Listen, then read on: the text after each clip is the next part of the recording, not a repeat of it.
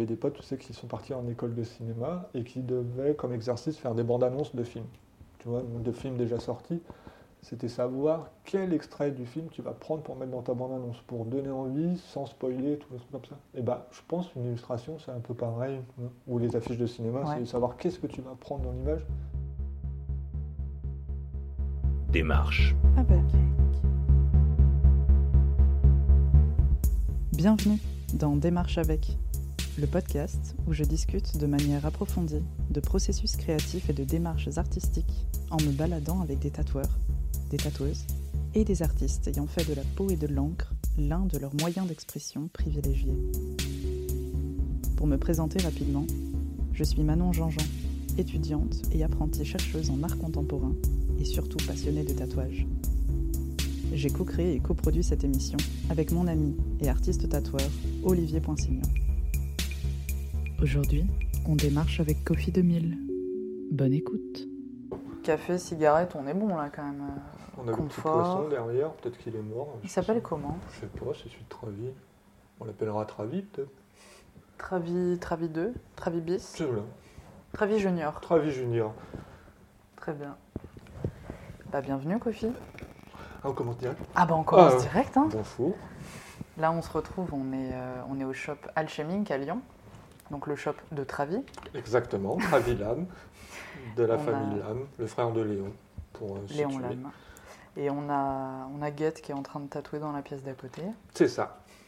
Voilà. Alors, je vais commencer par une question un peu tricky. Je sais pas si on peut en parler, mais euh, est-ce que ça va, Kofi? Jusqu'à là, ça va. J'angoisse un petit peu de devoir faire des interviews parce que c'est pas là où je suis le plus à l'aise. Mais euh, jusqu'à là, ça va. Il fait très beau aujourd'hui. On a fait une petite balade dehors. On a été voir euh, de charmants collages. De charmants collages faits par les jeunes, Ouais, jeunes vandales, be- beaucoup de jeunes, Ouais, euh, ouais. très irrespectueux. irrespectueux Mm, de mm, la mm. société. Complètement.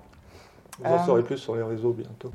Il paraît que tu as le tatouage le plus poétique qu'Olivier ait jamais vu. Ah bon? Ouais. Il s'agit du parapluie que tu as tatoué sous l'œil. Ah Oh, il est mignon. Euh, oui, Ça vient d'où? Euh, c'est Léa qui me l'a fait il y a maintenant peut-être 4 ans. Et j'ai toujours eu un rapport euh, particulier avec le parapluie et la pluie. C'est des thèmes qui me plaisent bien. Et euh, je trouvais ça rigolo de casser le côté euh, euh, larmes, gouttes par un parapluie. Et j'ai aussi une approche où j'associe beaucoup le parapluie à l'empathie et euh, savoir un peu euh, les limites de l'empathie. Donc c'est bien sympa de toujours, mais des fois c'est un petit peu lourd à porter. Du coup, c'est une espèce de petite protection que je peux avoir vis-à-vis des gens. Comme je suis d'une nature un peu réservée et pas très euh, agréable entre guillemets. Ah bah c'est sûr que depuis tout à l'heure, je vis un moment horrible. Voilà. Enfin, sachez-le, chers auditeurs. Ouais. Niquez les auditeurs. ah, je suis passé ma première insulte. Ça y est, on est bon, on est bon. Non, pas du tout. Kofi est quelqu'un de très agréable. Ah, Et très souriant, qui en plus lâche des vannes. Oh, Non mais c'est faux, hein. voilà. l'image qu'on a de soi parfois. Oui. C'est parce que je mens. J'ai besoin de votre argent, les gens. Donnez-lui votre argent et votre peau. Plein, s'il vous plaît. On va commencer par un petit, euh, une petite introduction sur euh, la présentation, ton, ton parcours pro, pour qu'on puisse un peu situer qui tu es. Oui. Euh, alors moi j'ai déjà pu lire beaucoup de choses sur toi, c'est-à-dire deux interviews Voilà. parce que qui datent toutes les deux de 2017. Je pense que c'est ce qu'on appelle euh, la fame. Ouais, voilà, Ah ouais, carrément. on est carrément dedans. Ouais, ouais, ouais, non mais... Les gens s'arrachent ma présence Ouais, et mes pensées. Ah, je, me, je me suis battue là, hein, Beaucoup. euh, pour arriver là. euh, galérer, Le talent c'est ça, c'est ça. Euh, comment est-ce que tu en es arrivé au tatou? Parce que il paraît que tu as quitté l'école d'art prématurément, ou alors c'est elle qui t'a quitté? Euh, Elle n'a pas voulu de moi, Ah, à long terme. Euh, euh, tu veux que je parle de mon parcours scolaire avant ou directement sur le tatou euh on peut parler du scolaire euh, si jamais ça, ça fait sens, comme tu veux. Il n'y a pas vraiment grand chose d'intéressant, mais je pense que j'avais commencé en sortie de bac à faire une école d'art appliqué à Chambéry, que j'ai pas fini par manque de moyens, parce que c'était quand même assez cher en école privée, et que je ne correspondais pas à ce qu'ils appelaient le moule de l'école. Euh, parce que j'avais, selon eux, une démarche trop plasticienne, pas assez euh, euh, classique. Tu faisais quoi à- à l'époque? Illustration, illustration graphisme. Plus illustration qui me plaisait plus que le graphisme à la rigueur. Du coup, j'ai fini. Quoi, non, j'ai pas terminé l'école. Et j'ai après fait les Beaux-Arts d'Annecy, qui était plus un délire de gosse. Quand on est enfant et qu'on a envie de faire quelque chose dans le dessin ou l'art en général, on pense tout de suite aux beaux-arts. Du coup, je Mhm. m'étais dit pourquoi pas essayer. Et ces gens-là m'ont accepté. Euh, je ne sais pas pourquoi, mais au final. Et j'ai tenu peut-être 8 mois sur le cursus de 5 ans. Ah ouais. J'ai envie de beau dire. score, hein. euh, beau gosse quand même. Ouais, franchement. Ouais. Euh, j'ai Mais t'es parti du coup volontairement ouais, là ou, euh, c'était volontaire de ma part parce que je me sentais pas vraiment à ma place là-bas et j'ai eu beaucoup de retours en me disant que mon travail était trop illustratif. Alors je trouvais ça un petit peu bizarre pour une école d'art de pouvoir me cataloguer en temps. Et Mhm. je me suis toujours retrouvé un petit peu le cul entre deux chaises parce que quand j'étais en art appliqué, on m'a dit que mon travail était trop plasticien ou trop illustratif quand j'étais en art plastique. Du coup, je ne savais pas exactement quoi faire. J'ai décidé d'arrêter. Ok. Du coup, qu'est-ce que t'as fait euh, en arrêtant? Euh, plongeur. Et Plongeur, après, ok. euh, commis de cuisine, donc j'ai trouvé des petits boulots parce qu'il faut bien réussir à, à payer des factures. Ça peut être pas mal. Et tout en continuant à peindre, dessiner à côté. bon, je, je me plaisais à dire que j'étais peintre, mais en fait, c'était pas vrai parce que je, je, je- je ne vendais rien. Ça n'intéressait pas grand monde au final. Ça m'amusait parce que j'aime bien ça. Et je suis arrivé dans le tatou, à vrai dire, un peu par hasard, je- un peu un coup de chance. Euh, J'avais un pote qui se faisait tatouer par euh, Ouais. de Needleside à Toulon-les-Bains, donc il y a un bon paquet d'années maintenant. Et en discutant, Xoil lui avait dit qu'il cherchait un apprenti avec euh, un bagage artistique et une culture, hein, parce que lui euh, disait qu'il manquait un petit peu ce parcours scolaire qui lui manquait, Ok. donc euh, euh, histoire de l'art et tout ça, de Mhm. la technique, euh, du Photoshop ou quoi. Ouais. Du coup, mon pote est venu me chercher, j'ai pris mon book et euh, il m'a présenté euh, Xoil et puis ça s'est fait. Du coup, j'ai vraiment euh, rien foutu. Je Mais suis arrivé au bon endroit au bon moment. C'était, Ouais, ouais. Voilà. Il y a beaucoup de gens qui ont envie de se lancer, quoi beaucoup, j'exagère un peu, mais euh, des gens qui ont envie de se lancer dans le tatou, qui des fois me demandent des conseils de savoir comment faire et je ne sais pas quoi leur dire. Si vous suivez le parcours de Kofi, n'en branlez pas une et ça tombera du ciel. Ouais, attends. Soit, si on, si- Soit- on en croit ce que tu dis, mais tu, soit tu continuais, euh, euh, tu continuais quand même à dessiner. Oui, en beaucoup, parallèle ouais. du taf alimentaire, tu peignais. Enfin, Ouais. t'étais pas non plus en mode que branleur 3000, c'est- quoi. Non, non, non. Après, j'ai toujours été un traînard dans ma vie. T'étais plutôt Kofi 2000, pardon, Ouais, pour la mauvaise vanne. Ah ouais. Et- Euh, tu m'as coupé. J'allais Hmm. dire un truc super intelligent. Pardon. Maintenant, je vais devoir dire. euh, Non, non, mais ce que je disais, c'est que du coup, tu, faisais, tu pratiquais beaucoup à côté, tu dessinais, Oui, tu peignais ouais, en ouais. parallèle du travail. Oui, parce qu'au final, le dessin a toujours été grosso modo comme un toc. euh, Moi, j'en ai Mhm. besoin, je, fais, je sais faire que ça. Au final, du coup, euh, c'est ce qui euh, me plaît. Ouais. Du coup, j'en ai toujours fait. Et je pense que je continuerai toujours à en faire, même si je ne montre rien. J'ai pas besoin. J'ai juste besoin de faire l'acte plutôt que de le montrer. Mhm. Et, mais là, ça a été utile pour le coup. euh, si tu veux, j'étais déjà tatoué avant de rentrer dans ce milieu. Donc c'était quelque chose qui me plaisait, sans forcément avoir euh, cherché ce qu'il faisait. C'est vraiment Xol qui m'a appris euh, l'existence de la nouvelle vague. Comme c'était vraiment. Moi, je suis arrivé dans le tatou vraiment au début. C'était il y a de- combien de temps? Euh, Ça doit faire une quinzaine d'années maintenant, quelque chose comme ça. Et vraiment, il m'a fait connaître le, bah, le travail de Yann, qui Ok. commençait bah, toujours. C'est le papa, quoi. hein. Yann C'est-. Oui, c'est la référence. C'est Mhm.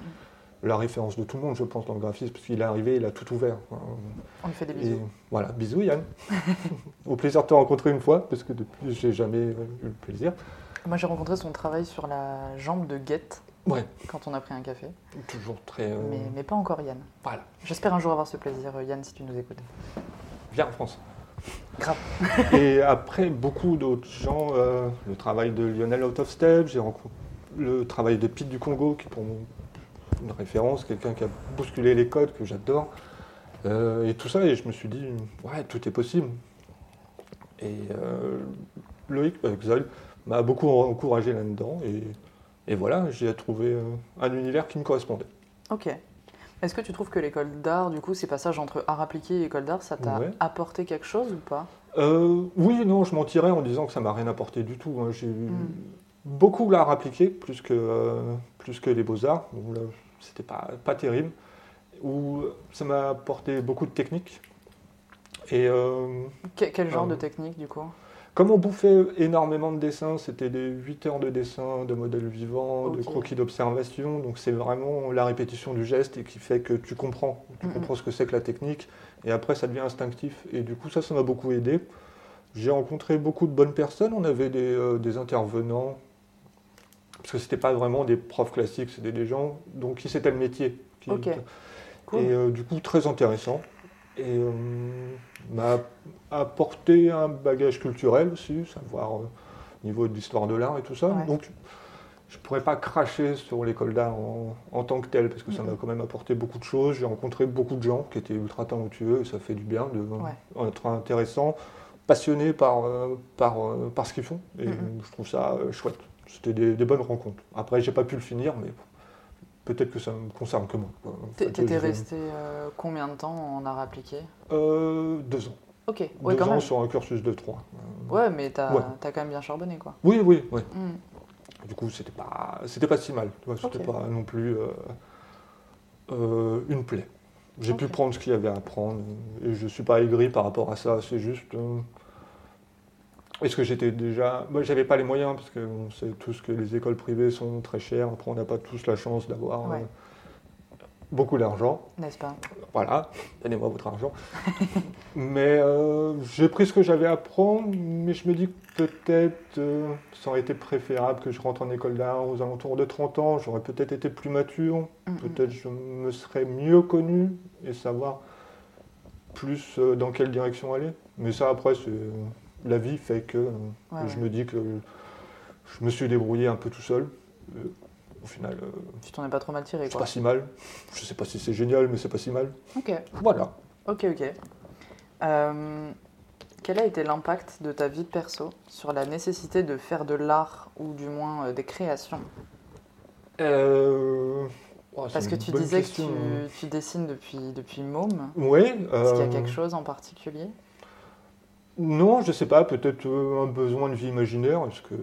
euh, créer des choses, je toujours créer mes petits mondes. euh, je pense. Après, j'ai toujours un, rapport très très passionné au monde enfantin.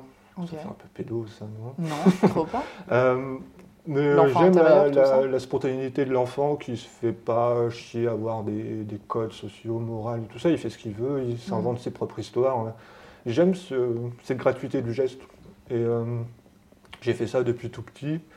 Comme on discutait tout à l'heure, que tu as Ouais. vu dans une interview, que quand j'étais gamin, je voulais faire dessinateur, euh, point. quoi. C'est- Ouais. Mais je savais faire que ça. Il y avait à peu près que ça qui me plaisait aussi. Hmm. Euh, J'étais pas très euh, sportif. euh, pas- J'ai grandi dans un petit village, du coup il n'y avait pas énormément de monde. J'étais dans mon petit monde. Voilà, après, euh, on dira pas à la limite de l'autisme, mais j'étais- je faisais mes petits trucs. Ouais, J'aimais ouais. bien, je faisais mes petits dessins, mes petites histoires. Tu racontais quoi comme type d'histoire? Je sais plus. De tout Ouais, non, euh, des châteaux forts peut-être. euh, Ok. Ce genre de choses, des cow-boys. Euh, jouer avec mes G.I. Joe. Ah, Voilà. quand même. Voilà, après, j'ai regardé Predator euh, très jeune, peut-être vers 8-9 ans avec mon cousin, et ça a été une grande révolution. Ça a changé ma manière de jouer. Ah ouais? Ah ouais. Et je suis rentré dans les films de genre, donc vraiment. Et ça m'a passionné, je pense. Le côté euh, cinéma, cinéma de genre. en fait. Ok. Donc euh, Alien et tout ça, le cin- cinéma des années 90 ou 80, Ridley Scott. 90. euh, Ouais, voilà. Ouais. Le Fincher. Ok. Voilà. Donc du cinéma très marqué, avec une atmosphère, euh, Ouais, un- ouais, ouais. une temporalité aussi très C'est marquée. ça, tout ce qui était film d'horreur aussi m'a beaucoup plu quand Ah j'étais. Ouais, Moi, ça me fait trop flipper. Donc, maintenant, quand tu les regardes, ça a vieilli, c'est plus les films d'horreur de, de maintenant. Je Mais sais pas, moi je regarde L'Exorciste, je, je finis en PLS pendant un mois. hein. celui-là m'a traumatisé aussi. Euh, Parce que j'ai- en plus, je l'avais vu, j'étais âgée, hein, c'était euh, un truc genre peut-être 14 ans. Il m'a retourné la Ouais. tête. Si tu veux casser ce, ce côté euh, regarde les suites, Ouais, Exorcist c'est 2 et beaucoup 3, plus- euh, tu auras plus jamais peur de ta vie. Après, tu sais, euh, moi il y a un tiroir qui claque, je fais un arrêt cardiaque. hein, ah donc, ouais, euh, bah, ça peut être pas mal. hein. ok. Mais beaucoup, euh, beaucoup le cinéma m'a m'a influencé. Mais du coup, tu as découvert le cinéma euh, de genre grâce à Predator, ça a fait une, une espèce de plaque tournante, c'est ça? Ouais, ouais, ouais. Bah, si tu veux, avec mon cousin, parce qu'on a un an d'écart, du coup, on a vraiment grandi ensemble. Et euh, on aimait bien regarder des films euh, en cachette un petit peu quand on avait des après-midi de libre, s'il avait un magnétoscope, du coup c'était waouh. Trop bien. À l'ancienne. Magnétoscope, c'est des cassettes les jeunes. Voilà, c'est comme ça qu'on regardait les films avant. Et, euh, Et du ça coup, il y avait Platoon et euh, Predator. C'était vraiment, euh, on avait regardé ces films et, et c'était vraiment la révolution. Waouh, c'est ça le cinéma quoi. Ok. Voilà, après, euh, j'ai beaucoup regardé les films avant, moins maintenant, je sais pas, je suis devenu feignant peut-être. Tu regardes des séries maintenant? Même pas, même, Même pas. pas. Oh. Maintenant je regarde du catch, il n'y a plus que ça qui m'intéresse. hein. C'est trop bien le catch. Ok. Voilà. Pas de MMA, du catch? Non, non, non, MMA ça me fait chier. Ah ouais? Le catch c'est mieux. Parce qu'il y a un côté plus théâtral peut-être? Ouais, exactement, il y a ce côté fun. Ok. Et puis après on pourra faire un podcast spécial catch, euh, ça me plaira. Grave. Non, aussi, non, mais en euh. vrai, euh, je vois le côté euh, plus enfantin, on se prend moins au sérieux, on Mais joue exactement, à un truc. et surtout que beaucoup, si tu prends... Oh putain, on va partir sur un podcast de catch, Mais ça va non, être non, trop bien. mais... Euh, si tu prends euh, tout, on va dire, le monde du MMA a pris tout au catch. Si tu veux. Mhm. Euh, les promos, Ouais. ces petits trash talking, les entrées en musique, cette façon de, de faire de la compétition. Bon, ils se tapent pour de vrai. quoi. Ouais, oui, oui, là... Mais ils ont tout pris au catch et je trouve ça assez intéressant. C'est, du spectacle vivant. Ouais. Ouais, ça me plaît. Mais au final, oui, je regarde des séries aussi, hein, mais, Hmm. mais moins. Il y a beaucoup de trucs qui ne me plaisent pas, c'est trop long. J'ai grandi avec le cinéma des années 90, du coup, le format deux heures me plaît. Euh, un début, un milieu, une fin, j'aime. Après, des séries sur euh, X saisons, c'est long. Ouais. Voilà. Après, j'oublie qui est qui dans les séries. aux grandes dames de ma copine, je lui demande c'est qui lui déjà Ça, c'est parce que tu t'es endormi devant, c'est tout. Certainement, ouais, voilà. On l'a déjà vu lui, non? Oh, Je sais plus. Ça fait trois semaines qu'on est sur la même série, Kofi. Je sais pas qui c'est. ok. Euh, dans une interview, euh, celle sur euh, The Unchained, tu disais que tes parents peignaient? Ouais. Et qu'est-ce qu'ils peignaient? Euh, mon père avait une culture très classique. Encore, je te dis qu'il peignait. euh, j'ai plus beaucoup de souvenirs parce qu'il avait arrêté quand même quand j'étais assez jeune, mais il avait une culture très classique. Il avait fait une école, une école à Paris pour faire imprimeur. Mhm. Et du coup, c'était beaucoup euh, aquarelle, huile, donc euh, paysage. Donc c'était vraiment Peinture académique. Voilà, très technique, pas très foufou. Et ma mère avait ce côté un peu fou autodidacte, Ouais. parce qu'à l'époque, c'était assez mal vu pour une femme de partir en école d'art. Du coup, Ouais. elle n'a jamais pu faire ça. Et euh, elle avait ce côté autodidacte et très euh, punk sans lettres. hein, Mhm. parce que elle faisait des trucs pour faire chier les gens. Plus on lui disait que c'était gore ou un peu foufou, plus elle accentuait ce côté-là. Peut-être que j'ai pioché dans les deux. euh, et du coup, ça a fait qu'ils m'ont jamais vraiment mis de bâton dans les roues. Tu vois, après le bac, partir en école d'art, ils m'ont juste prévenu que c'était compliqué d'en Ouais. faire sa vie, c'était beaucoup de travail, mais ils m'ont jamais vraiment bloqué dans le fait de dire que je veux faire euh, du dessin. Du coup, j'ai eu cette chance-là d'avoir des parents qui étaient euh, Créatif. euh, ouais, créatifs et euh, qui m'ont pas mis de barrière. Ils m'ont juste euh, montré la réalité de la vie. Savoir que Ouais. bah, le monde de l'art, c'est beaucoup de travail et qu'il y a une possibilité que ça ne marche pas. quoi. Ouais. Donc, ou que ça galère par moment, mais si je voulais faire ça, bah, je le faisais. Mais je devais le faire correctement.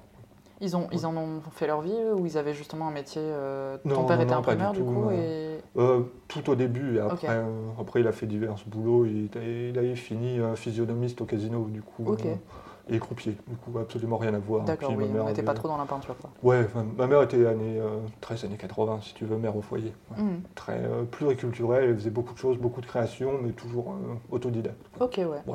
Euh, famille très classique, hein, si tu Ouais, veux, ouais. très patriarcale, ancienne. Quoi. Ouais, ouais. Mais du coup, ils t'ont quand même laissé euh, poursuivre cette voie et euh, Ouais, ils, t'ont pas forcément. C'est eux qui t'ont mis au dessin ou qui t'ont proposé une feuille et un crayon ou c'était assez instinctif je, je m'en souviens pas de ça, mais j'imagine peut-être parce que je devais leur casser les couilles. Du coup, ils m'avaient filé. euh, Tiens, prends ça. Et, Ouais, euh, voilà, et puis euh, ça, j'ai pas de souvenir de, de cette période-là, mais je sais que je l'ai toujours fait. Du coup, peut-être que ça m'a, ça m'a plu. euh.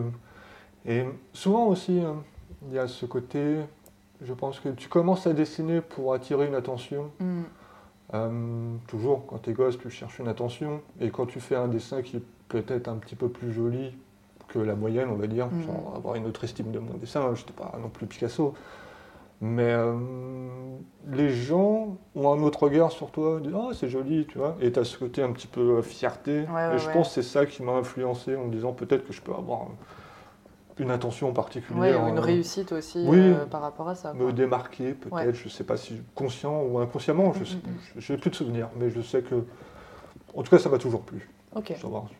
Le fait, l'acte me plaît. Après, ce que ça pouvait enclencher a certainement dû me plaire, mais je saurais pas plus en dire. Il faudrait partir en hypnose pour savoir me souvenir de mon enfance. Pense à ton enfance. Qu'est-ce qui s'est passé? Rien. si, tu faisais du snow. Ah ouais, non, mais c'était il y a longtemps, ça, quand j'étais jeune et encore motivé. donc J'avais un corps qui était en bon état.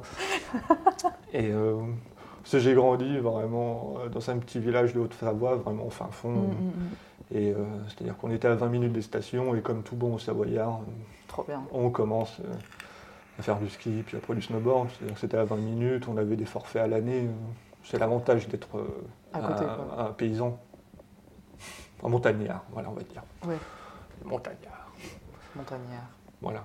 La région était très belle, parce que j'ai, euh, c'est euh, à côté d'Évian, Ok. au bord du lac. Donc euh, l'été, on se baigne, l'hiver à la montagne. Il n'y a plus Cool. dégueulasse. Ouais. Absolument aucune culture, euh, ville de droite. de- Ok. Voilà. Pas de galerie d'expo, ni Rien des du tout, pas de concert. Donc, euh, la dépression quand on est ado, Ouais, bonjour la drogue et l'alcool, ouais. voilà. Mais il y avait l'avantage d'avoir Genève qui n'était pas très loin, du coup avec les euh, squats associatifs, l'usine, qui est marrant. Ouais. Je finis par travailler à l'usine, dans un autre. Mais euh, du coup, il y avait, euh, c'était un peu que là qu'il y avait moyen d'écouter de la musique. Quoi. Ok. T'as découvert la, du coup les concerts, tout ça vers euh, l'adolescence, c'est ça? Oui, grosso modo, euh, bah, j'ai découvert, je suis tombé dans le hip-hop, je pense, vers 14 ans, ça devait être 94, je pense, 93, 94, parce que j'ai commencé à écouter. Euh, mon- mes premiers albums de rap, c'était le Wu-Tang, donc Ouais. euh, Wu-Tang Forever. Enter the Wu-Tang que j'avais acheté en 94, Ok. et euh, Ill Communication des Beastie, que Ouais. j'avais acheté à la FNAC euh, d'Annecy, c'est-à-dire Ah. que c'était le plus proche, parce qu'on n'avait pas de disquaire non plus. Ah oui, les quand même. hein. quoi. Bah non, pas boomer, juste bah, c'est une vie, coup, euh, euh, une vie ouais, à la voilà, campagne quoi. J'avais pas encore mué, euh, j'écoutais du gangsta rap, je comprenais pas l'anglais, mais je fais, ah, j'écoute du rap. Petite ambiance. C'est quoi qui t'avait plu? Euh, les instrus, je pense, et euh, la mélodie, c'était vraiment quelque chose qui m'avait plu, qui était différent. Donc, euh, et euh, c'était vraiment, je pense, l'émergence. euh, alors, autre truc, je te disais que c'était pas très sportif, mais il y a eu euh, la Dream Team 92. Bah, C'est vraiment euh, mon époque, quoi. Moi, je suis vraiment le boomer. Euh, Michael Jordan, Mag- Magic Johnson, ouais, vraiment le basket. Et ça a amené la culture américaine à la télé. Et du coup, c'était les JO euh, Barcelone, je crois, Ouais. comme ça. Putain, quelle mémoire. Et toute la bande son, c'était du hip-hop, parce que ça venait des États-Unis. Et après, il y avait eu les matchs de NBA avec les Chicago Bulls, donc la grande époque Michael Jordan. Mm, mm, mm. Et c'était toujours euh, les sons de New York. Mais donc Et t'étais c'est- intéressé par le basket? Oui, le basket, parce que bah, en tant que jeune, voilà, Ouais. tu découvrais quelque chose et une identité, une culture. Qui... Mm, mm. Et après, ça m'a emmené sur le graffiti, parce que toujours, il y avait, euh, euh, dans les vidéos de basket, il y a toujours eu des métros. Métro Ouais. new-yorkais, le Bronx, le Queens. Mm, mm, mm. Donc l'arrivée du graffiti, tout ça, je me dis, waouh, Et son expansion. euh, exactement, on peut peindre sur les murs, qu'est-ce que Mhm. ça veut dire quoi. Je ne Ouais. savais pas que c'était possible, Mhm. même, je ne savais même pas ce que c'était qu'une bombe de peinture. Il n'y avait pas de graphe euh, dans, non, chez non, toi du un tout village. euh, Ouais. Quand j'ai commencé à graffer, je ne pouvais pas faire ça chez moi. On, Mhm. était, on était 12 jeunes, quoi. Oui, donc Du pas, coup, pas trop compliqué quoi. On avait quatre postes de police, mais 12 jeunes. Bonjour les patelins de droite. Mais... Et voilà, donc c'était quelque chose qui est arrivé et qui m'a. Voilà, c'est ça. Ok, Et du coup, ça a toujours été la, la grande galère pour trouver euh, du son.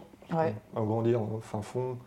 Encore, on avait Couleur 3 qui était une radio suisse, mais on ne chopait, pas, euh, bah, on chopait pas M6, on n'avait pas Canal. Ouais. On captait vraiment pas Canal parce que ça passait pas les montagnes, si tu veux. Putain, Non, c'était vraiment à la l'ancienne. galère quoi. Euh, on n'avait pas les radios, donc euh, Ouais. Skyrock, il y avait Radio Nova et tout ça. Mm, mm. J'avais pas de Fnac. Euh, dans les bibliothèques, il y avait très peu de cassettes, CD, et ils connaissaient pas le rap ou la Mhm. musique. Et du coup, je me souviens qu'on avait un pote qui avait de la famille à Paris, et à chaque fois qu'il y allait, il enregistrait des cassettes.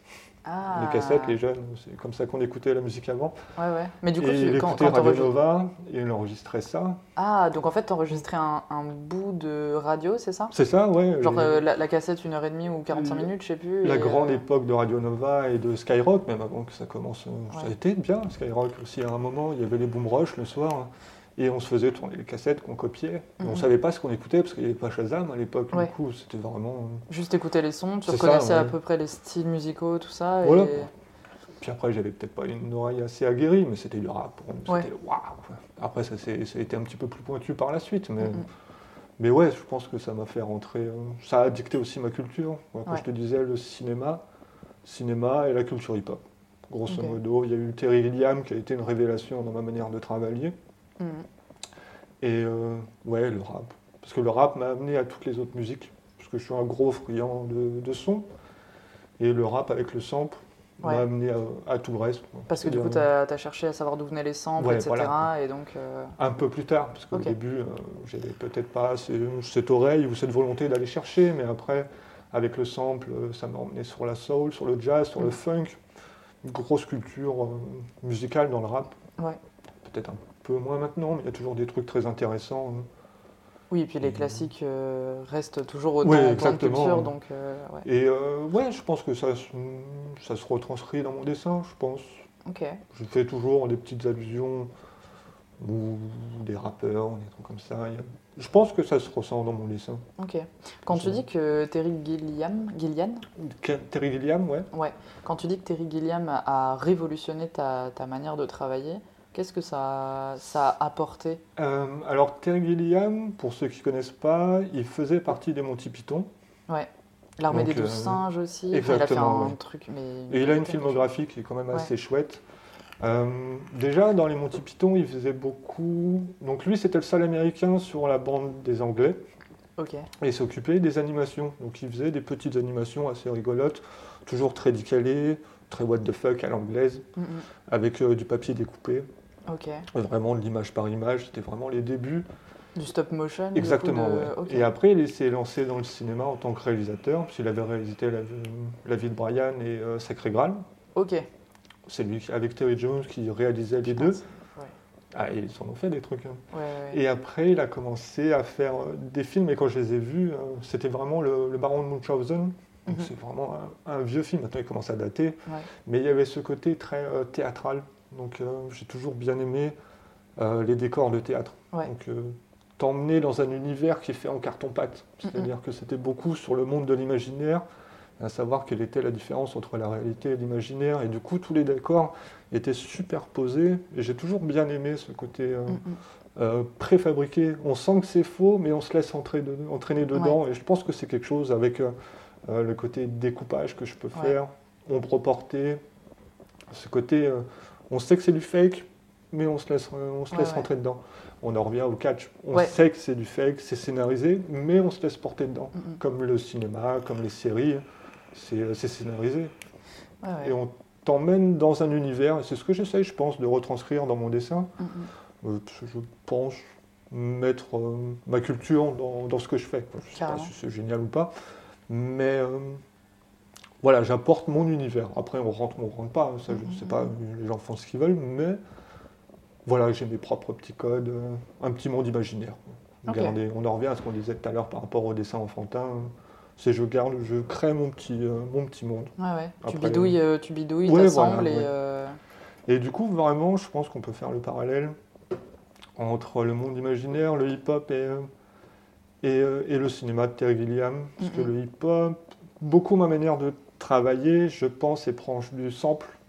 Ouais. C'est-à-dire que je vais chercher des petits morceaux d'images un petit peu à droite à gauche que je découpe et que j'assemble ensemble pour faire une image. Et après que je retravaille par-dessus, comme le sample dans le hip-hop, où ils vont chercher des boucles et des, des petits morceaux de son pour faire un morceau Ouais, qui, qui vont ralentir ou Voilà. accélérer, euh, et juste mettre en, en boucle. découpant, collant, arriver à recréer quelque chose. Et je pense que mon dessin s'inspire de ça. Mm, mm. Est-ce qu'il n'y aurait Ouais. pas aussi un truc avec la rythmique peut-être? Euh, la rythmique, c'est plus dans l'exécution, pas vraiment euh, dans la réflexion. Ouais. J'aime bien bosser en musique parce que quand je fais euh, du dot ou quoi, je sais que je préfère le jazz parce que j'ai une rythmique qui fait que j'aime bien faire des petits ponts sur, pendant sur- des heures sur, sur du jazz. Mais euh, en ce moment, je suis très funk et j'aime bien créer. Mais la musique intervient, intervient pas dans, dans la réflexion avant. Ok. Elle vient dans l'exécution. Ouais. Pour te mettre dans euh, une espèce de, de transe, peut-être. euh, Ouais, c'est ça. Une puis, ambiance euh, particulière qui va euh, dicter, euh, pas, Voilà, pas j'ai dicter, mais toujours- accompagner le geste, quoi. toujours écouté beaucoup de musique et c'est vrai que après j'ai l'avantage de faire un taf euh, comme le, le tatou quoi. Mm, c'est mm, génial parce que j'écoute de la musique euh, tout le temps en travaillant euh, et j'ai la possibilité de l'écouter fort en plus c'est ça qui est chouette La chance. ouais comme ça je fais chier les voisins hein. Les Et, voisins euh, l'adorent. et je pense que les deux sont liés j'en ai besoin je trouverais ça triste de, de tatouer sans musique Mm, je trouve qu'il manque un truc euh, Ouais. voilà Ok. Euh, tu disais tout à l'heure que tu avais commencé avec euh, Xoil. ouais Du coup, euh, il me semble avoir lu que tu étais resté 5 ans, un truc comme ça. ah ouais alors je suis pas très fort en date mais je pense que c'était un peu ça C'est- Il me ouais. semble que c'est ce que j'ai lu à peu Ouais, près. ouais, ouais. Euh, j'ai eu un apprentissage classique, euh, très très cool, parce que j'ai eu la chance en plus d'apprendre par, euh, par Xol, qui est Ouais. quand même un maître de la technique, euh, Ouais. qui a vraiment un taf ultra clean, du coup euh, là-dessus, bah, un grand respect à lui, c'est mon papa pour moi. Ouais. Et du coup, j'ai fait beaucoup de walking, parce qu'il m'avait pris en apprentissage pour lui se libérer du temps et pouvoir partir sur ce qu'il fait maintenant. Mm, mm, Du coup, je lui avais amené mes petites connaissances de Photoshop pour que lui s'expérimente là-dedans mm, avec la réussite qu'on connaît. parce que-. Et euh, moi, j'ai fait beaucoup de walking parce qu'il fallait faire tourner le shop. On avait un street shop classique. euh, donc lui pouvait, euh, de ce côté, expérimenter. Puis moi, je faisais toutes les demandes un peu à la con. quoi. Et en même temps, tu te formais euh, techniquement. quoi. Exactement. ouais. Bah, Après, c'est comme le tatou. C'est la répétition du geste. tu sais, Donc c'est à force de faire que tu vas comprendre comment ça marche. quoi. Après, ça devenait instinctif. Et du coup, j'ai fait un peu de tout, mais ça m'a permis de savoir à peu près tout faire. Donc, Ouais. j'ai pas eu de limite technique à mes envies, même si maintenant je me concentre vraiment sur la ligne et du point. Mais euh, ça a été euh, une très bonne expérience. Ok. Après, C'était- pas trop frustrant du coup de faire que du walking? À la fin, ouais. Ouais. Au début, c'était cool parce que bah, déjà, euh, je faisais quelque chose qui me plaisait, Mm. j'étais payé pour, et j'arrivais à en vivre, ce qui était quand même super cool. Mm, mm. Et à, la fin, je t'avouerais que sur la longueur, euh, quand je regardais le planning de ma semaine, euh, c'était quand même un appel à la dépression quand Ouais. j'avais 5 fées, 4 dragons, euh, en sachant que j'aime pas Ouais. l'heroic fantasy. euh, euh, des kanji, parce que c'était la grande époque euh, des, des- des signes, euh, signes chinois et tout ça. Ouais, il y a 15 ans, on est sur les années 2007. Ouais, j'avais des cheveux, j'étais encore vaillant. et euh, beaucoup, c'était la mode, le tribal. Le tribal euh, après, euh, ah, ça m'a fait bouffer, hein, je peux pas cracher dessus. euh. Et puis en plus, le tribal a permis de démocratiser le tatou. Ouais. C'est- Ça, on, on a beau dire que c'est un peu ringard maintenant, euh, ça a fait. Bon, il y a du néo-tribal maintenant qui ressort Oui, oui, euh, oui. ces temps-ci.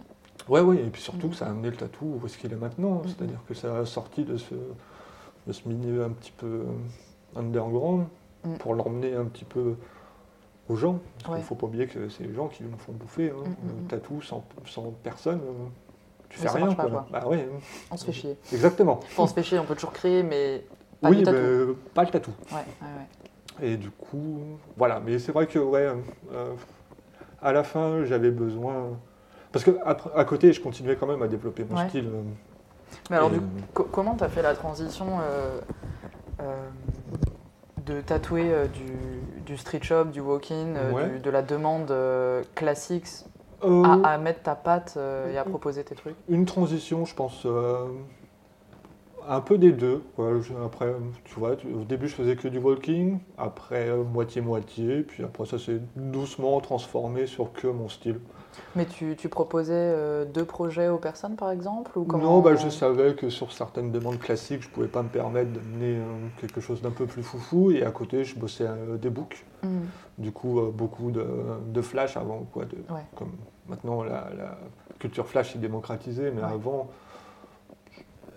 voilà, j'amenais, euh, mon univers. Et puis, euh, ça a plu à quelques personnes. Du coup, j'ai pu prendre des photos Et euh, le montrer plus. Et puis après, ça, ça a grandi avec beaucoup de travail. Ouais, coup, ça n'a pas pris tout de suite, comme, comme, comme beaucoup. hein. On Mhm. n'a pas tous le résultat escompté immédiat, Ouais. ce serait tellement chouette, mais ça l'a pas été. Mais au final, euh, ça m'a permis de, de travailler dessus. Je Ouais. pense que je reverrai maintenant euh, ce que je faisais il y a 15 ans, ou même il y a 10 ans, parce que je pense que j'ai commencé à vraiment faire mon style dans cette période-là, 10-12 ans. C'était nul. Mm. Désolé pour ceux qui le portent, mais euh, je pourrais faire tellement mieux maintenant. Ouais. C'était quand même un peu ringard. Normal d'avoir son. Ouais. Enfin, la vision de ton travail où toi tu te vois évoluer forcément. Moi j'ai envie Bon, de dire après- tant mieux aussi, hein, parce que si tu te contentes de ce que tu as fait il y a Ouais. 15 ans, euh, tu n'es peut-être pas fait pour ce milieu. Mm, mm. Oui, bah t'es t'es obligé d'é- d'évoluer et de t'adapter. quoi. Du coup, voilà, après, je pense que la transition s'est faite toute seule. Et, et comme dit, euh, je suis arrivé au bon moment, c'était vraiment les débuts du tatouage graphique. Il y avait. Mm, euh, ouais, je prends vraiment euh, la veine graphique. De, toi, Ouais. on en parlait parce qu'on est passé tout à l'heure devant, Noir devant Noir Méduse. Et du coup, le premier numéro, c'était vraiment les premiers, les pionniers. Ouais. Il y a eu Jeff Palombo, Kostek, Le Nad, Lionel. Zoï. J'en oublie. Bah, Léa, bien sûr. tu vois, vraiment- Black dont on a parlé Ouais, tout à l'heure. Et- Léon, Léon Lame aussi. Ouais, euh, Léon était dans le deuxième. Ah, c'est plutôt le deuxième, ouais. Ouais, c'était la couverture du, du deuxième numéro. euh, Mais il était quand même, euh, quand même un peu là. hein. Mm, mm. Et vraiment, eux ont ouvert les portes. Après, moi, je suis arrivé. euh, tant mieux, je suis arrivé. La porte était déjà entrouverte. Ouais, ouais. Du coup, elle était peut-être pas ouverte comme elle était maintenant, mais j'ai pu m'y glisser. Et en sachant que c'était possible. Ouais. Euh, Et du coup, c'est Xoil qui t'avait amené à, à connaître euh, le travail Ouais. de ces, Ouais, de ces ouais. personnes? Euh, oui, en montrant des magazines, parce que j'achetais pas de magazines au Mhm. final. euh. Mais euh, Oui, parce que, attends, euh, 2000, donc 2007, euh, tout ça. Attends, il y avait- il y avait Facebook ou pas à cette époque? Ah, je crois pas, non. Ouais, donc on Non, était avant, eu- avant la grande ère des Et je réseaux, l'ai eu super tard Facebook, Ok. parce que je tatouais déjà que j'avais pas Facebook. euh. Je crois que c'est venu après, euh, je sais plus exactement à quelle date, mais euh, je sais qu'avant de tatouer, j'avais pas. Mm, mm. T'avais un site internet ou pas J'avais un blog. Oh. Ah ouais. Ah ouais, Sky- Skyblog et tout Oh putain, j'aimerais tellement faire un Skyblog. J'ai envie de tout fermer et faire un Skyblog. Ok. Bah, en vrai, Allez, follow pour follow. Eh, lâche un com. franchement, ça se fait. Hein. Ouais, reste un site comme un C'était autre les, les débuts de MySpace aussi, mais je Ah n'avais ouais. pas fait MySpace. Euh, C'était vraiment euh, avant Facebook. Mm, mm. C'était peut-être un peu mieux. Ouais. Je pense que c'est réseau, mais on en parlait tout à l'heure. hein. Les réseaux et peut-être le, les- le mal que ça a pu apporter. Mm, mm. Bah, on en reparlera vers Ouais. la fin, euh, ça fait partie des questions de la fin. Ouais, on va chier dessus. Mais euh, allez, c'est parti. Euh, du coup, ouais, c'est quoi les aspects fondamentaux que tu as pu retirer de ton apprentissage, avec Zoil? La technique. Ouais. Technique, rigueur. Mm. Et ma manière de travailler, je pense, parce que c'est lui qui m'a appris comme ça, Ouais. bosser par étapes, valider chaque étape, c'est-à-dire ne pas commencer. Parce que j'aime bien travailler comme ça. hein. Euh, C'est-à-dire valider chaque étape euh, avoir une technique de travail très ordonnée, Ouais. c'est-à-dire que tu commences, tu fais toutes tes lignes, Ouais. et après tu passes à l'étape d'après, et Ouais. après, toi, si tu fais couleur, couleur, Mm, mm, mm, pas commencer sur un petit bout, te perdre, tu sais, dans tous tes détails sans avoir commencé le reste. Il m'a apporté cette rigueur, euh, et euh, je pense que ça m'aide, parce que ça m'a cadré dans ma manière de travailler, et maintenant ça retranscrit aussi dans mon dessin, parce que je sais que j'apporte cette rigueur du tatou dans mon dessin, donc je sais que je fais, bah, je fais pas de crayonné, parce que j'utilise plus de crayon papier, maintenant je fais... Oh. Ouais. Ah ouais, spontané, direct au, au J'estime que, j'estime que mon trait, même s'il est moche, il est, il est là. quoi. Ok. Voilà. Après, premier jet, spontanéité. Ouais, ouais, on en reparlera sûrement, ouais. Bah après, j'ai l'avantage de bosser. euh, l'avantage. Euh, je bosse beaucoup à l'ordi. Du coup, si mon premier trait est pas assez joli, euh, bah, euh, CTRL Z et puis je recommence. Mais j'ai envie d'avoir un trait euh, immédiat. Ok. Comme me dire, je fais pas de crayonné, pas de recherche. Si c'est comme ça, c'est comme ça. Mm, mm. Mais du coup, ouais, c'était beaucoup, beaucoup la rigueur du travail et la technique. Ce qui est très important dans le tatou. Parce que, Mm, ça, je le dis souvent aux gens. le tatouage, à proprement parler, pour moi, c'est de la technique. Mm, mm. C'est-à-dire que le côté artistique intervient avant, dans la création du motif et Mhm. de la manière de l'appréhender. Mais l'acte en lui-même, c'est de la technique. Ouais. Ton côté artistique, euh, tes connaissances en dessin vont pas faire que tu vas mieux tatouer. hein, Mm, mm. Parce que je connais. Et j'ai connu des très bons techniciens qui n'avaient pas forcément de, de talent artistique, entre guillemets, parce qu'après, ça reste Ouais. à définir. Mais... Par exemple, euh, j'en reviens au taf de Xoy, Ouais. Qui lui, souvent, avait ce côté de se dire qu'il était peut-être pas trop légitime s'il n'avait pas fait d'école d'art. Du coup, il avait ce côté autodidacte, il avait appris euh, en street shop pareil, et peut-être il avait, j'imagine, je parle un peu pour lui, peut-être je me trompe, mais... euh, J'espère qu'on lui demandera aussi Ouais, voilà, peut-être. hein. Euh, peut-être qu'il avait peur de son dessin, alors qu'il Mhm. avait un bon niveau. Même, même super cool. hein. Et euh, le Oui, fait d'avoir. Il lâche les trucs, Goza, il. Ouais, ouais, ouais, il Voilà, envoie. quoi. hein. Et euh, du coup, très très bon technicien. Et quand euh, il a découvert Photoshop, il a pu pallier, cette, je pense, l'estimation qu'il avait mauvaise de, de son de, son travail, abs- tu vois, de, de son absence de background culturel. Il a pu créer des motifs, vois, Mhm. pareil, en allant piocher à droite à gauche, en faisant du photocollage, comme Ouais. il appelait. Et euh, ouais, je pense que.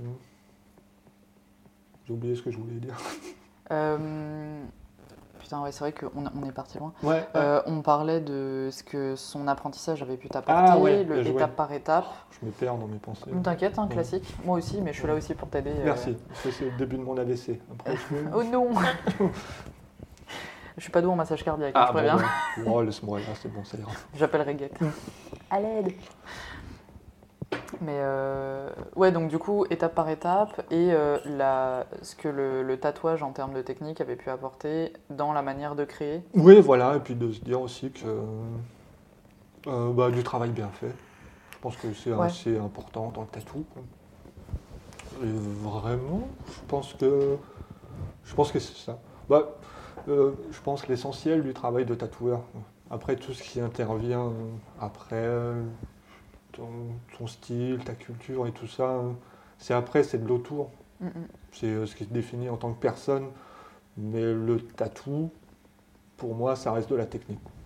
Du coup, il faut que ce soit propre, ça vieillisse bien. Et, euh, parce que c'est bien joli de faire des jolis tatous qui sont, tu vois, des tatous, euh, tatous Instagram, qui Mhm. sont jolis euh, pour la photo. Commencer à vieillir dans un mois, deux mois, Ouais. six ans. Ça, c'est encore autre chose. hein, Quand je vois des gens qui font des trucs très petits. hein. Mm, mm, Ça, mm. c'est le truc à la con. Le- Pardon le pour ceux qui fameux, font avec la pièce à côté, mais pff, Ouais. pourquoi faire Le hein. fameux tatou de 2 cm. C'est ça. ouais, bah, ah, Mm, mm. bon, après, libre à eux, ils font ce qu'ils veulent. Non, mais ça c'est vrai que je, je- je serais curieuse de voir ces tatous euh, vieillir dans, dans 15 Ouais, ans avec l'encre qui s'étale et tout. C'est ça. J'imagine qu'il doit y avoir des techniciens hors pair aussi qui arrivent à faire des trucs Bien assez sûr, bien sûr, dans le ouais. temps. hein. Il y en a qui en voient, hein, mais peut-être pas tout le monde. Mm, mm.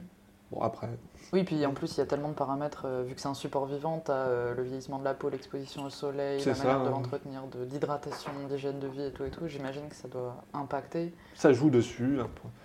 Mais euh, Loïc, moi aussi, euh, Loïc, Xavier. Hum, T'inquiète, Oh, hein, euh. Je te donne son vraie identité.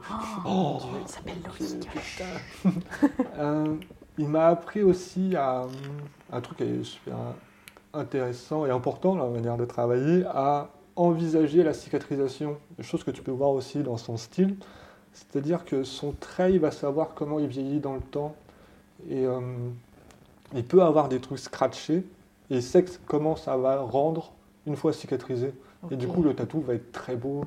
Tu vois ce que je veux dire ouais, ouais, il anticipe euh, ouais. l'épatement des lignes ou alors le fait que ça tienne plus ou moins bien exactement. suivant la zone, s'il a plus ou moins. Vois, euh, comme on en parlait tout à l'heure, où je me suis foutu un peu de ta gueule quand tu disais du whip et tout ça, Ah avec oui. tous ces termes un petit peu techniques, mais euh, tous ces trucs, il n'y avait, pas- il y avait pas ces mots avant. Mhm. C'est peut-être venu après, mais du coup, juste le faire de scratcher un petit peu, de te dire, ok, ça, ça va faire ça, mais ça va cicatriser d'une telle, telle manière, manière. que ça va apporter de la texture. Hein. Et après, surtout, tu vois, c'est euh, c'est un média, quoi, l'aiguille. euh, Du coup, tu peux tout faire avec, euh, savoir euh, comment comment t'en servir. C'est comme un crayon ou, tu vois, une plume. Ou un bic ou. voilà, quoi. ouais. si tu appuies très fort, ça va faire comme ça. Bon, ça ne faut pas faire en tatou, Oui. mais on s'entend. T'appuies très fort, ça fait un bras tout bleu. Voilà, comme ça, t'as pas besoin de faire d'ombrage. Et en plus, ça fait mal. Voilà, ouais. donner plus d'argent. C'était gratuit, mais. mais voilà, Ok. je sais pas si j'ai répondu à ta question. Bah si, si, carrément, carrément. Ah, cool. Euh, bon, après, la question suivante, c'était euh, sur euh, qui étaient les, tes pères dans, dans le tatouage. euh, les... Mais on en a un petit peu parlé déjà, Oui, je pense que tu les as à peu près cités. Bah, en pas tatou forcément Xoid, parce Ouais. que c'est lui qui m'a emmené là-dedans et je suis là où je suis grâce à lui. Parce que c'est lui qui m'a permis de, de faire ça. Et parce qu'il avait euh, cette espèce aussi de folie créative que tu vois maintenant par son taf qui. qui on se tire la bourre. quoi. Chacun Mhm. faisait des motifs, on regardait l'autre. Putain, ouais, à chaque Mhm. fois. tu- Une surenchère euh, Voilà, de- tu sais, d'expression, quoi. comment dire, stimulation que Ouais. tu peux avoir tu vois, en travaillant avec des gens créatifs. Du coup, ça te pousse un petit peu Mhm.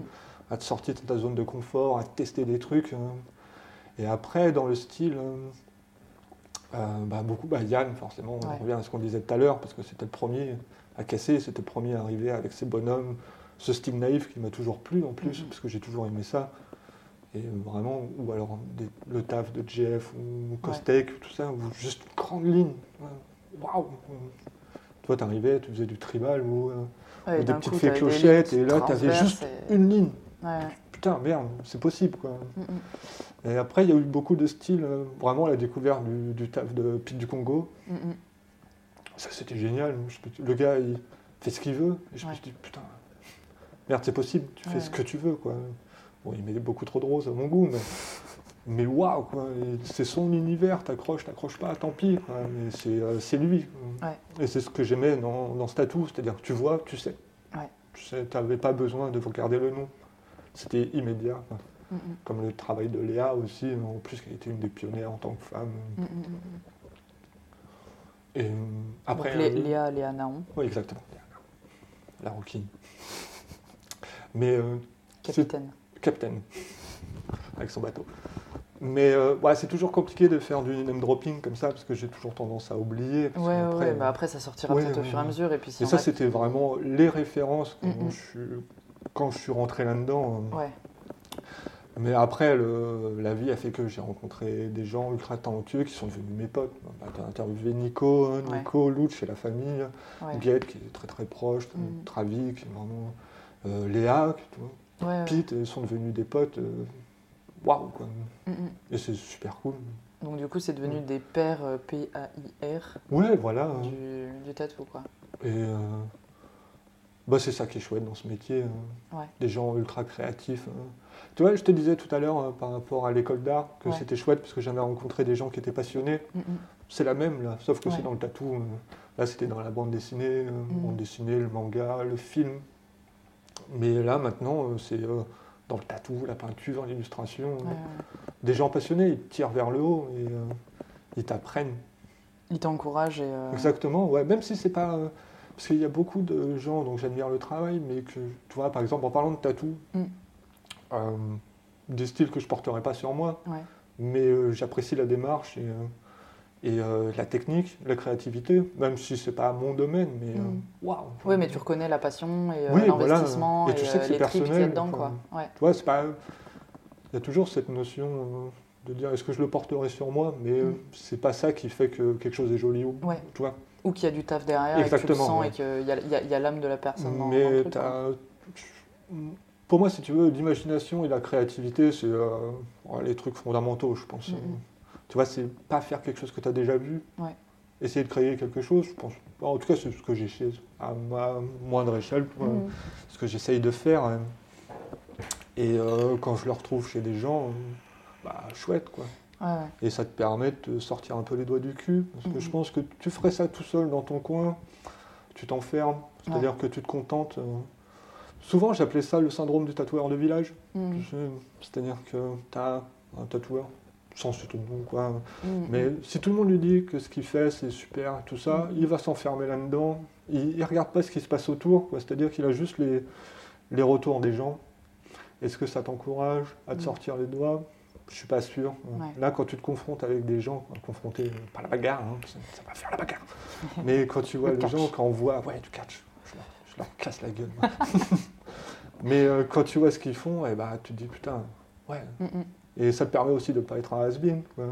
Quand tu vois les jeunes arriver qui démontent, euh, waouh. Tu vois, tu te prends une petite tarte et C'est tu ça, oh, te putain, dis, bonne euh, idée. ah ouais, il faut ou- continuer. ouais. Quoi. Mais du coup, même en discutant avec ces gens aussi euh, très créatifs, tu as dû forcément Ouais. en retirer des, des discours qui étaient peut-être pas forcément similaires aux tiens, des process Oui, euh, chacun, complètement différents. chacun sa manière de faire, de parler, de créer. Et c'est intéressant parce que tu vas piocher des choses.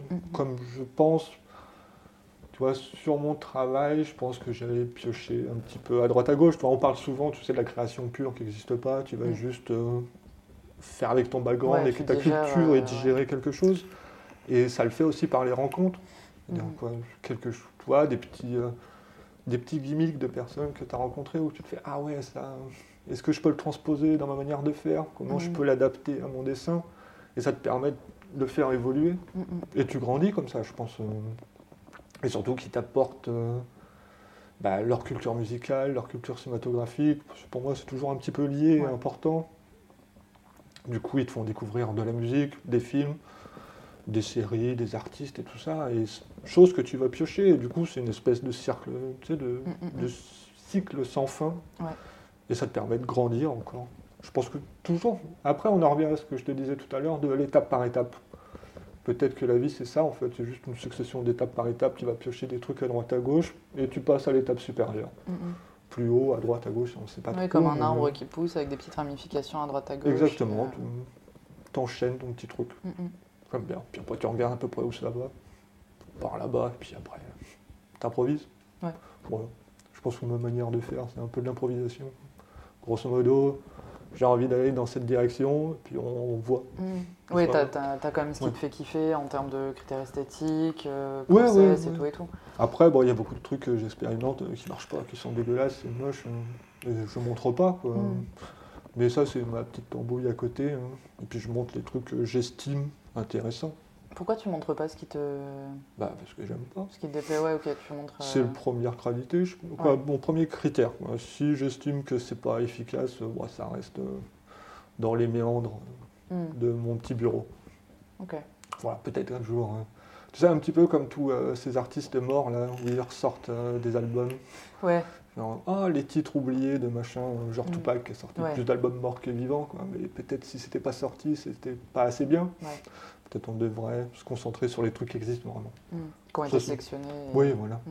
Genre, euh, j'avais entendu qu'il y avait des morceaux oubliés de Jack Brel. Bah ouais, mais peut-être qu'il estimait que c'était pas bien. Du coup, peut-être qu'il avait juste vocation d'être oublié. On a, est-ce qu'on n'a pas, on n'a pas besoin de tout montrer, Ouais. je pense. J'ai une question assez, euh, assez méta Oh de quelqu'un dont, dont on parlait tout à l'heure, euh, qui, qui se demandait ce que tu pensais du courant philosophique qui grandit dans le sud de la France et qui te cite à chaque euh, problématique du monde. Qu'en penses-tu? Je pense qu'on parle de Nico Inco. Quel petit con, lui. Alors là, c'est peut-être la seule. euh, je pense que c'est pour ça que j'ai accepté l'interview, quoi. Accepté comme si c'était. euh, euh, c'est juste pour dire connard.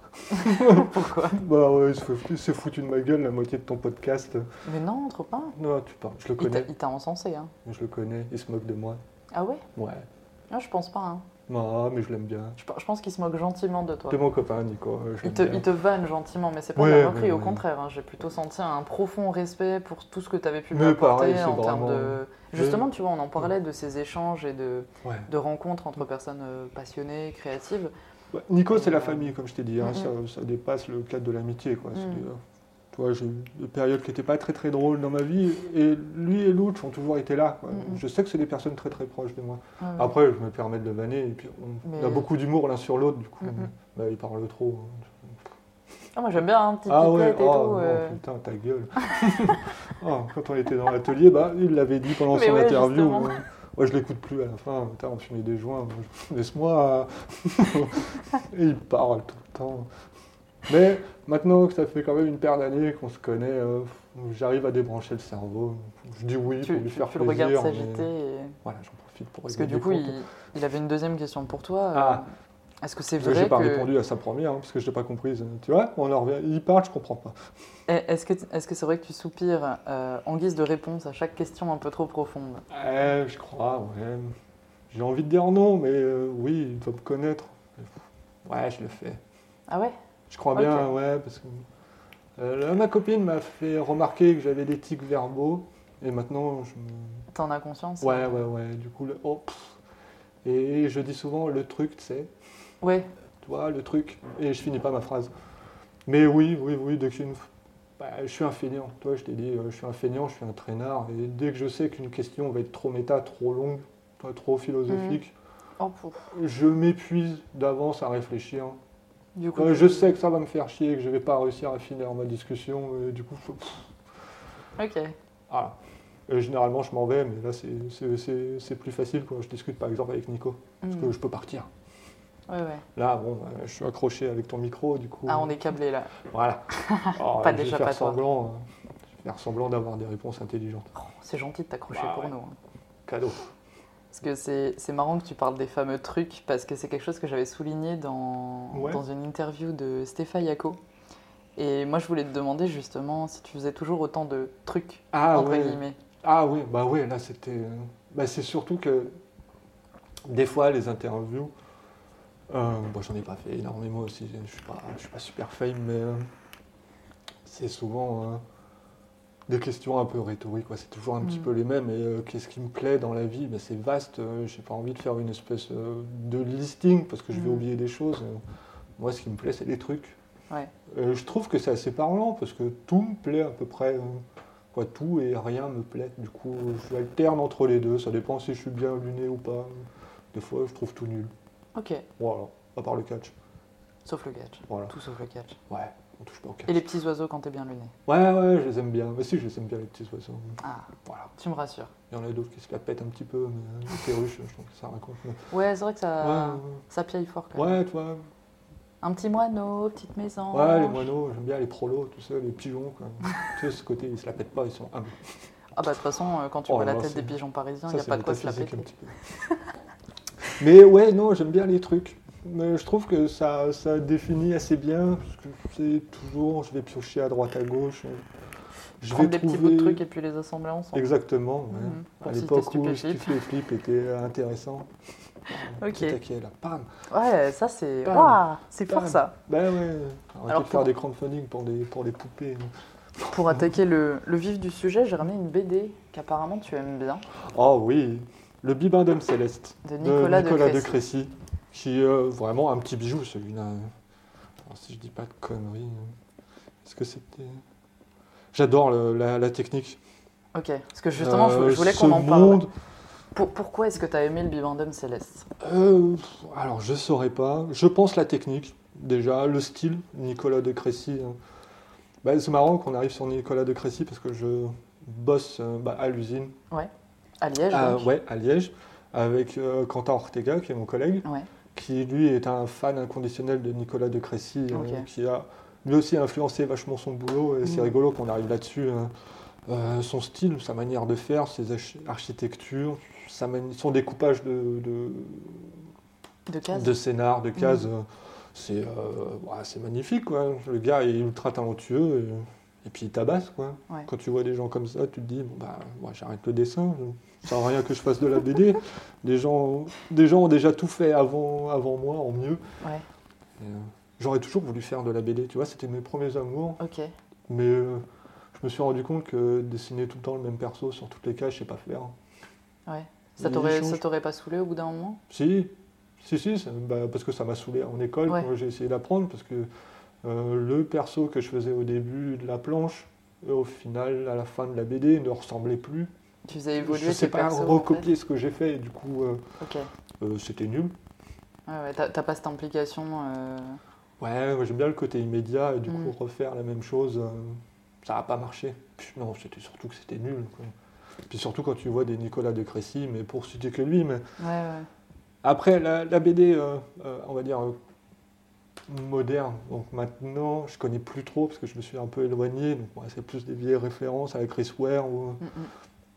Ou euh, Alan Moore, tu vois, vraiment, Mhm. parce que j'aime bien les comics. euh. Mais ils ont tout fait. Ils ont tout fait en mieux. quoi. Moi, Ouais. je, peux, je peux rien amener. Quoi. Mais euh, voilà, après, Nicolas de Crécy, euh, lisez ça, les gens, c'est, ça tue. C'est quoi qui t'avait plu dans l'histoire? Putain, je m'en souviens même plus de l'histoire, je crois. Je vais, te, je vais te garder ta BD, je te la vole. je sais pas, il a une espèce d'onirisme dans sa manière de faire et c'est c'est son univers. Du coup, euh, on en revient à ce que je te disais tout à l'heure. quoi, C'est c'est lui, je pense. Je Mm. pense que quand il fait ce genre de BD, je me souviens plus des autres titres qu'il a fait, du nom, parce que j'ai pas beaucoup de mémoire. Du Bibendum? Ouais, de quoi de Nicolas de Crécy, je Ah. sais qu'il avait fait d'autres BD qui étaient purement Euh, du dessin, il n'y avait pas de. Il y avait une histoire avec un petit fantôme. euh, attends. Ouais, je saurais pas te dire. Parce mais- que j'avais vu une de ces expos où j'avais eu l'occasion du coup de voir ses dessins, Ouais, ouais, les, ouais. les croquis, les planches aussi. Enfin, Bah, c'était assez euh, ouf. Euh,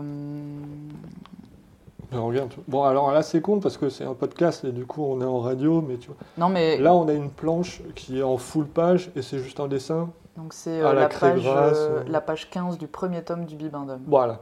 Euh, pas, de, pas, de- pas de bulle, pas de discours, juste un putain de cadrage avec des architectures de ouf et un style mélange huile, craie grasse, quelque chose. Ouais, non, c'est c'est On magique. dirait du quoi. pastel gras. Ouais, et le gars peut se permettre de faire ça. Mm, mm, mm, mm.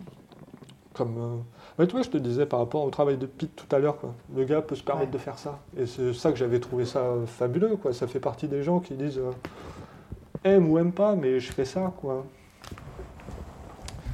Et je trouve ça, euh, ouais, super intéressant. Ça faisait longtemps que j'avais pas vu le Bibendum Céleste. Waouh Ah tu vois, cette Ah, bien interview joué. est pleine de surprises. Merci Olivier. Allez Euh, C'est Olive qui t'avait dit ça ouais, c'est Olivier. il a qui bonne. Ouais ouais, il est fort. il est très fort. Ouais. Euh, Ah, heure- J'ai oublié de citer le, le travail d'Olivier. Olivier Poissignon, bien sûr. Ah. Je ne l'ai pas dit, mais il fait du bien au tatou aussi. Qu'on aime ou qu'on n'aime pas, hein, mais euh, Mm, mm, ah, sa démarche, euh, elle apporte quelque chose. quoi. mm, mm. Voilà. Et ça méritait, de petits euh, shoot-out, Mm, comme mm. on dit. euh, On lui envoie des bisous. Ouais, euh, Covid-friendly et tout ça. Ouais, hein, voilà, les bisous de loin, quoi. Dans dans deux, les deux interviews donc, que j'ai pu lire, j'ai trouvé qu'il y avait une contradiction dans ton rapport au jugement. Ah ouais? En quelques mois d'intervalle, parce que ça date de 2017, je crois, décembre et juillet, un truc comme ça. Ma période faste, mon âge d'or. Maintenant, je suis en déliquescence. Mais non. Euh, D'un côté, tu dis, euh, je cite, je ne suis personne pour juger ce qui est bien ou non, tout évolue, le tatouage ne sera pas exempt de ça. Les réseaux sociaux, l'immédiateté, le temps jugera. Donc c'était à propos de l'évolution du tatouage. Ouais, waouh. Et euh, C'est con, mais c'était intelligent. ah non mais attends t'as dit des... non mais t'as des trucs bien attends. euh. J'ai dû faire Moi j'ai apprécié lire surtout l'interview de The Unchained. Ouais, très, dû faire très un intéressante. copier-coller de Wikipédia, là, je Mais non mais non mais non. Ne te dénigre pas. Ah, allez. Euh, et de l'autre côté, tu disais que, euh, tu disais, je cite, je considère l'art comme un résultat de la culture. C'est ce qui nous manque le plus maintenant. Je pense que la culture est la clé. C'est elle qui nous sortira de la médiocrité satisfaisante de notre époque. Oui, ceci est un, est un jugement. Fermez les guillemets. Ah ouais, putain, j'étais en colère. Du coup, c'est quoi l'art pour toi? Euh, l'art en général ou ma vision personnelle de, Les de deux. l'art? Euh, Je mets l'art dans le rang de la culture et je pense vraiment c'est ce qui, ce qui nous apprend, en règle générale. Je pense qu'un monde sans culture, c'est un monde qui est voué à l'échec.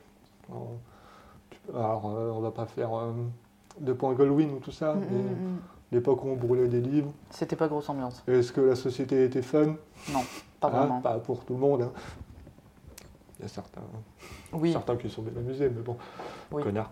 Euh, et je pense que c'est ce qui nous amène à, à nous ouvrir à l'autre, euh, à la culture. On apprend des choses, mais quelqu'un qui apprend, c'est pas quel- c'est quelqu'un qui n'a pas peur. Mm. Et je pense que quelqu'un qui n'a pas peur, c'est quelqu'un qui ne juge pas les autres. Je pense que c'est important. Euh, là, en général, j'ai oublié ce que tu m'avais demandé. La question c'était c'est quoi l'art? Parce que là tu m'as plutôt Ah. répondu à quoi servait l'art? Euh, en vrai, à l'art, ça sert à rien, mais est-ce que c'est pas ça qui est super intéressant? Bah pourtant ça peut pas servir à rien puisqu'il a les, les fonctions dont tu viens de parler. Ouais. C'est-à-dire qu'il apprend, il ouvre, il permet de construire. Alors oui, ça permet tout ça, mais tu peux l'enlever de la planète, euh, elle continuera à tourner. hein. Mais est-ce que c'est pas ça qui fait justement que c'est trop bien? Mm, mm. C'est parce que ça sert à rien.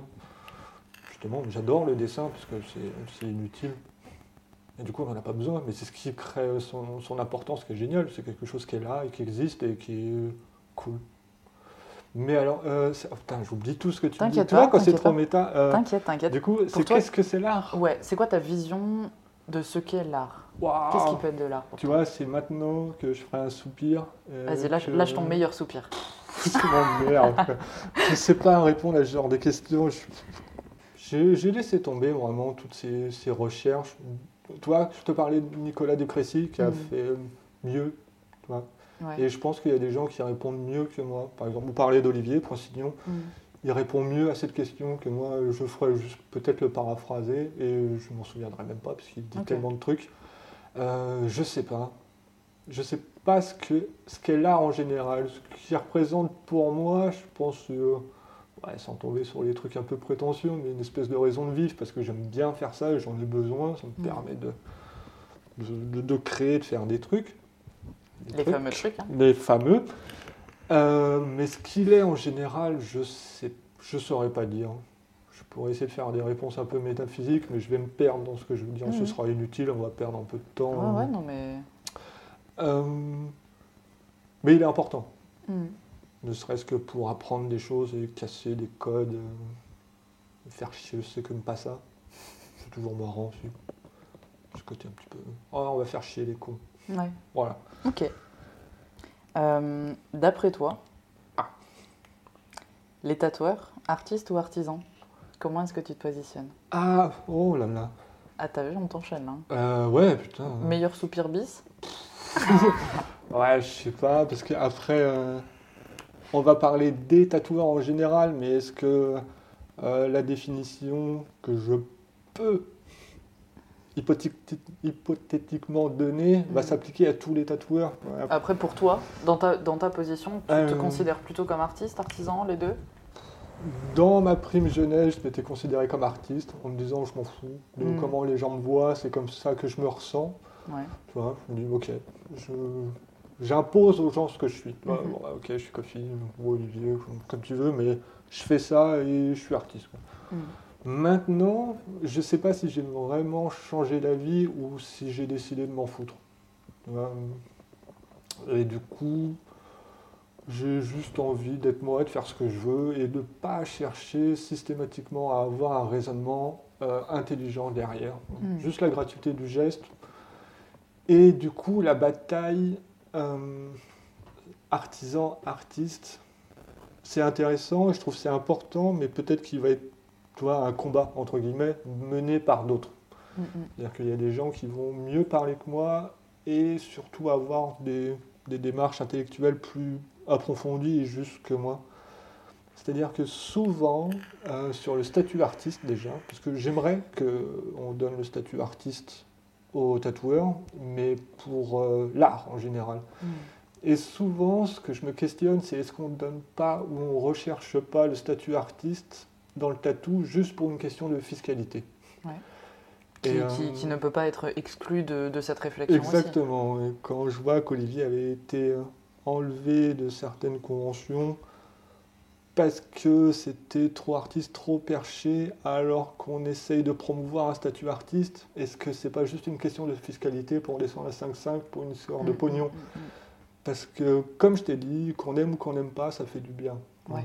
Voilà, ça, ça a obligation d'exister dans le tatou. Si on veut que ce soit artistique, il faut qu'il y ait des trucs. Qu'on aime ou qu'on n'aime pas, hein, je, Mm. je dis pas, mais Oui, euh, ça a chacun besoin sa sensibilité et sa quoi. compréhension. euh. C'est comme si tu te dis, euh, l'art contemporain, art ou pas. quoi, un truc, Il Mhm. est là, il existe, que t'aimes ou que t'aimes pas, que tu le comprennes ou que tu le comprennes pas, il est là. Mhm.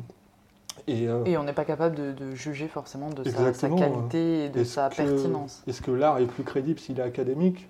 C'est-à-dire que si tu fais un bâtiment à l'huile, est-ce que c'est plus... euh, Plus crédible que les bâtiments de Nicolas de Crécy. Voilà, c'est- exactement. ouais. Et, si C'est- deux démarches différentes, en fait. Exactement. Et je ne saurais pas répondre, et surtout que j'ai plus envie. Voilà, Mhm. maintenant j'arrive... euh, j'ai 40 ans, et que j'ai plus envie de... Ah, le fameux fou. Voilà. Vous me faites chier avec vos questions. non, mais voilà, j'ai plus envie. euh, Parce que je me dis, est-ce que je me suis réellement souvent interrogé moi-même là-dessus Euh, Non.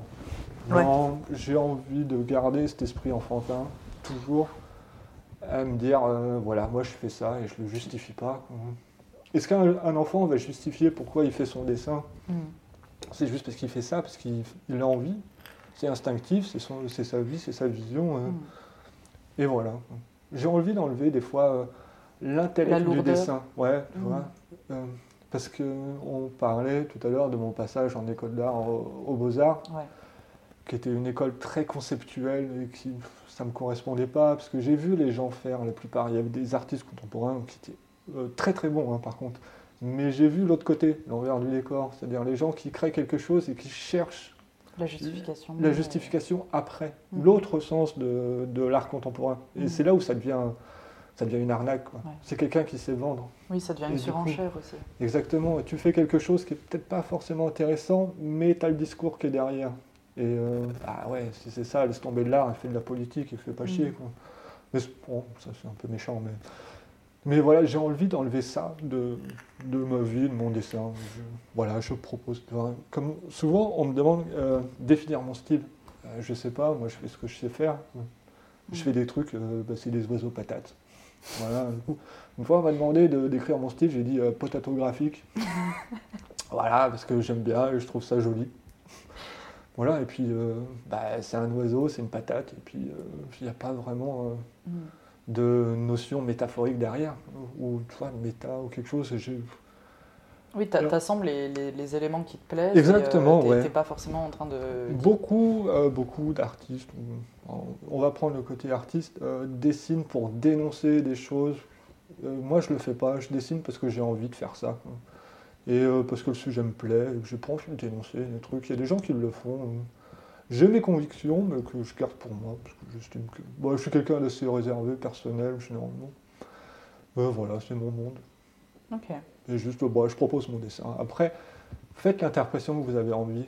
Comme, comme la vraie vie, en fait. On te donne quelque chose et euh, interprète-le comme tu veux. C'est pas à moi de te dire ce que tu dois penser. Ouais, ce que je- tu vois ce que je veux dire? Ouais, ouais.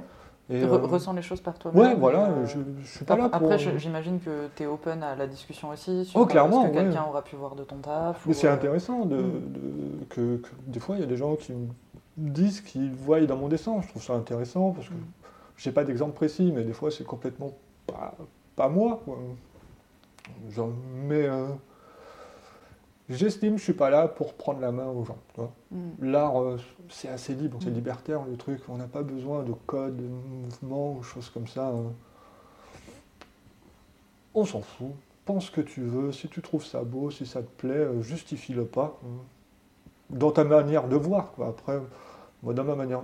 C'est comme ça que je vois l'art, en fait. Tu vois, ne pas rejeter en bloc les choses. Donc l'art, fais-le. Ouais, fais-le et euh, apprécie-le ou pas. Mais euh, sois honnête. Je pense que ça peut être pas mal. Juste n'apprécie pas quelque chose parce que c'est tendance. Je pense que ça peut être cool. Souvent maintenant, c'est ça. Un phénomène des modes fait que tu vas aimer ce truc-là. Mais euh, non, quoi. Et c'est pas parce que le truc est underground qu'il est forcément intelligent, tu vois. Et c'est pas parce qu'un truc est mainstream qu'il est forcément nul. On en revient à la musique et ce genre de choses, tu vois. C'est pas parce que ton groupe euh, commence à être connu qu'il est moins bien. Tant mieux, tu vois, s'ils arrivent à vivre de ça. hein. Et euh, pareil, moi je ne saurais pas trop trop dire, donc je ne sais pas si c'est la partie la plus intéressante de l'interview. Bah mais, si, au euh, contraire. Ouais, en tout cas j'ai placé des gros mots, je suis assez content. Ah, Nickel. Voilà, niquez-vous. Du coup, on en a un petit peu parlé tout à l'heure, mais euh, quelle est l'importance de la qualité technique de l'artisanat pour toi dans le tatouage? Tu, tu me Euh, disais que c'était euh, essentiel, je la pense, qualité ouais. technique dans, dans le tatouage, et que c'était plutôt ça qui restait au moment de l'acte. Que la Oui, l'acte en La lui-même. créativité, elle venait Euh, avant. Ouais, ouais, ouais. Mais euh, elle vient avant, mais elle est tout aussi importante. Ouais, je, je mettrais les deux sur, euh, sur le même état parce que beaucoup de créativité sans technique. bon, on parle du tatou là. hein. Ouais, ouais, ouais. Euh, c'est pas super intéressant. Quoi, beaucoup de techniques sans créativité, il l'est pas non plus. Il faut trouver cette espèce de juste milieu pour que les deux se répondent. Mais euh, en parlant d'actes purs du tatouage, j'estime que c'est quand même la moindre des choses. On s'auto-proclame, parce qu'il n'y a pas encore des diplômes. Mm. Voilà, après, après c'est savoir s'ils font un BEP ou des trucs comme ça, ça c'est leur débat euh, qui m'a l'air stérile, mais voilà. Mais euh, quand tu t'auto-programmes tatoueur, la moindre des choses, c'est de faire un tatou techniquement propre. quoi. Les gens te payent pour ça, c'est quand même la moindre des choses de faire quelque chose qui va tenir dans le temps. On te paye en plus euh, cher, beaucoup trop cher pour certains. Hop là, un petit pic. Poser celle-là. Voilà, c'est cadeau. Donnez-moi votre argent, j'aimerais bien être payé comme eux. Parce que j'ai envie d'être en retraite, les gens, donnez-moi beaucoup d'argent. Du coup, c'est quoi ton process de création pour tes tatous Euh, beaucoup les idées des gens. Euh, souvent, à tort, les gens pensent que je bosse beaucoup en flash, alors que généralement, je préfère bosser à la demande. j'aime quand une personne arrive et me donne un, sujet. Quoi, pas forcément un sujet. Toi, je prends souvent le parallèle avec Nico, Mhm. où euh, on lui file une histoire et lui, euh, il illustre à merveille. Il sait faire ça. quoi. C'est super cool, mais parce qu'il a des. Des fois, je voyais ses mails, il a des pavés. Quoi. J'ai fini de lire son truc, j'ai oublié ce qu'il avait marqué au début. Généralement, moi j'ai quelque chose de plus efficace. Les gens veulent un animal. J'aime bien faire des animaux. C'est quelque chose qui m'éclate. euh. Et puis, euh, vite fait, un petit thème. Et puis, on me laisse carte blanche. Généralement, j'ai au moins la chance, et merci les gens, de me laisser faire ça. euh. Et j'apporte euh, j'apporte mon petit monde. Bah, après, j'imagine que ça dépend du mood que j'ai. Des fois, je suis peut-être euh, un petit peu plus joyeux ou quoi. Peut-être je me suis levé d'une meilleure. Alors, je fais un petit truc un petit peu cool. Puis après, euh, après, je suis en colère. Et du coup, je fais des interviews où je balance des trucs. Acide. Oh putain, je devais être en colère. On m'avait saoulé, je pense. Mais, mais ouais, j'aime bien bosser à la demande. Quelques flashs des fois quand j'ai envie d'expérimenter des trucs, du coup je peux me permettre de proposer, mais alors ça je le dis pas aux gens, mais la plupart du temps euh, j'expérimente sur leur motif, parce que je sais à peu près dans quelle euh, direction je vais aller, puis Mhm. Ouais. voilà, je fais mon petit laboratoire, puis après euh, je propose aux gens, ils aiment ou ils aiment pas, mais mais voilà. Après, je fais pas vraiment, j'ai pas vraiment de préférence, mais c'est vrai que j'aime bien bosser à la demande. Ça me permet de faire des choses que j'aurais peut-être pas pensé de faire. Ça m'emmène dans un sujet que je fais ah ouais tiens ça, j'aurais pas pensé tout ça. C'est vrai. Dans les animaux, je fais des oiseaux parce que j'aime bien ça, avec des références au hip-hop et au catch. Ça me parle à personne, mais je suis ouais, content. mais- Je fais ouais, je veux bien. hein. On parlait du process de création dans tes tatous. Euh, Le jour de la marmotte. moi, je me demande quelle, était, quelle est la part de co-création euh, dans, dans tes tatouages et la carte blanche, parce qu'on parlait de la demande. Ouais. Euh, tu travailles beaucoup avec, de la, avec la demande. Alors. En vrai, j'avais fait une super, euh, une super réponse intelligente, euh, mais ça a bugué, du coup, il va falloir qu'on recommence. Ouais, il va falloir la refaire, je suis désolée. Et euh, je me souviens plus exactement de ce que j'ai dit. Mais euh, je crois que je disais que la carte blanche a tendance un peu à me bloquer. Euh, Trop de liberté m'empêche un petit peu de savoir dans quelle direction je veux aller. Parce qu'au final, est-ce que la carte blanche n'est pas un flash? Peut-être. Ouais, d'une certaine manière, c'est un projet que tu, tu C'est ça, réalises comme ça, donc... euh, Mais euh, du coup, je te disais que j'aime bien les directions approximatives. Du coup, les gens me donnent euh, une direction. Et après, Un là, thème, ça, me- un truc comme voilà, ça. ça me donne juste une espèce de coup de pouce pour savoir dans quelle direction je vais. Oui, parce que les gens pensent que t'es pas très demande, alors qu'au final, euh, tu, Oui, la tu plupart du temps, euh, c'est ça. Après, euh, les gens aussi pensent que je suis surbooké alors que ça ne l'est pas. Ok, Donnez-moi votre argent. venez, venez, Allez. prenez rendez-vous. c'est pour acheter des chips. Chips goût quoi? Nature. Nature, ok. Voilà. Chips au sel, comme ils disent en Belgique. Très bien. Voilà. Euh, tu tatoues avec euh, une machine, euh, un dermographe bobine ou rotative? Euh, les deux. Alors, j'ai beaucoup bossé en bobine. Et là, pour un aspect de confort, comme je me balade un petit peu, j'ai pris euh, en rota. Parce que bon, maintenant, ça reste quand même euh, bien efficace. Ouais. Euh, alors, quand je suis au shop, j'utilise des fois mes, mes, mes bobines. Et c'est selon. Mais c'est vrai que les rotas, c'est cool. hein. Pour quand je fais beaucoup de dots, euh, la machine a tendance un peu à me tétaniser la main.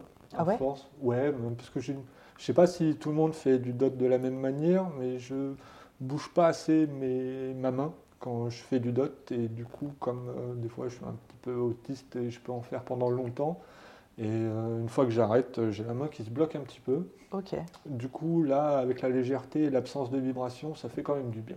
ok. Il y a un confort qui est quand même cool. quoi. Et puis maintenant, ça reste super efficace ces machines. Je me souviens les débuts euh, des rotatives. hein. C'était pas terrible, mais euh, Mhm. maintenant, ça reste quand même bien efficace. Donc ouais, machine euh, rotative sans fil.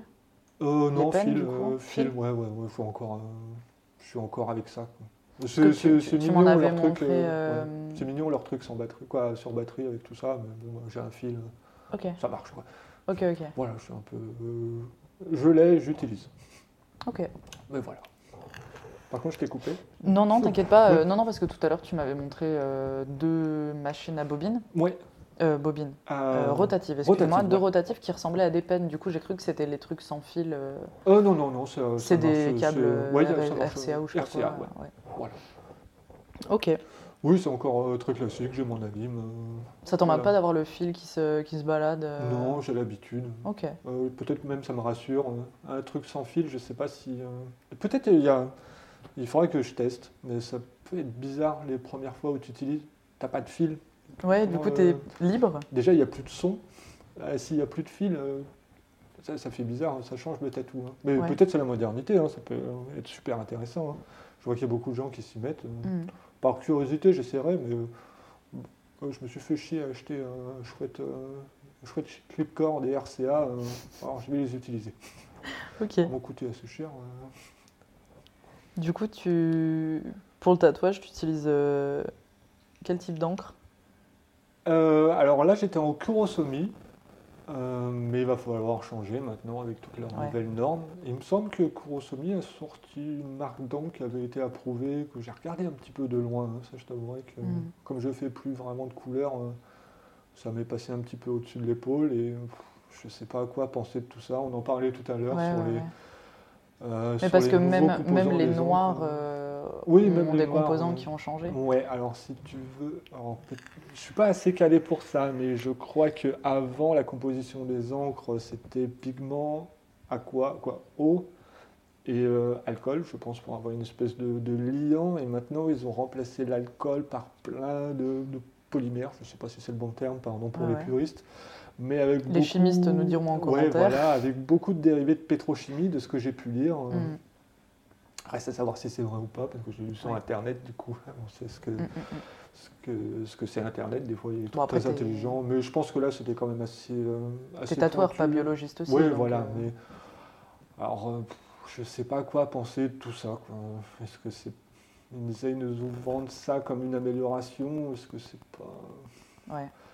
Euh, J'avais lu un truc qui était assez intéressant, à savoir si un produit était bon, il fallait que la liste des produits soit compréhensible par un enfant de 6 ans.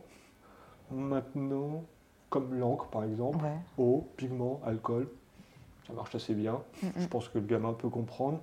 Maintenant, si tu lui dis polymère euh, Mm. avec des initiales et des trucs comme ça, bon, je comprends pas hein, Ouais, ouais. techniquement. Oui, ou des lettres et des numéros derrière. Voilà, après, c'est encore une, es- une histoire de, de, de label, tout ça. Je sais que passé un moment, je bossais avec, euh, ah, comment elle s'appelle Euh, la Dermaglo, Ok. une langue qui était quand même super cool, anglaise, il me semble, Ouais. qui n'avait pas la norme française, mais qui avait la norme européenne. Je sais pas pourquoi, qui décide, qui paye pour. Mm. Ça, après, euh, moi, à ma petite échelle. euh. Après, tu vois, je me dis, si c'est de meilleure qualité, que ça peut euh, servir le tatouage, pourquoi pas Euh, Tu vois, euh, Mhm. pas être sectaire, être fermé au changement, hein, parce que beaucoup de gens étaient euh, fermés au changement par rapport aux bobines, aux bobines et aux machines rotatives, mais il y a quand même un confort et ça reste quand même des bonnes machines maintenant. Du Mhm. coup, pas être. ah, c'était mieux avant, c'est pas vrai. Quoi. Là, je suis pas sûr. Ok. Est-ce qu'on a vraiment. Gagner au change. Ouais, ouais, ouais. Après, bon, bah, c'est pas nous qui décidons. Mm, mm, mm, Ils mm. nous ont pas demandé, j'imagine. Je suis un peu loin de tout ça, mais ils ont fait leur truc dans leur sens et puis ils te l'imposent. Mm, mm. Mais peut-être que ça changera. Mm. Moi, je sais pas, on m'écoute pas. Je sais pas si j'ai un avis dessus aussi. Ok. Ouais, encore pareil, il y a des gens qui parlent mieux et qui sont spécialistes là-dedans. hein. Et j'imagine, ça fait chier quand tu fais que de la couleur et qu'ils changent tout. hein. Avec des flacons qui triplent, ou double ou triple le prix.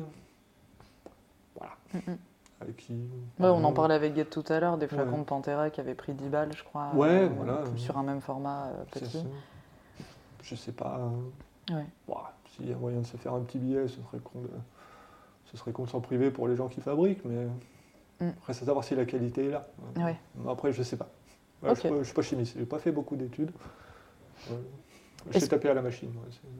Est-ce que tu travailles en free end des fois? Parce que tu parles de la spontanéité du geste et tout. Est-ce que ça marche aussi dans le tatou? Non. Non? Euh, je travaille pratiquement jamais. Ouais. Quelques lignes par-ci par-là. Alors des fois je me moquais parce que j'ai vu une fois passer sur internet il y a quelques années euh, quelqu'un qui avait marqué euh, 92, 92% free end, quelque chose comme ça. Je sais pas, j'avais trouvé ça génial. quoi. Ouais. Ah ouais, pourquoi les 8 Mm. C'est un petit morceau de calque, euh, ce que tu as calculé, le, le rapport. euh.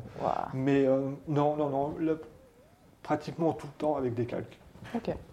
Comme euh, je fais beaucoup de travail de texture avec euh, du négatif et tout ça en petits points, et j'ai besoin d'avoir des calques très détaillés, et je mettrai énormément de temps à essayer de le faire euh, sur peau. Mm, mm. Et je me dis, euh, putain, si j'y arrive pas, j'ai fait venir la personne, Ouais. et j'ai pas réussi à sortir un dessin. Parce que des fois, ça arrive, hein, où je galère chez moi à faire un dessin. hein. Et je me dis, putain, s'il y a une personne qui vient me voir hein, et que j'arrive pas à dessiner. hein. parce que des fois, je peux passer une journée et rien sortir sur un dessin. Et le lendemain, en une demi-heure, j'arrive à le faire, alors que la veille, j'ai passé 6 heures dessus.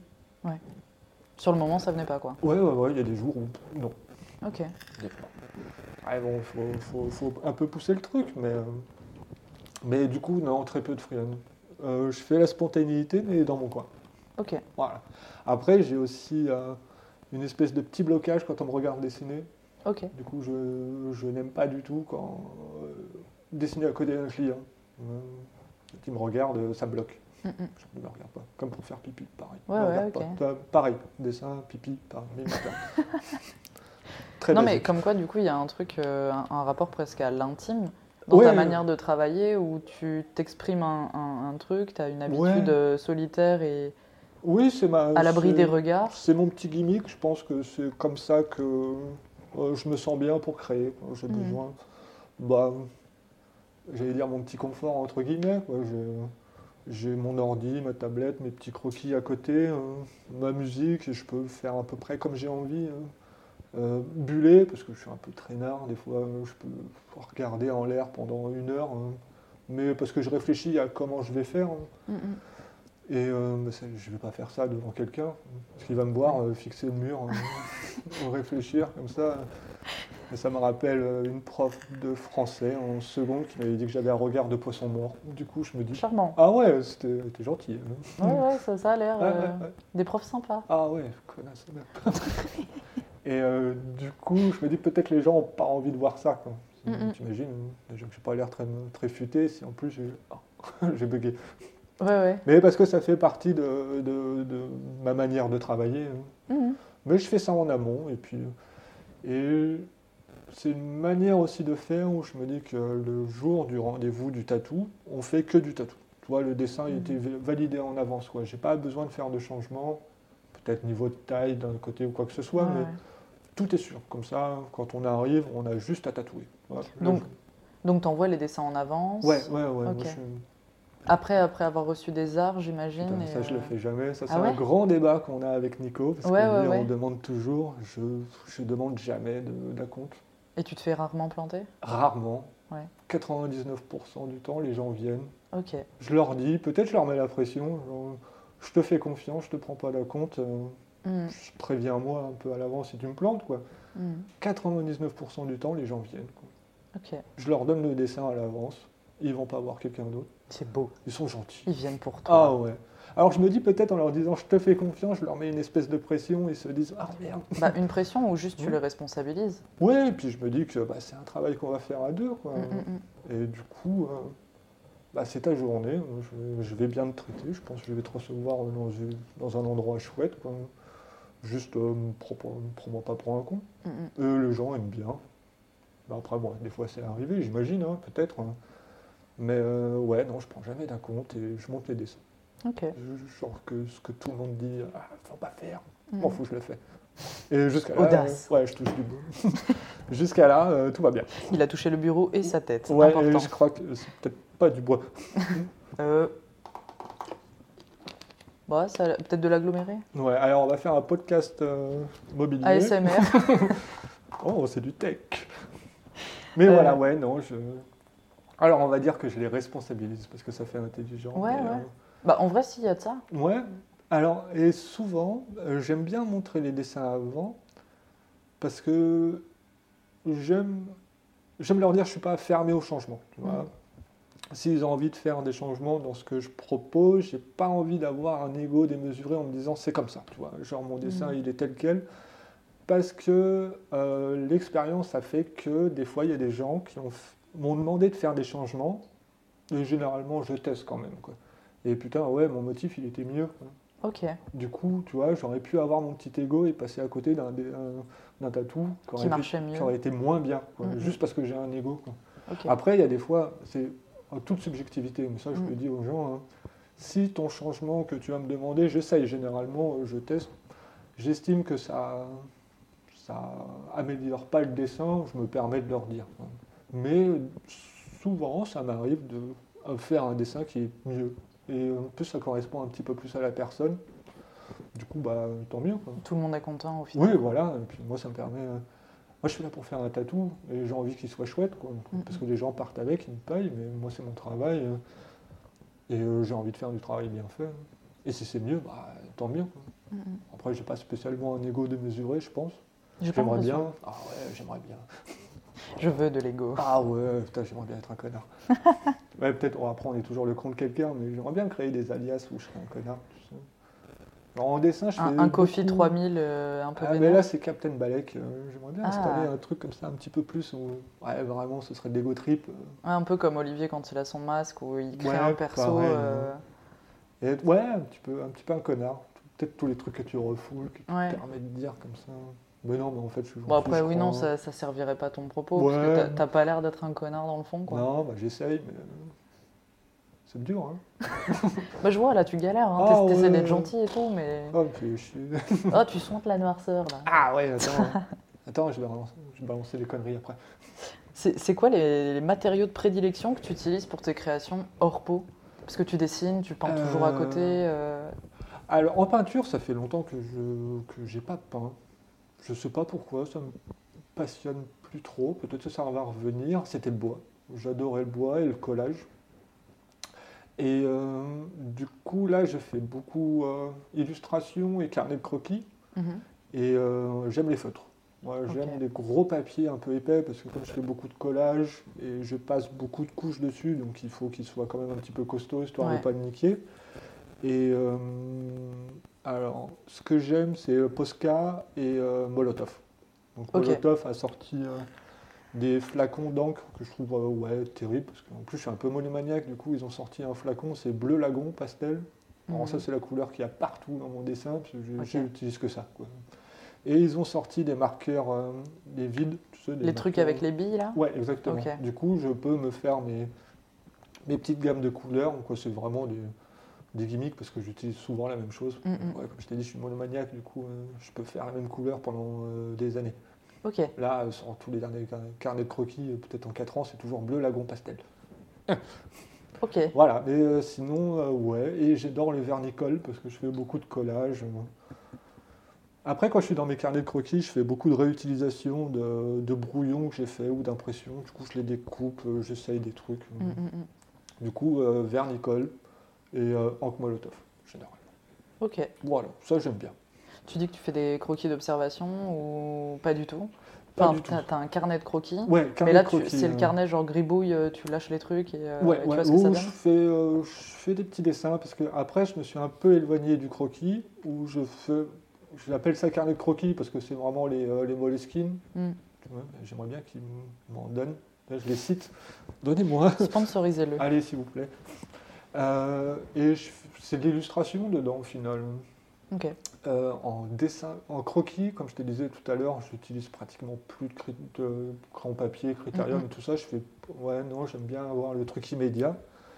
Et ouais, dessin d'observation, j'ai toujours été nul. Euh, Je vois en école d'art, euh, ça commençait bien. À chaque fois, quand on faisait du modèle vivant, ça commençait. et T'avais un petit orteil euh, nickel et après ça partait. Ouais, entre ce que je vois et ce que je fais, bah, ça, ça merdait.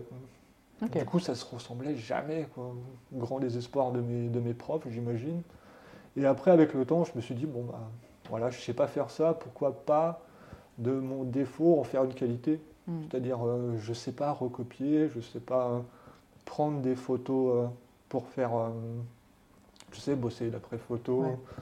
Ou pour faire de l'inspi ou des croquis de recherche, je sais pas faire ce genre de choses. Je me suis dit, ok, je sais pas dessiner avec de la référence, du coup, je vais me dire, je vais tout créer. Même si ça ressemble pas trop. quoi. Au Mm. final, tout ressemble. tu vois. Oui. Si je fais un oiseau, euh, je fais une boule avec deux ailes, c'est un oiseau. Je mets un Mhm. bec, euh, regarde les Shadocks, euh, c'est une boule, un triangle, Mhm. et tu sais que c'est un oiseau. Quoi. Ouais. Et du coup, je me suis dit, bah, ok, je sais pas faire, du coup, autant transformer ça en, en mon avantage. Ok. Genre, ouais, voilà, fais-le. Et tu dis ce que c'est, quoi. Impose-le. Je me dis, pourquoi Et pas. ça, ça a bien fonctionné.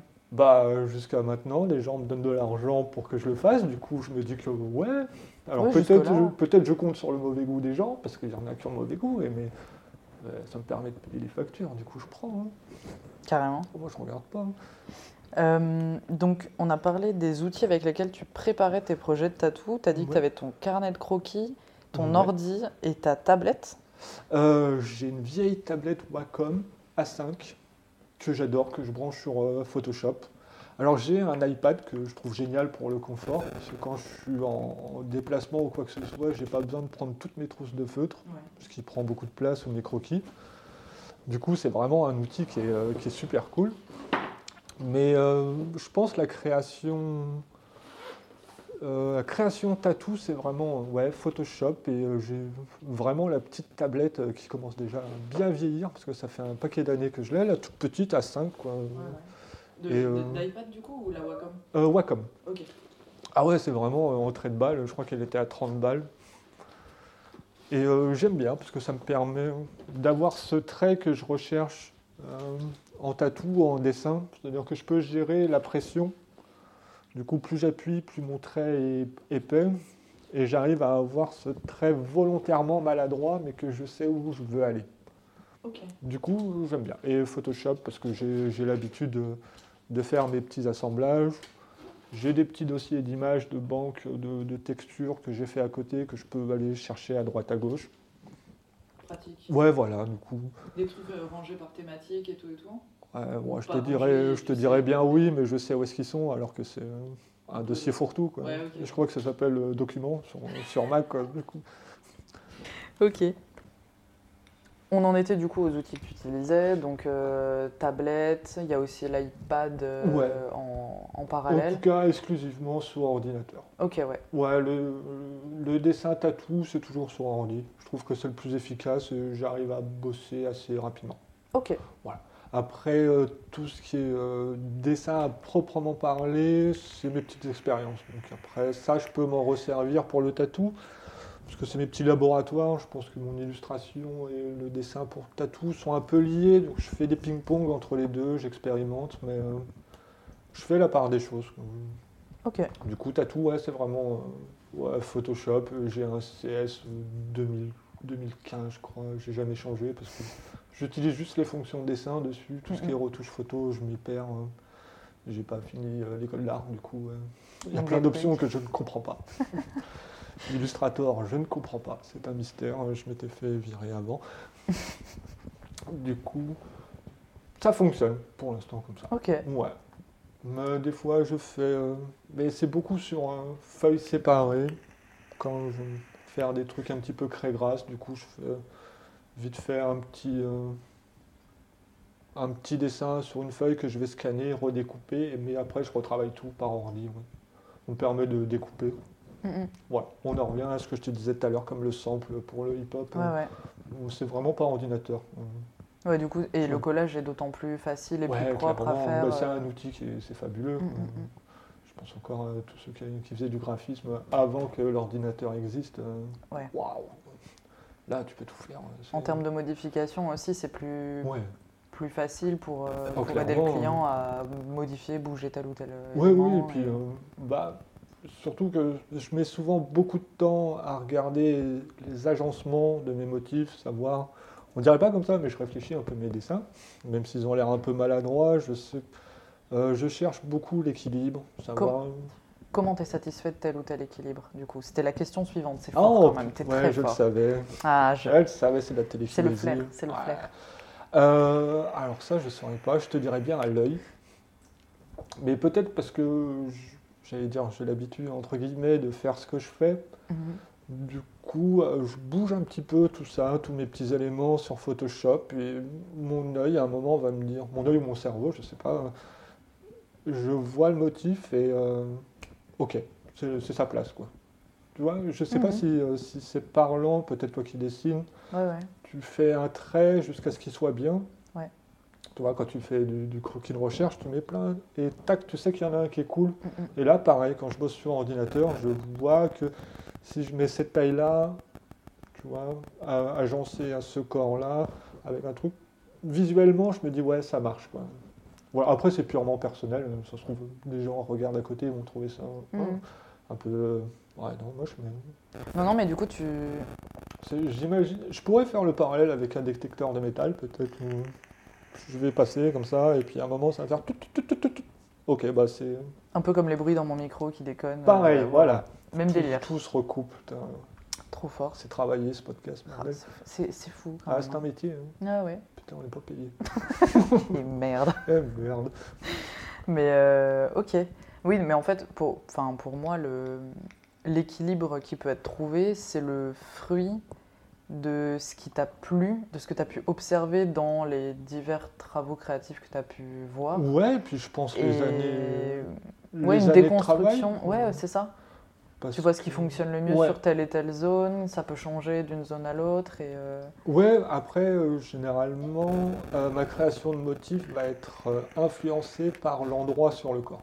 Ok, Du coup, je sais que je travaille pas un motif de la même façon si je le fais sur une cuisse, un avant-bras, un flanc, parce que tu n'as pas la même surface et tu n'as pas le même agencement par rapport au mouvement du corps. Du Ouais. coup, je sais que, par exemple, un haut d'épaule, j'aime bien gérer avec l'arrière du bras qui a un côté très strict, avec une épaule qui s'ouvre un petit peu. Du coup, tu as vraiment cet effet un peu conique. Et surjouer cet effet quand tu es sur une épaule, ou par exemple, si je fais un chest ou un haut d'épaule, je sais que l'épaule est vraiment le carrefour entre les deux et du coup je me sers toujours de ça en point de départ pour arriver à avoir un truc que j'estime euh, efficace. ok. Il y a un minuteur. Ok, c'est pour ça, je, je- je vois le miroir qui s'allume, je dis à quoi? Ah, c'est l'exorcisme. Qu'est-ce qui se passe? C'est fort. Ah. Mais alors du coup, quand tu, quand tu te sers de cette, euh, de cette épaule comme carrefour, comment tu vas agencer ton motif? Admettons, on est sur une épaule, euh, un, un Ouais. haut de bras gauche, Ouais. tu vois le- l'épaule comme carrefour, tu vas caler tes... Quelle dynamique? Euh, alors souvent j'aime bien, je ne savais pas comment dire. C'est vrai que c'est sur- difficile parce que là on est que sur de l'audio, mais justement c'est un exercice. C'est ouvrir sur, euh, sur le chest. J'aime bien les trucs euh, très rectilignes sur un chest. Mais du coup, j'essaye de caler. bon, après, je fais beaucoup d'animaux ou de têtes comme ça. Du coup, une tête un peu sur. ouais, c'est- pas facile à dire en, en- en podcast, mais sur le haut d'épaule, qui a une surface un peu plate, donc Mhm. qui va mettre un peu en valeur. On ne sera pas sur un côté un peu bombé. Ou... Parce que j'aime bien sur mes tatous avoir une jolie vision de face. Ouais. Tu vois, on- qu'on n'ait pas besoin de tourner pour avoir toute l'information, tu vois, tous les marqueurs graphiques. Hein.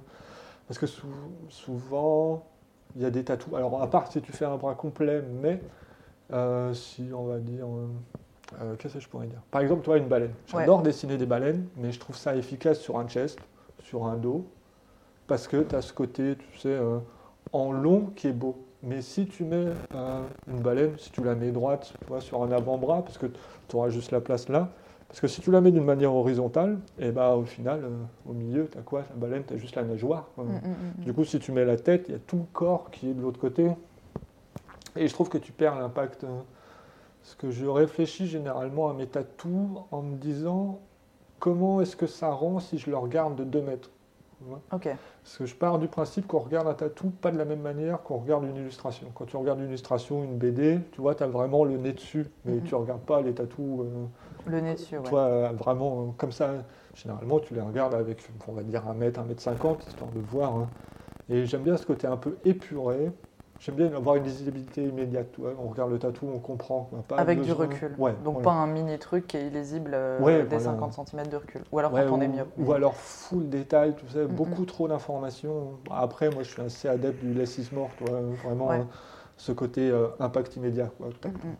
Que j'estime après. je Avec des si- lignes assez, assez épaisses aussi, qui Ouais. se voient bien de loin, donc ça délimite fort le motif. C'est ce que je trouve qui contraste bien avec. Bah ça, c'est plus dans ma manière de travailler. Tu vois, j'aime bien euh, faire des corps avec des grosses lignes un peu épaisses, maladroites, parce que c'est ce qui contraste avec le côté euh, travaillé du dot, où j'essaie d'avoir un petit peu de réalisme, comme des têtes d'animaux.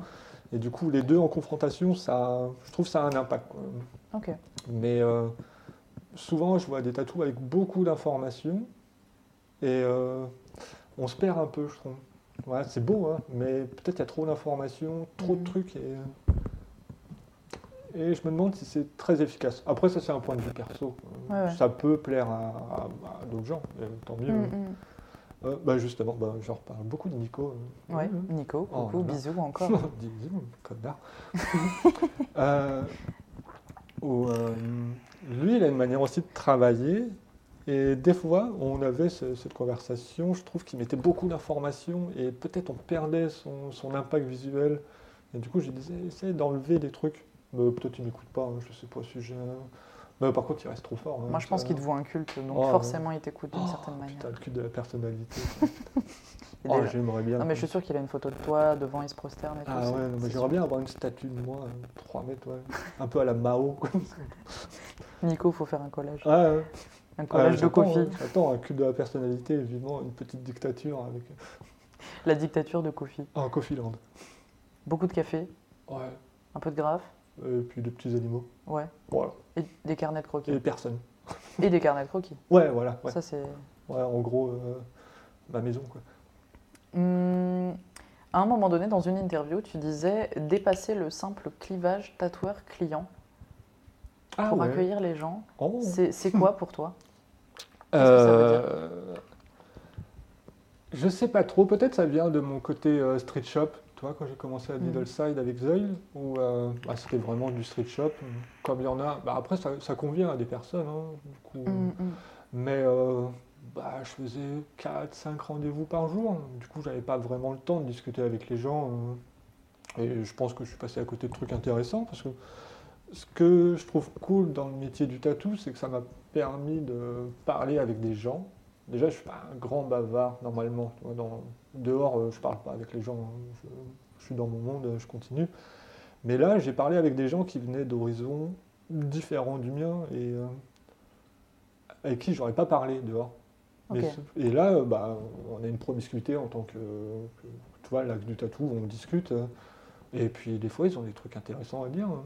Et ça, je trouve ça intéressant. hein. Et du coup, pour en revenir, le côté. Toi, quand tu arrives en magasin, les gens viennent, ils attendent, tu prépares le truc, tu tatoues, ils se barrent. Hum. Du coup, c'est ça que je rappelle le côté, euh, le rapport euh, Le tatoueur clivage. client, quoi. Tu vois, es juste là pour prendre de l'argent. Alors oui, j'aime bien, j'ai- envie de prendre de l'argent. J'aime ça. Donnez-moi-en. Mais euh, alors euh, là, je vais parler de, de Alcheming parce qu'on est ici, euh, mais tu vois, à l'usine, on est pareil.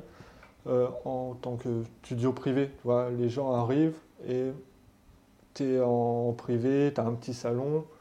En plus, là, euh, avec Travis, du coup, tu enlèves tes chaussures à l'entrée, Mhm. tu as vraiment ce côté asiatique où tu es, en chaussettes, quoi. Du coup, tu es comme Mhm. à la maison. hein. Et euh, je prends un seul rendez-vous par jour parce que j'aime bien discuter. Comme ça, on peut prendre un café avant, puis on papote de tout, de rien, Mhm. de comment ça a été, le trajet, d'où est-ce qu'il vient. hein. Et euh, discuter avec les gens. Et justement, c'est ça que je te disais, se casser ce rapport. quoi, parce que j'ai pas euh, d'impératif à me dépêcher parce que j'ai un rendez-vous après. quoi. Ouais, ouais. Là, bon, bah, on commence et puis on finit quand on finit. Quoi. Et on discute, on papote, on parle de musique, euh, musique, cinéma. Et les gens ont toujours des trucs intéressants à dire. Alors que je le fais pas quand je suis dehors, étrangement. hein. Peut-être je mets mon costume de gens social quand je suis en tatoueur. Ah. Ouais, dans la rue, je marche, pas que ça à foutre. Je vous parle plus. Ah ouais, non, j'ai pas le temps. Parisien. Putain. Parisien, mais des montagnes, quoi.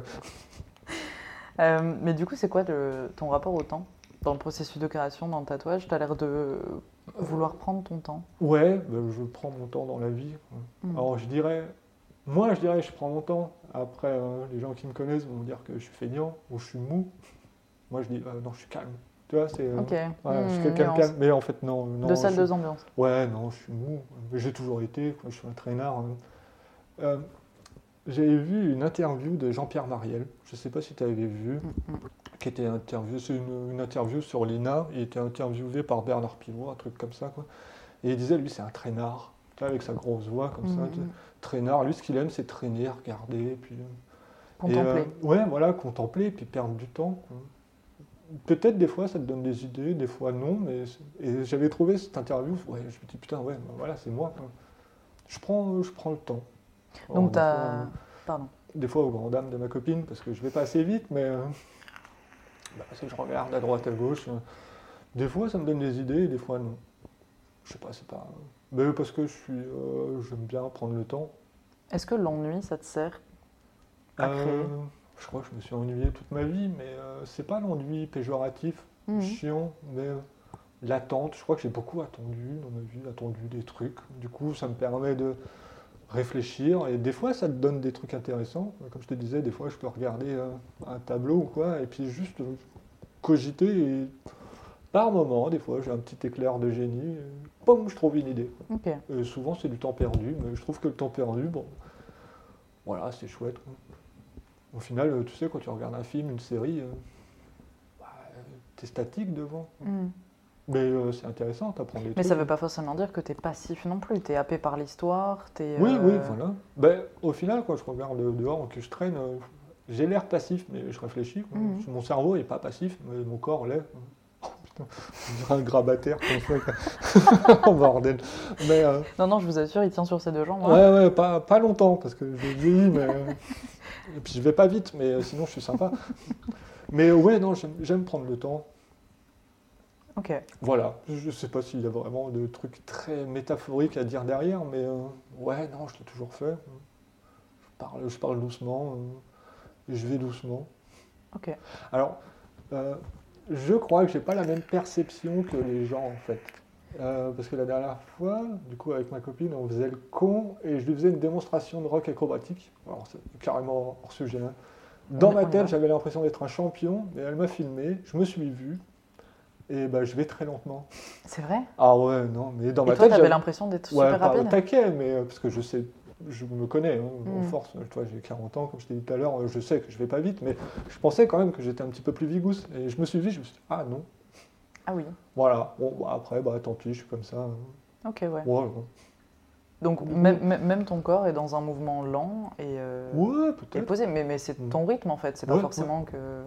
Puis je m'acclimate bien avec des gens énervés, tu vois. On reparle encore de Nico, mais lui est Nico. à 2000%. Mais...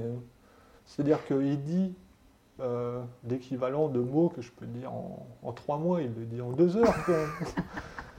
mais au final, tu vois, ça correspond bien, parce que du coup, on s'entend super bien, parce que ouais, j'imagine immeuble, mais euh, j'ai jamais eu peur, tu vois, des silences ou des trucs comme Mhm. ça. Tu vois, les, euh, euh, par exemple, il y a beaucoup de gens qui trouvent que des silences dans une conversation, quand quelque chose c'est un petit peu gênant, mais je pense pas. hein. Si tu es bien avec la personne ou quoi que ce soit, s'il y a un silence, bah, c'est que tu penses à autre chose, mais c'est pas forcément parce que parce que tu es mal. Mais c'est que c'est aussi que tu t'autorises à être présent sans, Ouais, euh, sans artifice. Et des fois, j'ai pas de trucs intéressants à dire. Du Mm. coup, euh, je pars du principe que si j'ai rien à dire, je ferme ma gueule. Belle mentalité. Putain, bah, C'est fort, c'est très fort. certaines personnes devraient se l'appliquer. Ce sera pas la si t'es- citation du podcast. Ah ouais, je je sais pas citer le nom, mais, mais putain, ça ferait du bien. Parce que meubler, euh, raconter des trucs euh, pour rien dire, hein. Pff, fatigant. Relou. Ah ouais, mais où tu veux en venir hein Ah, J'aime bien le calme. En parlant de, de calme, mais pour autant de discussion, euh, ça peut être aussi des discussions graphiques. Qu'est-ce que les collabs, euh, dont peut-être euh, celle avec Woozmoon, que j'ai pas mal vu passer, ont pu t'apporter? Euh, alors, j'en ai fait beaucoup. Parce que ouais, j'ai vu beaucoup de trucs passer. Bah, j'ai toujours aimé les collabs. Et du coup, bah, avec le temps, tu vois, comme je t'ai dit, j'ai rencontré pas mal de gens super talentueux. Et du coup, et bah, ça m'emmène dans des directions euh, que j'aurais pas pris. Tu vois, pareil avec Léa. Ou, euh, Alors, ce que j'aime bien aussi dans les collabs, dans les, des, Les dans les collabs, euh, par exemple, avec le travail de Léa, ça me permet de comprendre sa manière de faire. Hmm. Parce que euh, généralement, euh, là où ça a été le plus efficace, c'est qu'elle me file un dessin et moi je travaille par-dessus, mais ça, ça me force à comprendre comment elle travaille. Et, euh, et le fait de faire une collab aussi, c'est que tu dois, toi, expliquer comment tu travailles. Et du coup, ça te permet de formaliser ton travail. Et si tu arrives à l'expliquer, ça veut dire que tu comprends comment tu travailles. Et si tu comprends comment tu travailles, ça veut dire que bah, déjà, euh, tu sais ce que tu fais. Hmm. Euh, que je pense que tu es humble dans ta manière de travailler, si tu arrives à l'expliquer sans partir dans des trucs trop prétentieux. Et euh, ouais, puis là avec Get en ce moment, on fait beaucoup de, beaucoup de, de collages, fait un peu de street art, euh, pareil.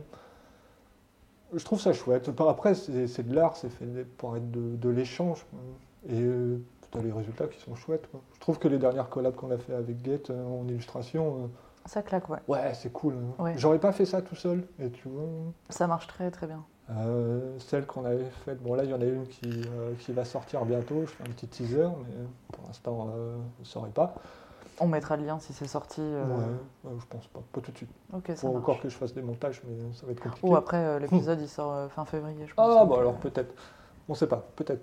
Suspense. Ouais, démerdez-vous.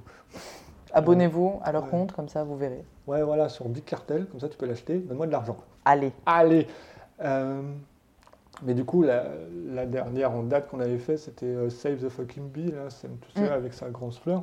J'aurais jamais travaillé un truc comme ça tout seul. Pas...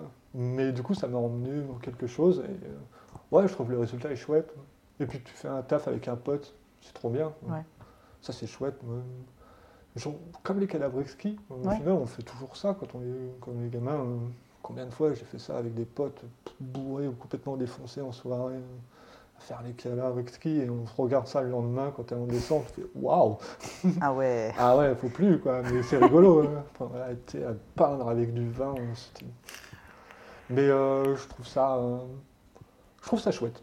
T'as une émulation qui se crée et euh, c'est vraiment la création pure.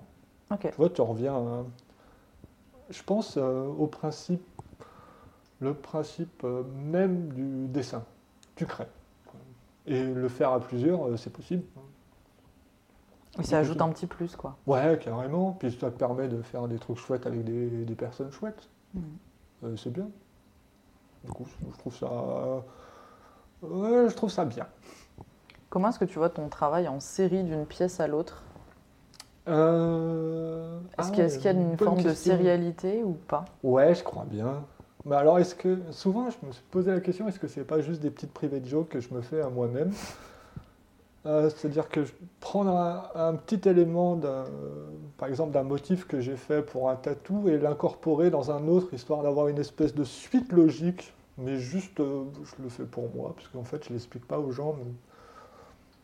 C'est ouais, des petits délires que je fais sur l'instant. euh, où je me dis, ouais, je vais prendre cette trame, je vais la découper, je vais la mettre dans le tatou suivant. Et, Comme un espèce de puzzle de trame Ouais, voilà. Et puis euh, après, comme je t'ai dit, euh, moi je suis un peu monomaniaque, du coup euh, je trouve un truc, je vais l'utiliser, jusqu'à ce que je trouve un autre truc et, que, et je passe ainsi de suite, ainsi de suite, ainsi de suite. Mais histoire d'avoir peut-être une espèce de petit, un petit fil conducteur graphique au fil des tatous. Peut-être sur un. ah, J'aimerais bien regarder ça sur la longueur, mais il faudrait, il faudrait, je sais pas, peut-être 20, 25 ans de travail pour regarder. Euh, Ouais, et Toute la- voir les. Ouais, comme l'évolution des grands peintres. Tu sais, quand tu Mm, mm. prends l'évolution d'un Mondrian qui est passé des, des boulots jusqu'à ses lignes, quand tu prends ses euh, 30 ans de carrière, je crois, un truc comme ça, et l'épuration qu'il y a eu tout en ayant une suite, ouais, c'est trop cool. Mm. Bah, à moindre mesure, euh, peut-être. Ok. Ou alors peut-être je suis juste un feignant et je réutilise toujours les mêmes choses, mais l'avenir nous le dira. Parce qu'il y a un- une citation de toi hein, que je vais faire, Ah ouais. euh, où tu disais que tu parlais de tes propres tatouages, ceux que tu portes. Ouais. Euh, tu disais qu'il n'y avait pas forcément de ligne directrice dans tes tatous Ouais. et que ça prendrait son sens une fois que ça serait terminé, que ça n'était que des arrêts sur image de moments de vie. Est-ce que tu vois l'évolution de tes prods de la même manière? Qu'est-ce que j'ai pu raconter comme conneries? Ah bah écoute, je sais pas, moi je te ouais, cite. hein. Toi, il y a des bons intelligents. Après, mais- c'était il y a c'était il y a 5 ans. Ouais, ouais, non, mais au final, c'est pas faux parce que. euh, alors, mes tatous, euh, c'est beaucoup au fil des rencontres. Ouais, c'est beaucoup. euh, généralement, c'est des potes qui m'ont tatoué. Ok. Il faut que ce soit des potes. euh, et euh, c'est marqué un moment, mais je choisis jamais le motif. Là, par contre, je laisse carte blanche aux gens parce que je fais confiance en leur travail. Je, je donne des thèmes euh, généraux. Mm, mm. Après, j'aime bien la superposition, l'abstrait, le trash. Du coup, je, tu vois, repasser des trucs, euh, ça me dérange pas plus que ça. euh. Mais euh, du coup, dans ma manière de faire, tu voulais dire? Oublié le- Euh, ouais, c'était euh, vu qu'on parlait de la sérialité, tout Ouais. ça, on parlait des répétitions de trame et enfin, tu passes d'une trame à une autre ou d'une Ouais. obsession à une autre, graphiquement parlant. Et tu, pour tes tatous, tu parlais que, enfin, tu, tu disais que ça prendrait son sens une fois terminé Ah ouais. Dans, tu vois, dans la perception de tes propres tatous, mais du Ouais, coup, dans, de, bien. de ta vision euh, de je- tes productions. Je crois que peut-être là, ça vient un peu d'un background d'histoire de l'art, tu Mm. sais, quand on, euh, parce que c'est toujours intéressant de voir un artiste euh, bah, sur sa longueur. Ouais. Tu vois, tu vois, parce que souvent, on va dire un exemple un peu con, mais euh, les gens, j'adore Picasso. Ouais, je trouve, il a- pff, c'est génial sa manière de faire et tout. Et des gens disent ouais, mais tu vois, c'est pas dessiné. Mais quand tu prends le taf de Picasso à, À 14 15 ans, ans, ouais. oh, l'enculé quoi. Ouais, techniquement, c'était déjà Ouais. un monstre. Mais quand tu prends son évolution, c'est- génial de voir ça. Mhm. Et je serais curieux, peut-être me signe à voyager dans le temps, tu sais, me voir vieux et voir ce que je faisais tout au début, comment ça a évolué. Et je pense qu'il y aurait une espèce de suite logique avec euh, des éléments marquants de rencontres ou quoi que ce soit. Je pense qu'on pourra peut-être euh, voir euh, comment ça a évolué. En fonction de, des, des rencontres, Ouais, euh, je pense, des, euh, des moments de ta vie. et- Des moments où tu es plus bien, un peu moins bien, ou des trucs comme Mhm. ça. Quoi. Je pense que ce serait, euh, ce serait cool. Mais peut-être, bah, il faudrait que j'attende que je sois vieux. Mais vraiment vieux. Et regarder, faire, tu sais, ce long chemin de croix. Oh, Ah ouais, tu sais, quand tu seras aux portes de ta mort. en Saint-Jacques de disant, Compostelle direct Ah de la vie, quoi. Ah non, faut marcher là, non Ouais, faut marcher. Ouais. non. On peut le faire en mobilette Euh, c'est pas le but, Ouais, mais je sais ouais, pas, hein, je m'y connais pas trop en Non, bon, bah de- écoute, je regarderai des photos, ça, ça va plus vite. Mais euh, ouais, non, ce serait, ce serait intéressant. Parce que je n'ai pas la prétention de me dire, euh, tu vois, je suis un super artiste, mais euh, voir comment ça a évolué dans le temps, et surtout que je serais curieux de voir euh, ce que je pourrais faire dans 20 ans. Mm. Qu'est-ce que je ferais Est-ce que je continuerai le tatou Mais comment mon style aura évolué hein? Parce que là, il va y avoir toutes les nouvelles technologies. euh. Déjà, Ouais, est-ce que je saurais m'en servir? Mm. Mais euh, et qu'est-ce que ça pourrait donner? Ce serait super intéressant de savoir, hein, te projeter quoi, dans le futur. Mm. hein. de la peinture en 3D, euh, Ouais, un truc comme ça. parce que maintenant, il y a tellement de trucs où euh, tu peux créer des mondes en 3D et tu sais, te balader dedans. Ouah, ce serait génial. Les métaverses. Ouais, bon, ça me fait un peu peur, mais euh, Mhm. Skynet, ils vont nous baiser. mais euh, ouais, non, ce serait, ce serait intéressant. Mais j'ai pas encore la réponse, je te dirai ça dans 20 ans. Bah écoute, euh, Mm. rendez-vous dans 20 ans. Allez. C'est quoi le rapport à la signature que tu as? Parce que dans le tatouage, on signe beaucoup avec sa patte graphique. Ouais. Du coup, pour toi, comment, comment tu fais? Parce que j'imagine, enfin, je t'ai vu tout à l'heure signer des prints, Ouais. euh, donc tu as une signature. Euh, Ah Dans le ouais, tatou, qu'il comment, comment tu fais? Comment tu te positionnes par rapport à ça? Ouais, alors tu veux dire signer un tatou Alors, Est-ce que, est-ce que déjà tu as déjà signé un tatou euh, formellement avec euh, Non, Kofi? non, je l'ai jamais fait. On m'a demandé, euh, je l'ai jamais fait. En plus, tu faisais du graphe, donc tu as forcément mis ton blaze aussi quelque Ouais, part. alors en graffiti, je faisais plus euh, des dessins sur les murs. Ok. Parce que je me suis vite rendu compte que j'étais pas très fort en écriture. Mhm. Déjà, je sais pas écrire dans la vraie vie, encore moins sur les murs. Son là- écriture ressemble à des cardiogrammes. Ouais, bien. hein. Ouais. Ouais, je me suis appliqué parce que j'ai envie de prétendre que je suis médecin. j'ai écrit paracétamol, tu vois. Mais euh, alors, l'approche, mon approche de, de la signature, déjà dans le dessin, là je le fais parce que c'était des prints, tu vois, ce Mhm. que tu disais tout à l'heure, parce qu'on sort une série limitée et du coup il faut les signer, tu vois, Mhm. pour avoir un petit côté un petit peu plus. euh, Authentique pro, ouais, ouais. authentique, tu vois. Puis en plus, on fait chier à faire une belle, une belle illustration. Je sais que mes tableaux, je les signais jamais. Ah ouais? Ah ouais, j'aime pas ça. Ok. Bah Pourquoi? ouais, bah, C'est moi qui l'ai fait, j'ai pas besoin de prouver que. Alors généralement, je mettais euh, vite fait derrière, quoi. Mais Mhm. sur le tableau, euh, non, c'est des natures. Ok. Je fais un dessin, euh, parce que tu vois, je. J'ai pas envie de mettre une écriture en bas qui n'a pas lieu d'être. Ouais, ça casse l'image un petit peu et la dynamique. ouais. Mais euh, bah, des fois, il faut, il faut le faire. Alors, je l'écrivais derrière, comme ça, au moins, on faisait pas chier. C'était Mhm. signé, j'avais une date. Mais euh, j'ai jamais aimé euh, faire ça. hein. Généralement, euh, j'aime pas trop. Je me dis, bah, c'est moi qui l'ai fait. Si Mhm. tu sais pas, tu me demandes, je te dis. Bon, Ok. Après, ça peut-être. hein. Dans le tatou, alors je sais que passé une période, je mettais une couronne parce que ça m'amusait et parce qu'on me le demandait pas. Et en référence à Basquiat. Ouais, ouais, ouais, qui était aussi une grande référence de Mhm. peinture, euh, comme beaucoup, hein, je pense. Mm, mm, mm. Euh, il était fort. Jean-Michel, il était euh, très fort. Putain, On peut être fort et s'appeler Jean-Michel. Mm, ouais, ça donne de l'espoir. Ouais, big up les Jean-Mich. Mais euh, alors, j'avais fait dans le tatou, j'aimais bien, tu vois, d'avoir ce petit élément récurrent, parce qu'on me le demandait pas. Mm, mm. Et du coup, j'avais instauré ce petit gimmick, tu vois, tac, tac, tac. Et après, je trouve que c'était devenu trop. Euh, Accessoire Ouais, mais je sais pas. euh, Artificiel Trop, ouais, trop artificiel. Mm. Et après, les gens ont commencé à me le demander comme une signature. Ok. Et du coup, alors bon, je vais pas leur dire non, mais des fois, j'estimais que euh, Ça cassait le- ouais, elle le avait pas dessin. besoin d'être là, mais, mais peut-être je me suis fait rattraper par mon propre petit délire, tu vois. Mhm. Et du coup, je devais mettre une couronne pour faire une espèce de petite signature de mon tatou, parce que les gens me demandaient, mais alors que j'avais plus envie. Mais maintenant, je n'en fais plus. C'est rare quand j'en mets. un. Parce que, bah, peut-être parce que c'est devenu obligé. Mm, mm. Et du coup, bah, c'est moins marrant. Ton esprit de contradiction et de Ouais. rebelle euh, Oh, ne bien. veut plus. Ouais, en vrai, on appelle ça un petit con, mais essaye de dire rebelle, euh, ça fait classe, mais en vrai, j'ai toujours été un petit con. hein. Mais Mm. euh, je trouverai autre chose. Jusqu'à ce qu'on me le redemande, et euh, je trouverai encore autre chose. Ok. Voilà, pour faire chier. Tout à l'heure, on a parlé un petit peu de tes sources d'inspiration, de Ouais. tes révélations artistiques euh, qui ont fait évoluer tes productions et ton approche du tatouage. Est-ce que tu en as là en tête que tu aimerais vraiment euh, rajouter à part Terry Gilliam euh. Dans la BD peut-être, mais tu as déjà cité les noms. Malheureusement, je ne les ai pas tous retenus. Chris Ware, du coup, euh, Ouais. Jimmy Corrigan, à lire absolument, est une merveille. hein. Mais il y en a tellement. euh, Tiens, bah, Mouse d'Art Spiegelman, Oui. qui en plus euh, est euh, dans l'actualité en ce Mm, moment, mm, parce que mm, mm. certains aux États-Unis veulent euh, le, su- le censurer. Ah bon? Ouais. Donc on, on parle bien de la BD qui parle euh, de la De- période de nazie la et de la, de. Shoah. En plus, Art Spiegelman. euh, Avec euh, des personnages en souris et d'autres Ouais. en cochon, tout ça Exactement. Noir et blanc? Euh, Je crois, je crois que moi j'ai lu une version en noir et blanc. Je me rappelle pas avoir de. en couleur. Putain, tu me mets le doute là. Je Dans crois que c'est une BD en noir et blanc. C'est un peu ton pastel, mais je sais plus trop.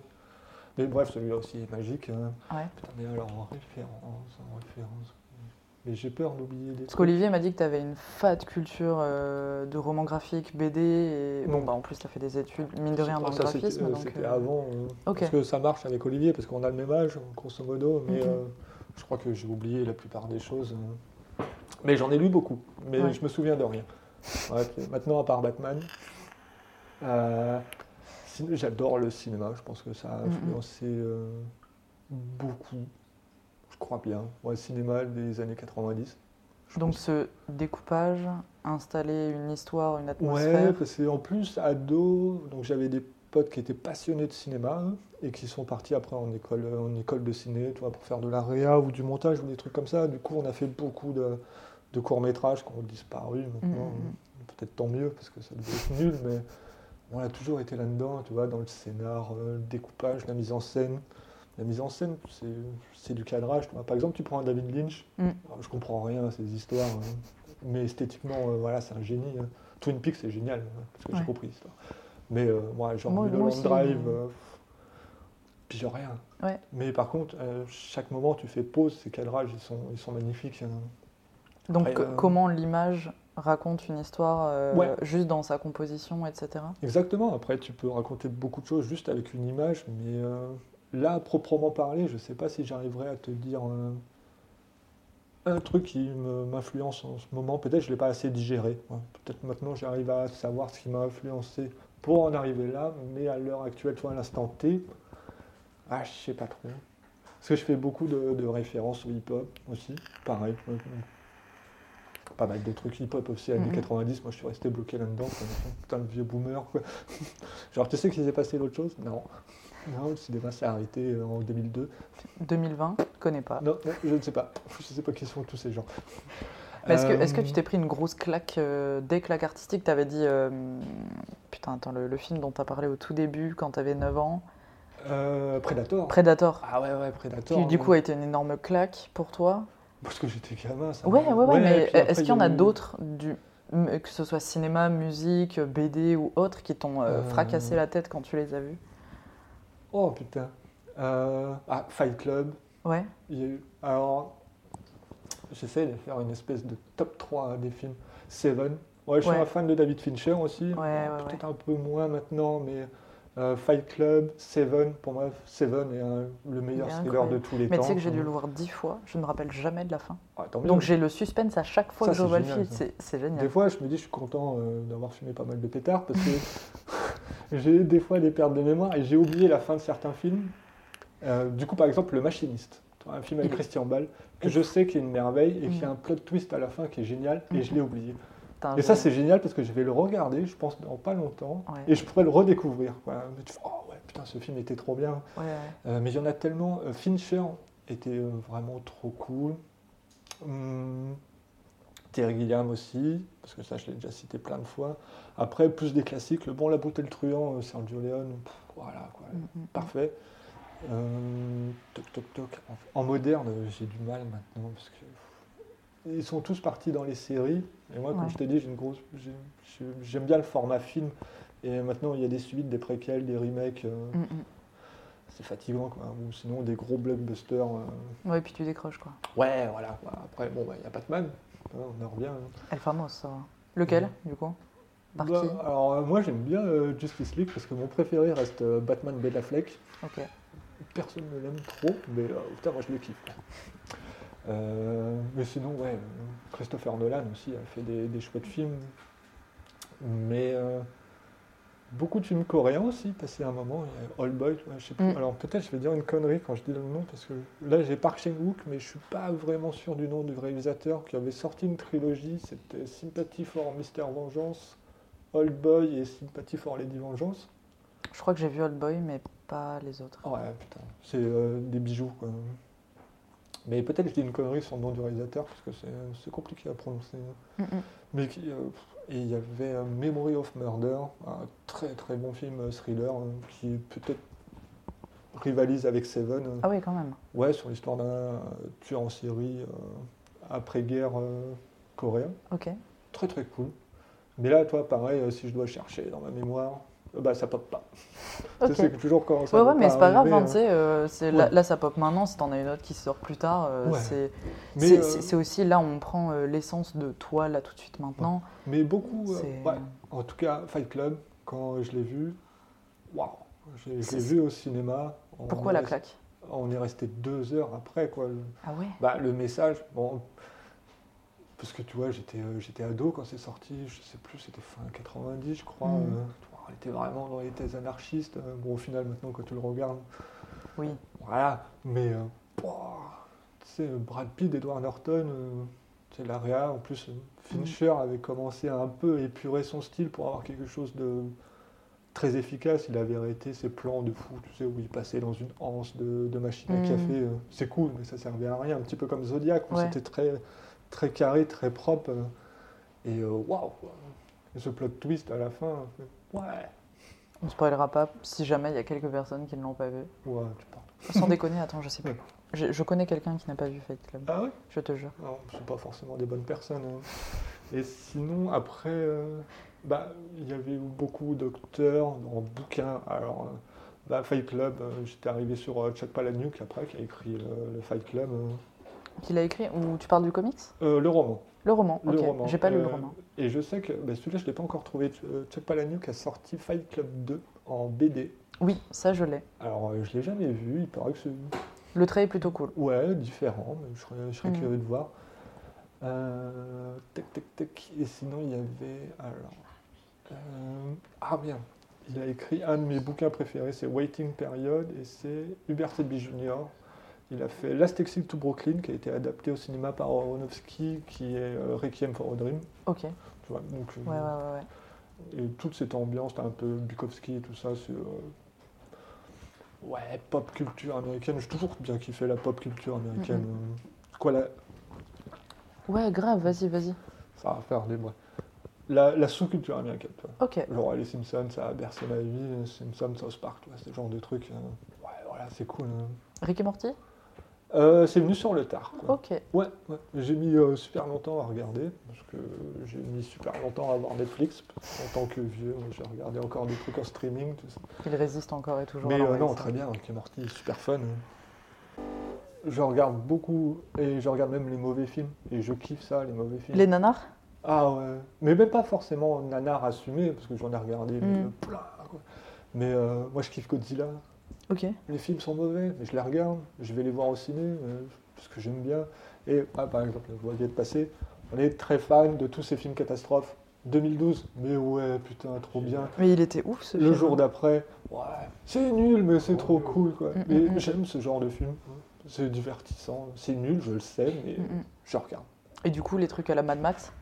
Mad Max, c'est trop bien. hein. J'ai mis super longtemps à regarder Fury Road. Ouais. Je sais pas pourquoi, parce que ça me bloquait en tant que ouais, suite, préquel, je sais pas trop. Ouais, je m'étais dit pourquoi. Mais euh, putain, waouh, il est bien. hein. Tu comprends pourquoi il a eu l'Oscar du meilleur montage, je crois. hein. Possible, mais c'était. L'ambiance que ça avait, quoi, le rythme qu'il avait Mm. avec l'image et le son, vraiment chouette. Ouais. Mais Mad Max, ouais, c'était super cool. hein. En plus, Terminator. Oui, forcément. Ouais. Sarah Mais, euh, Connor, bonjour. Mais après, je, je vis dans une espèce de déni. Dans Terminator, il y en a deux. Le reste n'existe pas. Alien, il y en a trois. Après, ça n'existe Ok, pas. ouais. Il n'y a pas de suite. Euh, Predator, il y en a deux. Euh, non. Genre Alien Convenant, je connais pas.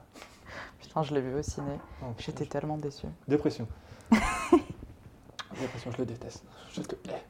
Hum, du coup, à ton avis, quelle influence ça a pu avoir euh, cet amour pour euh, la BD, les romans graphiques dans ton taf? Ce Hum. côté euh, découpage et puissance de l'image pour raconter une histoire ou... Euh, Peut-être dans le cadrage, Hum. je pense, parce qu'au final, j'ai toujours, je pense, pris à partie que euh, une illustration, c'est comme une case de BD, mais en grand. quoi. Voilà, grosso modo, euh, je l'ai toujours travaillé de la même manière. Du coup, euh, savoir comment tu mets en. Je mets bien des fois, tu sais, confronter un dessin avec un petit texte. Mais ça, ça Mhm. vient de la BD, tu vois. euh, Comme, euh. Et après, il y a beaucoup de trucs aussi qui m'ont influencé, comme euh, euh, l'art de propagande russe. Tu vois, l'URSS, j'ai des bouquins euh, là-dessus. Waouh, putain. Pourquoi ça t'a mis une claque? Graphiquement parlant, tout est. tu vois, c'est, comment ils appellent ça, le constructivisme russe? Mm. Graphiquement parlant, tout est super beau. Tu vois, ton image, elle est construite. Bon, c'est pour faire parler un gros bâtard, mais. Hein, bisous Staline. Oui, mais l'image avait été étudiée pour... euh, ouah, elle est belle. Quoi. Ok. Mais c'est un Et- petit peu comme euh, Olivier qui me parlait de.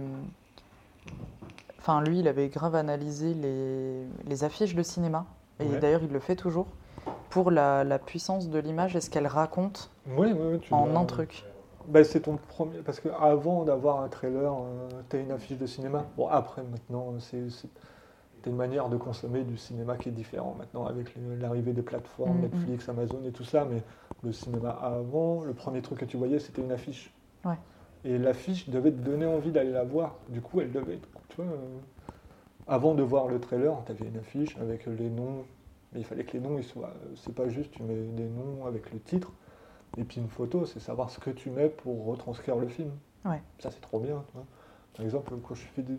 j'avais fait une illustration sur Fight Club, on reprend pour revenir Mm, là. mm, hein. Savoir quelle image du film tu prends, quelle. euh, que j'ai vu ça. Comme je te parlais, j'avais des potes, tu sais, qui sont partis en école de cinéma et qui devaient, comme exercice, faire des bandes annonces de films. Tu vois, de films déjà sortis.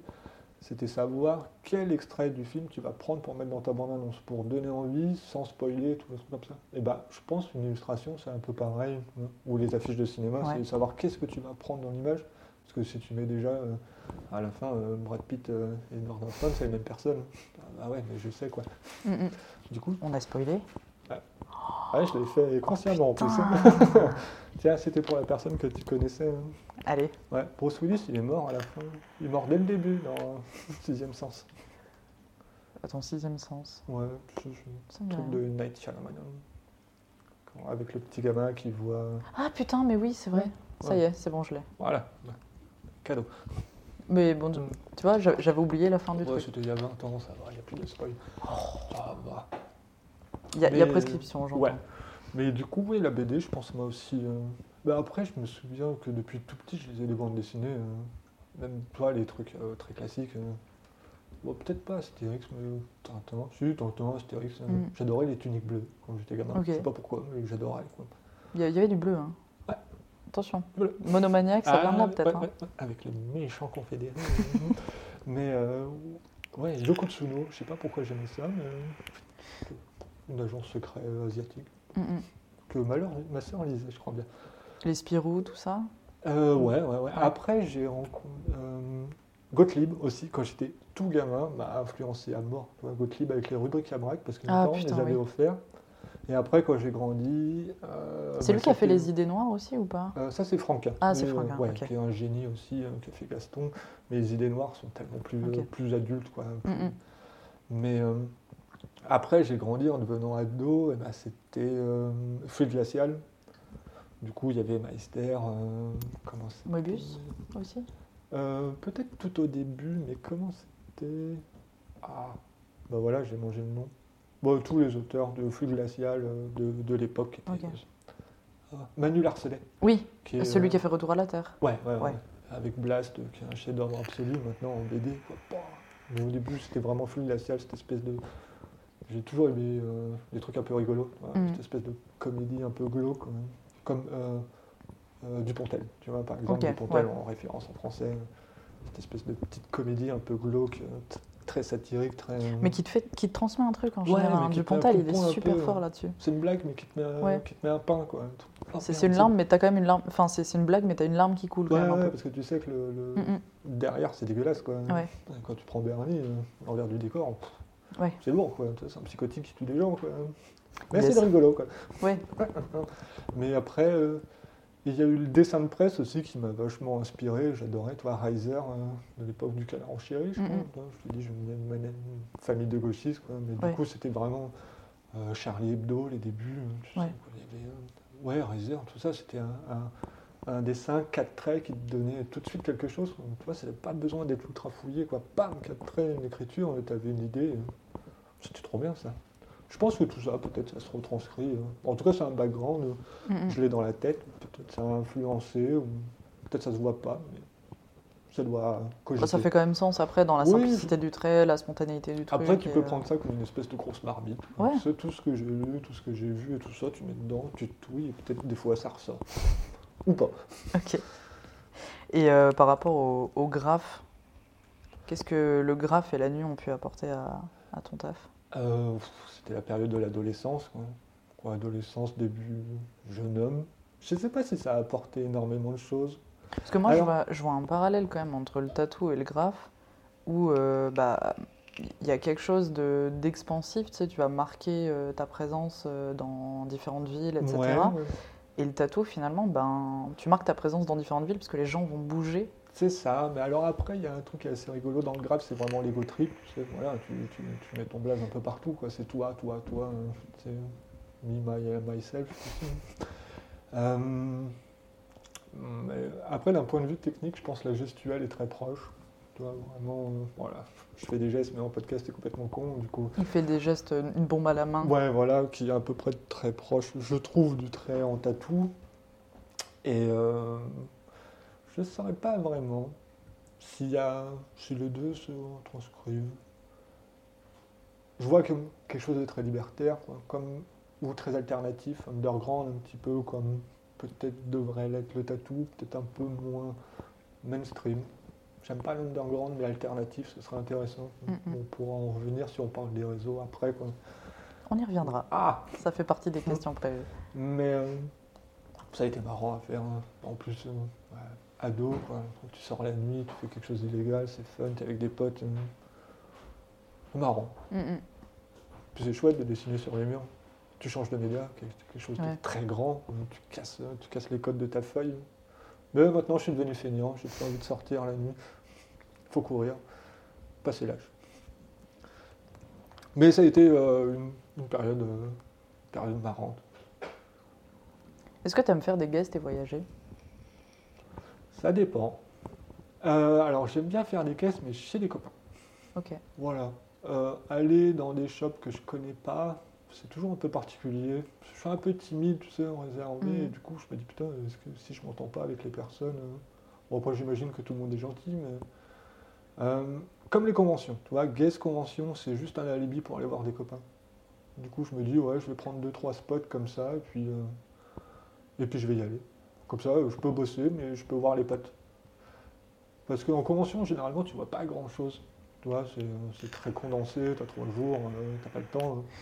Et là, bah, tu passes une semaine, euh, comme j'aime bien aller voir Nico, tu on passe aussi, Ouais. vient de me voir. hein. Comme ça, on a vraiment une semaine, on papote, on va bouffer au resto. hein. Il papote surtout. Ah, pas faux, Ah, joli. Des bisous, Nico. Allez. Et euh, ouais, voyager, j'aimerais bien, mais maintenant je suis devenu assez casanier. Je t'avouerai Mm. que j'aime bien que les gens viennent. Ok. Ouais. Mais peut-être après, le grand avantage du tatou, c'est que tu peux aller bosser un peu partout. Mm. Et bosser sur place te paye un voyage. Et ça, c'est plutôt cool quand même. Ouais, parce qu'on pas... Ouais, tu peux faire une semaine de tatou, une semaine euh, Ouais, voyage. ouais. et- Ça, c'est chouette. Quoi. Mm. Tu vois, il y a peu de métiers qui te permettent de faire ça. hein. Mais je te dirais bien que j'ai pas assez voyagé. Parce que je serais toujours curieux, mais j'aime bien quand même mon petit rythme.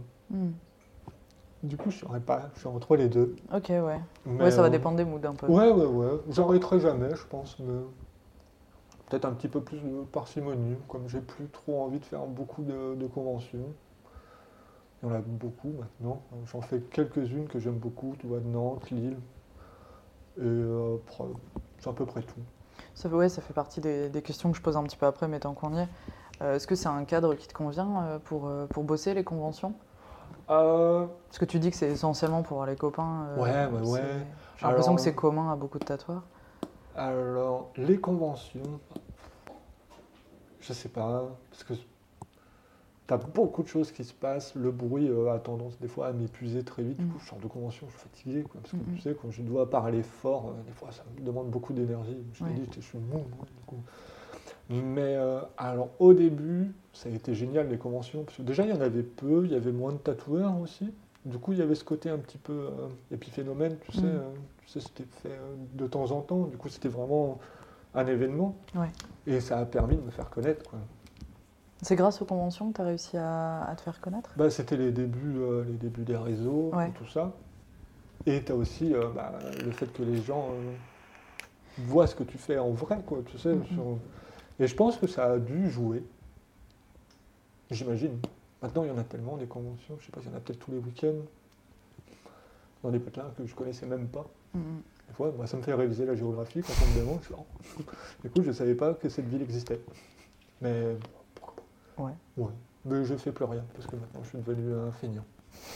Et que, bah, comme dit tout à l'heure, tu vois, euh, j'aime bien faire ça en shop. Ouais, vois, euh, ici, à Alchimique, à Lyon, euh, à l'usine. euh, faire ça pépère. euh, Parce que là, du coup, bah, tu as beaucoup de passages, les gens viennent te parler. Du coup, la moindre des choses, c'est quand même de répondre aux gens. Mais sauf que tu es en train de tatouer euh, et avec le bruit, bah, tu dois t'arrêter. hein.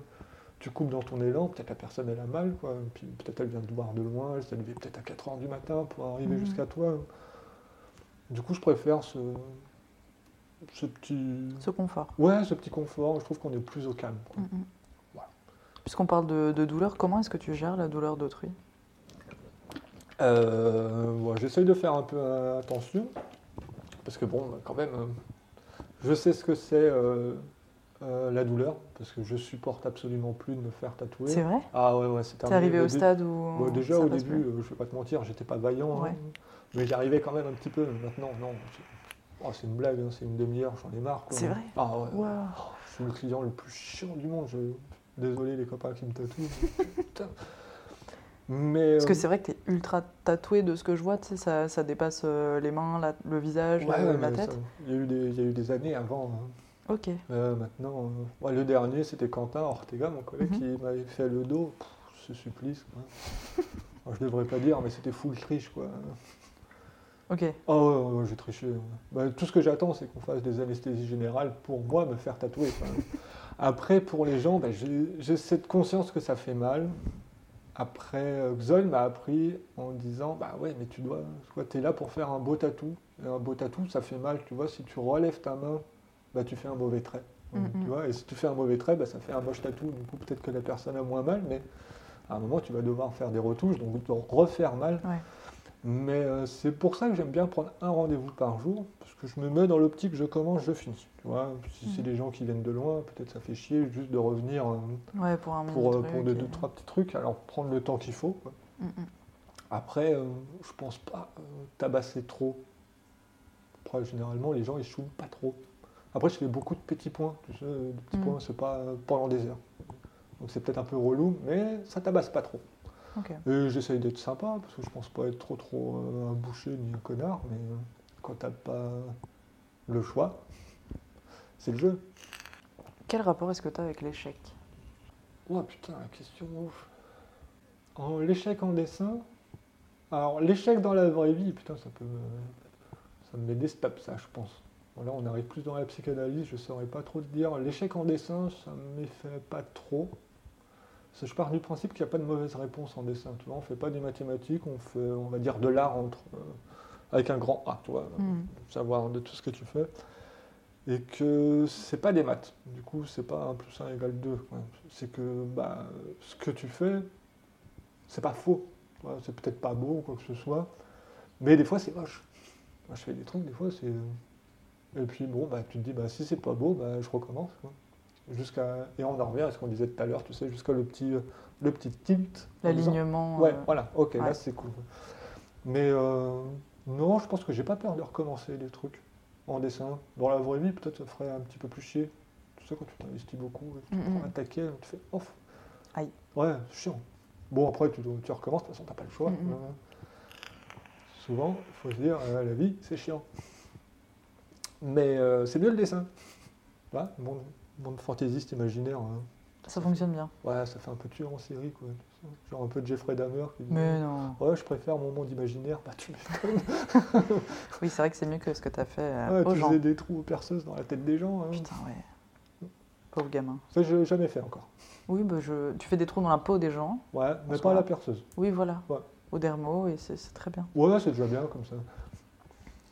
C'est quoi le rapport au jeu que tu peux avoir quand tu crées? Est-ce que tu t'amuses quand tu crées? Grave, grave, grave. Si je m'amuse pas, c'est que, c'est que j'ai foiré quelque chose, je pense. Ok. Euh, Alors, on va reciter Stupéflip encore. Putain, euh, envoyez-nous des albums euh, Grave. quoi. Ils avaient une chanson, c'était Prends ça comme un jeu. Toi, juste arrêter de se la péter. Même pour le tatou, le dessin en règle générale, quoi. C'est censé être fun. Tu vois, c'est- je pense qu'il faut arrêter de se la raconter en tant que tatoueur. On fait du tatou, quoi. C'est marrant. Tu vois, tu fais des petits dessins, euh, tu rencontres des gens, tu discutes, tu rigoles. Voilà, il n'y a pas besoin de se la raconter. Euh, Pareil, dans le dessin, euh, c'est marrant de dessiner. Si c'est pas marrant, change de métier. vois, si tu commences à te faire chier dans ce que tu fais, si tu n'apportes plus de fun ou de trucs, bah putain, c'est triste. Je pense, en tout cas. En tout cas, c'est comme ça que je le vois. Si je m'amuse, c'est que, je fais correctement. c'est que j'estime faire correctement ce que j'ai envie de faire. Après. Il faut que ce soit marrant. Pas forcément dans le sujet, mais dans l'exécution. euh. Si je me force à faire quelque chose, euh, comme oui, bah, comme, dit- comme les petites couronnes, euh, quand t'es Ouais, forcé, ouais. ça marche moins, quoi. Ouais, mais encore, tu vois, c'est pas, euh, c'est pas éliminatoire. quoi, Mhm. mais euh, comme je t'ai dit, je suis d'une nature feignant. Du coup, faire un truc forcé, oh, je préfère pas le faire. quoi. Mm, mm. Mais par contre, si c'est quelque chose qui me plaît, je peux le faire pendant des heures. quoi. Et du coup, il faut que ce soit, faut que ce soit rigolo. La vie, c'est déjà assez chiant. Si déjà, en plus, tu t'enlèves le fun de ton travail, euh, pff, merde. Et là, à, contrario, quelle est l'influence de l'argent dans ton process de, de création Entre la rémunération, ses impératifs, ses possibilités? Ouais, ouais c'est vrai qu'on a fait, euh, j'ai fait beaucoup d'allusions là-dessus parce que j'aime bien comme blague. Euh, je sais pas si c'est, euh, bah j'en ai besoin. Mhm. Non, on va pas se mentir. quoi. Après, j'estime que c'est mon travail. Et si c'est mon travail, je dois, je dois être payé pour. quoi. Je cherche pas à tout prix à être riche. Quoi. Euh, Je veux avoir, euh, je veux avoir de l'argent. Alors, peut-être parce que je viens d'une famille où on n'a pas été très riche. Ouais. Euh, c'est- j'ai eu mon lot de galères. Et le fait maintenant de me dire que bah, je peux gagner ma vie avec mon dessin, tu vois, j'ai fait toutes ces années de travail, tu vois, parce que ça va faire 20 ans que je suis dans l'image maintenant, quoi, tu vois, j'ai Mhm. gratté, bossé, bossé, bossé, et euh, j'arrive à en vivre et je fais, bah ouais, je me dis, bah putain, ouais, je le mérite, quoi. Et du coup, c'est compliqué parce qu'il n'y a pas une... euh, Il n'y a pas de bonne ou de mauvaise Ouais, situation. voilà. Si- La si, vie, si. c'est avant tout des rencontres. Ouais, non, non, si, il y a une bonne situation. La vie, c'est avant tout de la thune. Là, je dis souvent ça pour rigoler, mais euh, ouais, bah ouais, j'ai Non, besoin mais de c'est factuel, quoi. J'ai besoin de payer un loyer, j'ai besoin de payer de la bouffe. euh, Mm. tu sais, c'est pas gratuit la vie, quoi. Alors moi, j'aimerais bien être riche. Bah, peut-être c'est pas encore le cas, mais euh, non, j'aimerais bien être en retraite, tu vois, ou rentier, Ah. quoi, parce que j'ai envie de plus rien foutre et garder de l'argent. Mais ça te manquerait pas de tatouer? Si, mais euh, je voudrais être payé quand même. Oui, ah, après, tu fais aussi pour le plaisir uniquement, quoi. Ouais, ouais, ouais. Alors, Mais est-ce Est-ce que, que ça influence ça- tes créations Le fait de, Non, non, non. de devoir être payé, de répondre à une demande spécifique, Ah, pas du tout, etc. pas du non tout. Non, non, j'arrive à faire la part des choses, je pense, et je me dis, euh, euh, ça a beau être ma passion, l'art en général, hein, ça a Mm. beau être ma passion, c'est mon travail. Et euh, je pense que je m'investis assez dedans pour pouvoir être bah, payé. Et je le vole pas l'argent, quoi. je pense pas. Quoi. En plus, je, pense pas être très très cher. Mais euh, puis j'en ai besoin. quoi. On pourrait, alors dans un monde utopique, tu sais, vivre euh, dans un monde sans argent, ben, putain, je ferais des tatouages gratos parce que j'aurais rien besoin de payer derrière. Quoi. Mm. Mais euh, la réalité fait que, tu sais, c'est pas moi qui ai choisi, mais on vit dans un monde ultra-libéral. hein. Mm, mm. C'est pas ma faute, pas moi qui ai voulu. mais eh ben, on en a besoin d'argent, quoi, comme tout le monde, je pense. Mais sauf que, alors j'ai la, j'allais dire la chance, mais d'un côté, j'ai beaucoup travaillé pour en arriver là. Mais c'est quand même une chance. Tu vois ce que je veux dire? Ouais, ouais, ouais. euh, Je l'ai pas volé, mais quand même, euh, c'est chouette. Oui, c'est un métier cool. Quoi. Ouais, mais de me dire euh, je fais ce que je veux, je fais ce que j'aime et je suis payé. Bah écoute, euh, tant mieux. Mm. On- dire, euh, On parlait de tes tarifs, tu as le droit d'en parler? Enfin, tu es OK d'en parler ou, co- Comment est-ce que tu moi je fonctionne à la pièce. ouais. Généralement, je prends ouais, c'est 400-500 pour, euh, pour la journée. Grosso modo. ouais. Et les petites pièces, les flashs, quand j'étais en Belgique, ou en- ouais, c'est 200, 300, quelque chose comme ça. Quoi. Après, ça peut évoluer euh, euh, parce que je vais avoir besoin d'argent pour euh, en faire le moins possible. Je suis malin. Ah, pas bête, pas bête. Non, mais ouais, je pense je suis dans la moyenne, je crois. Mhm. Alors, j'ai pas envie de demander trop parce que des fois, je vois certains tarifs qui sont énormes. Quoi. Je me dis, pff, là, tu arrives dans l'élitisme. euh, Alors, c'est pas brader ton travail, mais c'est pas non plus euh, demander trop. quoi. Parce que tu te coupes d'une partie de la population. Tu vois, il y a des gens, euh, c'est le prix du- d'une voiture. Quoi. Tu sais ce qu'ils demandent. euh, c'est chaud quand même. quoi. Parce qu'il y a des gens qui n'ont pas cet argent. quoi. Et du coup, tout le monde devrait avoir le droit. Alors après, que ça coûte un prix, euh, bah, je suis d'accord. Et je dirais dans un sens tant mieux, parce que j'évite ça, euh, c'est chouette. Et il faut trouver une espèce de juste milieu, et puis je pense que je me situe plutôt pas mal. quoi. Moi, ça me permet de vivre, et puis euh, les gens, ça leur permet de pouvoir se les payer. quoi. Ok. Et puis, euh, moi, j'aimerais bien avoir beaucoup d'argent. Mais j'oublie toujours de jouer à l'euro million. Alors, du coup, je suis obligé Ah, de mince. travailler. Ah, Et vous êtes obligé de me donner de l'argent. quel malheur pour toi d'être obligé de créer, de dessiner. Oh. On te sent vraiment euh, Bah ouais. terrifié par, euh, par l'existence. Ah ouais. Oh, je le vis mal, j'ai perdu mes cheveux. Est-ce que vous pouvez me donner de l'argent pour que je fasse des implants, s'il vous plaît? Ah ouais, j'aimerais une, une belle mèche. Juste, mais juste, euh, juste sur le devant, la petite mèche là, Oh, tant qu'à qui faire, dépasse du bonnet. tout, ah ouais, tout Ouais, roux. Il paraît que c'est douloureux. hein. Ah ouais? Ouais. Ah merde. Bah alors non. Je, je pense que c'est plus douloureux qu'un tatou. Ah ouais? Ouais. Oh merde. Bon bah alors non, mais donnez-moi de l'argent quand même. ah merde. Et Mickey et, et Olivier, ils parlent souvent de bonne posture pour travailler et pour durer dans le métier. Ouais. Toi, comment est-ce que tu fais? Est-ce que c'est un truc auquel tu fais gaffe ou pas? Euh, J'essaye maintenant, je j'ai jamais fait attention. Et je crois que je le fais toujours pas. Parce que je me suis rendu compte que j'ai toujours. euh, J'aime bien avoir une position inconfortable pour travailler la plupart du temps, inconsciemment, mais euh, Mhm. Par exemple en peinture, euh, plutôt que de lever ma toile, euh, je me baissais. Alors que j'avais juste à la lever et je l'avais Ah. à hauteur d'œil et c'était bien, mais non, je me, je me tordais. Peut-être dans le graffiti aussi, j'ai fait des positions à la con et dans le tatou pareil. hein. Euh, J'aime bien bosser debout en tatou pour euh, surplomber le truc et du coup bah, le dos il prend. hein. Mhm. Mais maintenant la vie fait que bah, j'arrive à 40 piges, j'ai un dos en vrac et que je dois faire gaffe, du coup j'essaye de faire attention. Ok. Parce que ma gonzesse on a peut-être marre de me mettre de la baume du tigre ou des trucs comme ça, du coup euh, j'essaie de faire attention. Et euh, promis, je ferai attention. C'est noté. Promis. Et du coup, euh, pareil, ils parlent de l'importance de l'ergonomie d'un plan de travail pour toi, pour le client. Ouais. Euh, toi, ça serait quoi les contributions personnelles au guide du bon plan de travail pour tatouer? Est-ce que tu en as quelque chose à foutre? Euh, Est-ce que c'est important pour toi l'organisation euh, En tant que feignant, je te dirais fais le moins de gestes possible. Alors, ce que j'aime Feignant ou faire- malin Hein Feignant ou malin Bah, peut-être le- être malin, c'est quoi, non Être feignant, c'est réussir à faire des choses très malins pour en faire le moins possible, je pense. hein. Du coup, c'est une espèce de forme d'intelligence, le fignotisme. Là-dessus, je suis un génie. hein. Ah bah. Mais euh, tu vois, par exemple, quand je fais des grosses séances de dot, eh ben, j'ai un petit plateau en inox que je mets sur la table, quoi, sur la, sur la, comment- Le, le banc de tatou, quoi. Ouais, voilà, près, Ouais. euh, près de ce que je fais. Et comme ça, je, je vais juste piocher. Alors, je dis à la personne d'essayer de pas de, de faire de sursaut parce que sinon, je vais faire tomber mon encre. Mais Mm. euh, c'est juste histoire de pas aller avoir euh, me retourner, aller chercher. euh. Ouais, c'est marrant, Sybaric fait ça aussi. Ouais, bah, au final, tu te dis pourquoi pas. Quoi. Mm. C'est le principe du fordisme ou du taylorisme dans les, Ouais, ouais. les années, c'est quoi, dans les années 10, 20 Ouais, c'est ça. américaines ou quoi. bah, pourquoi tu vas faire plein de gestes inutiles alors que tu peux aller le chercher juste, euh, juste là hein. Mais après, dans mon plan de travail, je dirais pas que je l'ai réfléchi, mais j'ai une espèce de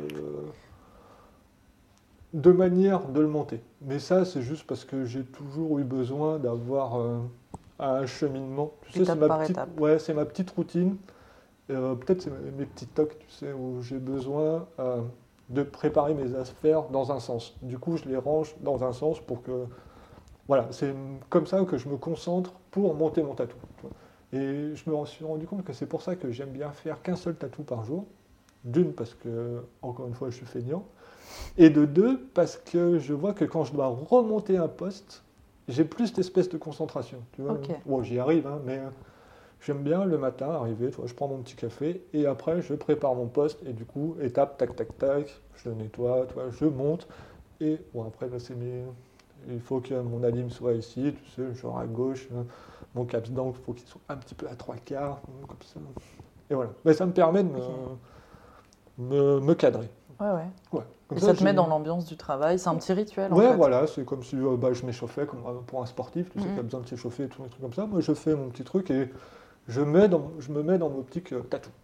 Après, je sais que je peux bosser parce que j'ai fait. euh, Et quand tu le défais, c'est l'optique euh, finie. Ouais, c'est la même. Ok. Après, bah, tu vois, c'est tous les trucs d'hygiène quand tu Oui, les oui, fais, mais euh, l'hygiène, au final, euh, c'est juste euh, une succession de trucs qui paraissent très D'étapes qui logiques. doivent être faites Ouais, dans l'ordre voilà. aussi. et- C'est très logique quand tu réfléchis, euh, Mhm. quand tu comprends bien comment ça marche l'hygiène. Bon, au final, c'est logique et tu fais des trucs. euh.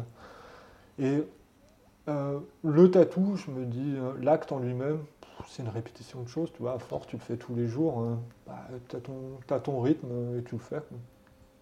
Et du coup, bah, tu démontes. tac, tac, tac. C'est comme les speeches que tu dis aux clients. hein. Je me souviens, euh, Loïc, euh, Xoy me disait, quand les gens viennent te voir, euh, c'est comme un spectacle. Tu sais, tu as ton, ton petit sketch. quoi. Mm. Comme pour les soins, c'est comme si tu récitais un sketch au final. hein. Mais euh, pas t- bon, je tatoue plus tout- tous les jours maintenant, mais tous les jours tu racontes la même chose quand tu expliques tes soins. Tu vas pas changer. Ah, aujourd'hui je fais une autre technique. Quoi. Mm. Tu as ton petit rituel. Mais j'aime bien, ouais, c'est ma petite routine. hein. Ça me permet de me cadrer. Comme ça. Puis j'ai pas besoin de réfléchir. Ouais. Tout est déjà préparé, je sais comment je dois faire. Et toc, toc, toc, toc, toc, toc. Pratique. Oui. Non, mais je, trou- je trouve ça pas mal comme mise en concentration. Tu fais ça aussi pour le dessin ou la création euh, sur X ou Y support? T'as aussi un rituel, je sais pas, de, non, tu, pas tu du poses tes affaires dans un certain ordre non, et non. euh, tout Mon ça, bureau, c'est l'anarchie. hein. Alors que généralement, j'aime bien quand c'est rangé, mais euh, s'il y a bien un truc que je range pas, c'est euh, généralement l'atelier ou mon bureau. Ouais. quoi. Ok. Ça m'arrive euh, quelques fois, des rares fois où je sais pas ce qui se passe, je me décide de ranger mon bureau et mes feutres. Est-ce que t'es perdu après Ouais, bah ouais, je sais pas où j'ai mis mes feutres, euh, du coup. Là, c'est en tas. Je les ai tous devant les yeux et je sais où est-ce qu'ils sont. Mm. Ouais, parce qu'après, je dois aller les rechercher. Je fais Oh merde, mais qu'est-ce que j'en ai foutu hein? Et euh, généralement, après, je recommence à dessiner et c'est le rôle bordel d'ici euh, un quart d'heure après. quoi. Du coup, il f- alors quand je crée, il faut que ce soit. Ouais, c'est mon bordel. Ok. Mais parce que euh, j'ai pas besoin d'avoir d'hygiène ou de, Oui, parce que là, t'es de, sur le de papier, rigueur. de Ouais, tout ça. Euh, je suis dans mon monde, euh, je, Mhm. je fais comme j'ai envie. Ok. Généralement, je fais plein de tâches. En plus, je renverse tout parce que je fais pas gaffe. Mais chose que je fais pas en tatou, heureusement. quoi. Oui. Ouais. Ça serait un petit peu embêtant de. Ah, peut-être je fais des micro-siestes, tu sais. Oh, Oups. pardon. Euh, dans quel espace est-ce que tu exerces Parce que tu es. Donc, tu étais à. À Tonon-les-Bains. Ouais. Ensuite, tu es monté à Liège, à l'usine. Alors avant, j'étais à Baron Samedi à Strasbourg. Ok, oui, c'est vrai. Ouais. Alors j'ai fait Needleside à, à Tonon Mhm. avec euh, Loïc. Après Baron Samedi à Strasbourg, je suis resté peut-être 5 ans, quelque chose comme Ok, ça. je ouais, crois. aussi. quelque chose comme ça, ou 4 ou 5, je sais plus, je suis nul en date. Dans l'idée, c'était pas Ouais, là, voilà. quoi. Et après, euh, j'étais à Liège, du coup, euh, avec, à l'usine, avec Sabina, Petit Perra et Léa, avec qui on a ouvert l'usine. Du coup, et là, je suis en phase de déménagement pour revenir en France et je serai chez Alchimique, À Lyon. chez Travi, à Lyon. Je redescends. Ok. Le retour euh, en Rhône-Alpes. J'ai lu que tu, que tu gérais la galerie d'art à Liège, euh, à l'usine, ou- ou, du Euh, moins tu l'avais gérée. Ouais, alors ça c'était avant. Alors du coup, euh, quand je suis monté à Liège, c'était euh, les débuts de l'usine, du Mhm. coup avec Sabina et euh, Léa. Et là, on avait vraiment, c'était pas vraiment un street shop, mais on avait un espace galerie, du coup, euh, qui était super cool. On a gardé le shop euh, trois ans. Tu vois, un bail, euh, bail commercial en Belgique, Mhm. j'imagine c'est pareil en France, c'est 3, 6, 9. Oui, je crois. Du coup, là, on avait signé pour trois ans et on faisait des expos, euh, c'était tous les deux mois. Et non, ça c'était vraiment cool parce que ça, ça nous a permis de rencontrer plein de gens et en plus des gens super talentueux. Il y a eu les frères Dirt, Elzo et Silio Dirt, euh, Ok. Francky Ballonnet qui maintenant officie chez euh, Groland, qui a été venu. Euh, les éditions de Leto, Ben, qui était génial en, en Lino. linogravure. euh, putain, en plus, j'en oublie. hein. Il y avait JM et Marie, c'était Wanderlust Social Club, qui était trop trop bien. Euh, Ouais, non, je vais en oublier. C'était cool. Tous les étés, comme c'était la période un petit peu plus calme, on faisait des expos collectifs. Du coup, tous les artistes liégeois, on faisait une espèce d'appel à candidature. Du coup, tous les artistes euh, liégeois, on faisait vraiment un truc liégeois. Mhm. C'était juillet-août. Du coup, chacun amenait deux, trois œuvres et puis on faisait une grosse expo collective. euh. Non, c'était vraiment chouette à gérer ça. Et du coup, après, on avait fini le bail et euh, on voulait passer en privé un petit peu comme le, le même. euh, et là, on était passé en appart. euh, du coup, on avait arrêté les, les expos. Après, les expos, pff, c'est comme tout. euh, des fois, ça n'intéressait pas trop les gens. hein. Mm. Tu vois, je vois quand on avait fermé, les gens, ah, c'est dommage, euh, vous faites plus d'expos. Bah ouais, mais tu venais pas au vernissage. Mm, mm. C'est bien rigolo, mais. euh, Oui. Ouais, fallait venir. Non, et puis en plus, on avait un petit côté un petit peu plus cosy. Et le truc était cool aussi. En presse, on avait ouvert. Et je crois un an après, il y avait le Covid, qu'on avait dû ouais. fermer les shops, euh, confinement et tout ça. Et tu te dis, euh, ouais, quand t'as pas un loyer d'un gros, euh, d'un gros shop à payer alors que t'es pas dedans, bah c'est cool. Effectivement. Malin. Mais comment tu sélectionnais les, les, les gens qui allaient exposer? Ah, C'était quoi tes critères Des si t'en copains Ouais, Ouais, les les copains. copains. Parce qu'il y a Pete aussi qui était venu exposer, Ouais. qui avait fait un truc. euh, il avait repeint tous les murs en rose avec un château en carton qui crachait de la fumée. Ah, bien. magnifique. Euh, j'espère, euh, Piet, si tu nous écoutes, euh, Ouais, j'espère que tu répondras à mon mail et que, ah, que je pourrai t'interviewer. Bah oui, mais c'est le meilleur Pete. Putain, reviens. mais euh, ouais, des copains, et puis après du bouche à oreille. et des trucs que j'aimais bien, Que Léa aimait bien, tu vois, du coup. euh, Hmm. Vous discutiez entre vous, vous vous mettiez Ouais. d'accord et ensuite euh, ça partait en prod. Ouais, on avait fait notre planning et puis Mhm. euh, généralement on essayait d'avoir peut-être une double expo, comme ça on essayait de venir, faire venir quelqu'un et ce quelqu'un venait avec une autre personne, un de ses potes peut-être pour faire un truc. Du coup il y avait beaucoup cette espèce ça. Ouais. Et c'était chouette parce qu'on avait une belle vitrine, euh, tu sais, sur une petite place. Et du coup, Bah, malheureusement, je, suis- jamais venue, mais j'ai vu des photos, ça avait l'air assez ouf. Ouais, mais surtout quand tu arrivais sur la place, tu avais vraiment la vitrine et un grand mur blanc, tu vois, pour l'expo. C'était, c'était chouette. Non, c'était une chouette expérience. J'ai toujours bien aimé le monde de l'art, les expos et tout ça, et du coup, bah, permettre à des gens d'exposer. hein. Après, tu vois, c'est toujours compliqué de vendre des tableaux, mais Ouais. euh, quand ils faisaient un peu de sérigraphie à côté, tu vois, sérigraphie, t-shirt pour des goodies, euh, bah, généralement, ça, par- ça partait bien. Du coup, c'est Mhm. toujours cool pour eux, tu vois, de pouvoir... euh, Plus abordable aussi Ouais, qu'une œuvre Je originale. peux ou des comprendre. trucs comme quoi. ça, quoi. Après, bon, il y a des gens qui investissent dans l'argent pour venir. Oui, un petit quoi, investissent dans l'argent. Dans oui l'art. dans, pour- dans l'art pour. Pour la fiscalité, Ouais. mais après tout, euh, quand, quand on te donne de l'argent, t'en fous de savoir pourquoi Oui. c'est. Quoi. Mais euh, c'est vrai que ça a permis, euh, j'imagine, peut être bien. hmm. Mais c'était chouette à faire. quoi. Après, peut-être euh, un de ces jours, recommencer, quoi, avoir une, une galerie, parce que j'ai toujours bien aimé ça, mais euh, ouais, peut-être pas tout de suite. Un petit temps off. euh, de Ouais, mais surtout gestion, que tout ce serait ça. trouver un beau lieu, quoi, histoire Mm. de pas, tu vois, avoir un petit Oui, pas, pas un, un petit coin sombre. clapier, là. Ouais. Bon, c'est pas intéressant de faire un truc. hein. Mm. C'est pour ça, les gens, il faut me donner de l'argent. Comme ça, je trouve un joli lieu. Et Comme ça, il fera des projets trop cool. Voilà, et vous allez en prendre plein les mirettes. Bien hâte de voir ça si un jour ça se fait en tout cas. Ouais, je dis ça, et encore. Ah, moi je m'en fous, je fais l'aller-retour Ah ouais, pas de problème. C'est hein. gravé dans l'internet. Ah ouais. Oui, mais Eh tu as dit peut-être. Ah ouais Et C'est une hypothèse. t'as vu? C'est Mm. mon mot préféré, peut-être. Hmm. Après le. Du coup, est-ce que tu as déjà tatoué dans un endroit inhabituel, un lieu inhabituel pour des projets ou pas? Non. Jamais d'endroit Oh, chelou euh, Alors, euh, souvent, tu sais, on me demande si j'ai fait des, des tatous. euh, tu sais, le tatou le plus cocasse, dans un endroit cocasse ou une partie cocasse. Ouais. Rien. ma vie. Rien. non, euh, moi, on me demande pas ça. Quoi. Tu sais, genre, on m'a pas demandé de tatouer une bite, des couilles, un cul. Ou... mhm. Si, j'avais fait la fesse de Léa, mais bon, ça reste assez classique. non. Mais euh, non, j'ai pas fait de trucs dans les endroits. hein. C'est pas quelque chose que je recherche. Mais je crois que c'est pas quelque chose que les gens viennent me voir pour ça. quoi. Mais des lieux inhabituels. Euh, Des environnements, je sais pas, euh, dans, dans le métro, euh, des trucs complètement random, un jardin. Non, non. Ok. Oh, Ça, ça te plaît chez Ça te moi, parle pas rigueur, particulièrement ouais, mais c'est pas Ouais. très. Oui. Euh, sur le bateau de Léa, c'est un bateau, mais bon, après c'était comme à la maison, quoi. on a Mm, passé mm. tellement de temps dessus. Oui, puis c'était son, euh, son, Oui, son son bureau à la base. euh, de- Non, d'ailleurs, ça l'est toujours maintenant. C'est Ouais, toujours ouais. son studio, ouais. Oui, non, mais, parce qu'elle euh, vivait dedans à un moment, non? Euh, ouais, ouais, ouais. Ouais. Bon, après, elle était enceinte, du coup, Oui. c'était pas le plus pratique avec le petit, mais Il y a un très beau, Euh, un, un très chouette docu, une vidéo qui était sortie sur elle justement sur Vimeo, je crois, Ouais, euh, où elle expliquait tout ça. beau, ouais. en plus, il y avait des belles images. hein. Ouais. Ouais, ouais, il était avec le rainbow, euh, c'était bien, quoi. Euh, alors, attends, je suis en train de réfléchir, mais. euh, Non, non, bah écoute, ça c'est pas la partie la plus rigolote du podcast.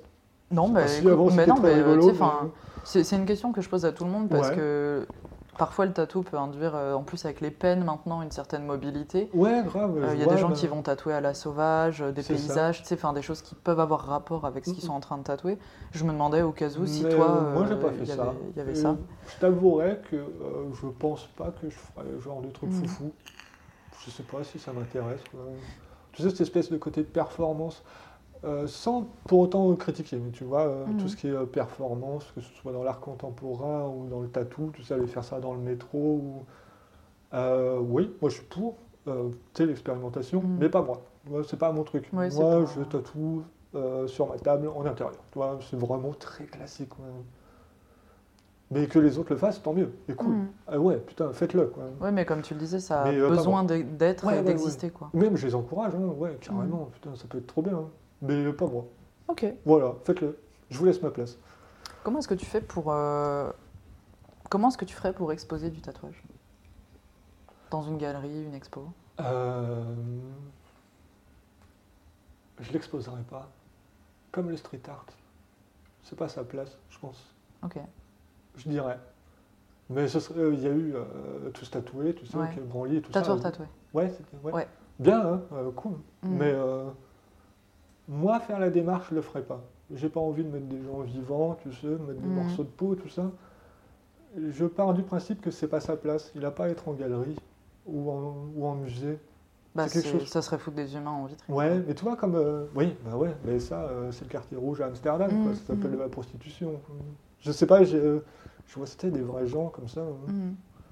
Hum. Et sinon, exposer de la photo, peut-être? Ou est-ce que ça dénature un Bah, peu le serait de la tatouage? photo, mais est-ce que. Une photo de tatou, c'est une photo.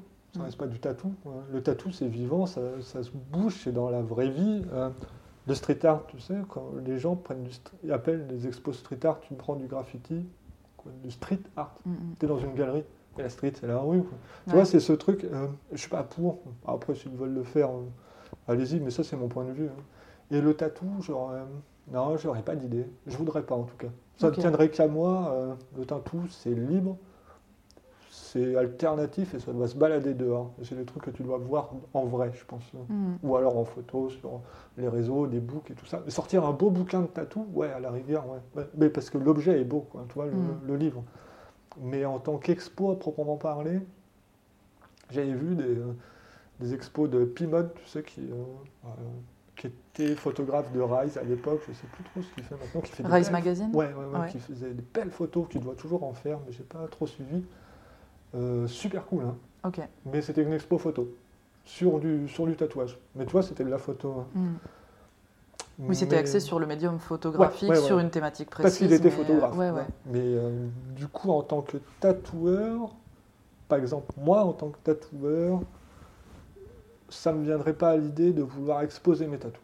Tu vois, comme Mhm. l'artiste, je sais plus, qui avait tatoué des cochons, quoi. Oui, Wim Dale, ouais. Ouais, voilà. Bah, Il est belge en plus, non? Bah, je sais plus trop. Je crois qu'il est belge. Putain, moi j'aurais dit qu'il était anglais, mais. Je sais plus. Ouais, c'est pas loin. On s'en fout. De toute façon, j'avais pas aimé. Laissez les cochons tranquilles, ils ont rien fait. C'est pas du bacon, c'est pas de la peau. Foutu-lui la paix. Mais parce que, enfin, c'est super dur de, de retranscrire un tatou. Enfin, qu'est-ce qu'on expose? Le résultat final? Co- Comment, ouais, comment capter l'essence d'un tatou Est-ce que tu casses pas euh, Est-ce que, de tu la personne? euh, les, que- les sopalins, les, les caps, Ouais. les aiguilles euh, sous cadre ou- bah, c'est pas toi un tatou, c'est Mm. le, c'est le client, entre guillemets, c'est la personne qui. Toi, tu es l'exécutant, mais du coup, c'est super intime, je trouve. Si Mm. c'est quelque chose qui lui tient à cœur, tu sais, une histoire un peu lourde à porter, un décès, Hmm. quelque chose comme ça, pas forcément tout le temps, hein, mais t'as peut-être pas envie que les gens viennent. Ouais, genre, c'est nul, bah ouais, mais nique ta mère, quoi. Est-ce que, est que du coup, ce genre de tatou, tu les, tu les exposes pas sur les réseaux? Euh, généralement, on m'explique pas trop le pourquoi. Peut-être ça vient le. Je... Parce que c'est une forme de vitrine aussi. Peut-être euh, que je suis assez pudique dans le truc. Tu vois, euh, je voyais par exemple le taf de Nico ou de l'androginette, tu Mhm. sais, Senia, c'est très chargé en sens et il y a beaucoup, tu sais, des gens qui s'en servent de thérapie euh, et je trouve qu'ils le font terriblement bien, quoi. Mais euh, euh, je me souviens, Célia, elle était en, en guest à la maison, elle avait des mails, euh, c'était lourd. hein. Hmm. Alors peut-être parce que j'ai un petit peu trop d'empathie, mais pff, je me flingue à sa place, quoi. Tu sais, c'est Hmm. genre des fois tu te dis, pff, la Peut-être vie qu'elle ça a aussi, été dur a- pour les gens, quoi. Peut-être qu'elle a aussi un petit parapluie. Ouais, j'espère, hein, j'espère. Putain, sinon hein, t'es Ouais. trop forte, hein, Ginette. Hmm. Mais euh, non, moi je reste assez pudique là-dedans. Si les gens veulent m'en parler, ok, mais euh, je trouve que je- peut-être j'ai pas besoin de le savoir. quoi. Du coup, j'ai déjà eu fait, tu vois, des trucs euh, pour euh, des sujets un petit peu lourds, mais euh, moi je vais apporter un petit peu de joie. Surtout s'ils viennent me voir, c'est pour un truc un peu décalé, tu sais, un Mm. petit peu euh, casser ce côté un peu trop lourd, hein, Ouais. juste pour faire un petit peu truc, un petit peu de, de rigolo, quoi. Et du coup, peut-être je suis un peu trop en décalage avec ça. Ok. Moi, j'ai besoin de savoir le sujet, pas forcément l'histoire. Si tu Mm. veux me la raconter, ok, mais, Parce que du, mais j'en ai pas besoin. du coup, c'est un petit peu contradictoire là, ce que tu me disais que hum, exposer du tatou, euh, si c'est quelque chose de lourd, euh, la personne n'aurait peut-être pas envie de le voir. D'un autre côté, tu sais pas forcément montrer, si ton. Ouais, Ouais, ok. Ouais. Oui, pardon, de le montrer. Ouais. Euh, du coup, comment est-ce que tu sais si c'est un truc lourd? Je sais pas, parce pas. que ce serait pas à moi de décider. Du coup, Et est-ce que, est que tu, tu demandes l'accord aux gens avant de, le- de photographier et de le mettre sur les réseaux? Comment ça se passe? Non. Tu crois que je devrais? Je sais pas. Moi non plus. Je sais pas, moi je. Ouais, écoute, euh, je pense qu'il n'y a pas de bonne ou de je- mauvaise. Ouais, voilà, écoute, euh, c'est le bon et le mauvais tatoueur. hein. Euh, non, je sais pas. Parce que comme, euh, comme justement, on- Moi, je parle, je d'exposition, mais parce que les, Moi, les réseaux, c'est une forme de vitrine, quoi. ouais, c'est la seule trace que je garde de mon travail. Mm. Parce que les gens partent avec le tatou, moi j'ai besoin d'avoir. Je me euh, doute que tu gardes pas les gens dans Si. ton atelier. Bah putain, il commence à y avoir du monde, cassez-vous quoi. Ils mangent, c'est con quoi. Il faut les nourrir parce qu'après ça sent mauvais, mais. Tu leur Euh, donnes des, des- des patates euh, graphiques Non, à manger. non un peu de riz, ils font pas chier. Ok. Je- Même pas de patates. Non, je le cuis pas en plus. hein. Vous êtes des poules, allez. je peux te dire qu'ils pondent pas les œufs, mais. Euh, Qu'est-ce que je disais? Non, bah écoute, je le demande pas. Ça m'est encore jamais arrivé qu'une personne ne veuille pas que je le mette. Mais je pars du principe que si tu veux pas, dis-le moi, je peux pas le deviner. Du Mhm. coup, si tu me le dis, peut-être qu'on peut en discuter et peut-être je le ferai quand même. Je sais pas si je serais bien ou mal luné. Mais euh, non, j'ai jamais demandé autorisation. J'ai jamais réfléchi à cette question, tu vois. Ok. Voilà. Je me dis, euh, c'est une partie de moi que tu as là. Du coup, euh, je la garde. Ok. Voilà, c'est ton tatou, c'est ton dessin, après t'en fais ce que tu veux. Mais moi, je veux regarder une photo. Bah, ça reste ton dessin, puisque Ouais. c'est toi qui l'as créé. Mais maintenant, la personne l'a acheté. Ouais, après c'est cadeau. Hmm, C'est plus à moi. ok. Est-ce que tu as des parties pris photographiques euh, pour. euh, genre, comment tu fais pour prendre en photo le tatou que tu viens de réaliser? Tu, tu fais attention à certaines choses ou pas du tout? Euh, J'essaie toujours d'avoir un éclairage un petit peu joli. Et euh, C'est quoi un éclairage plutôt joli pour toi? je sais pas, histoire qu'il n'y ait pas trop trop de reflets. Ouais. avoir un joli fond, parce que des fois je vois des beaux tatous avec, tu sais, sur les tables d'examen, encore Mm. avec des taches d'encre, du sang, où c'est pas très bien nettoyé aussi. Tu fais, Oh, ton tatou Dommage, est ouais. beau, mais nettoie la peau, quoi. Il y a Mm. encore des petites traces d'encre, ça fait pas beau. Hmm. Je pars du principe où c'est bien, tu sais, tu, tu lisses un peu. Euh, ce que j'aime pas trop, tu sais, c'est genre. euh, euh, quand tu tatoues, tu genre une inscription sous un cul et ils font un plan, tu sais, genre sur le cul Hmm. et avec le tatou en bas, quoi. Comme ça, tu mets sur les réseaux, ça fait plein de likes, ça fait plein de vues parce que tu as un cul, quoi. Mm. on s'en fout, c'est pas le cul que tu mets en photo, c'est le tatou. quoi. C'est pas, c'est pas ça que tu dois mettre en valeur. quoi. Hmm. Après, peut-être que je suis encore un petit peu ringard de school, mais tu fais du tatou, tu faut- prends une photo de ton tatou, Mm. bah, c'est ton tatou, quoi. C'est pas, c'est pas le reste. euh. Oui, oui c'est pas toi qui as euh, fabriqué les fesses. quoi. Ouais, voilà, bah, fais des photos de porno et tu feras des likes, quoi. Mm, Mais sinon, fais pas de tatou. Bon, après, si tu fais un cul, bon, bah voilà, mais ne mets pas en avant. euh, Donc tu cadres correctement le truc. Bah, et- j'essaye, ouais. Ouais. Je pense. Ok. Et maintenant, euh, on arrive à une excellente question qui va beaucoup te plaire. Ah, Euh, oh non. les réseaux ont sûrement permis de, de te faire connaître un petit peu et de, continuer euh, ta Ouais. pratique. Euh, c'est quoi ta relation au réseau aujourd'hui? Ah, je sais pas, c'est tellement compliqué, j'arrive. Je sais pas si j'aime pas ça, si j'aime ça. hein. Du coup, est-ce que si je critique, c'est pas cracher dans la soupe parce que ça m'a fait connaître et ça me permet de me faire bouffer, tu vois, d'avoir des rendez-vous Est-ce qu'on n'a pas le droit de critiquer aussi les choses qui... Ouais, mais tu vois, c'est c'est, euh, l'argument facile qu'on peut te, te renvoyer, tu sais, si tu dis Pff, c'est pas bien, ouais, mais ça te permet de bouffer. Bon, à la rigueur, ouais, non. C'est aussi euh, mon travail qui me permet de Mm. bouffer, mais. Non, mais c'est quand même un, un travail considérable à fournir en plus de ton travail qui te fait bouffer. Ouais, ouais, enfin, ouais. c'est- Alors, c'est partie intégrante du boulot, donc on Il peut y pas a l'éviter. des aspects euh, des réseaux sociaux que je trouve génial, tu vois, un portfolio en ligne. que J'utilise Instagram pour ça, moi. C'est un Mhm. portfolio en ligne qui est accessible à tous. quoi. Euh, tout ça, c'est super cool, tu vois. Faire connaître ton taf euh, à l'autre bout du monde, que ce soit découvrir le taf d'autres personnes bah, de l'autre Mhm. bout du monde que tu n'aurais jamais vu, c'est génial pour ça. Mais après, tu as tous les à côté. Euh, cette culture du like, cette culture du m'as-tu vu, tu sais, ou ce, euh, ce critère qualité, tu sais, genre tu as peu de followers, du coup t'es pas très bon, tu vois ce que je veux dire? Tu sais, à Mhm. partir du moment où tu as beaucoup de likes, ça veut dire que c'est bien. Cette obligation, toi on en parlait tout à Mhm, l'heure, cette mhm. obligation de poster tous les jours pour pas pouvoir, tu sais, avec une histoire Ouais, pour essayer d'être Ah, mis en avant. ouais. Peut-être c'est ça alors.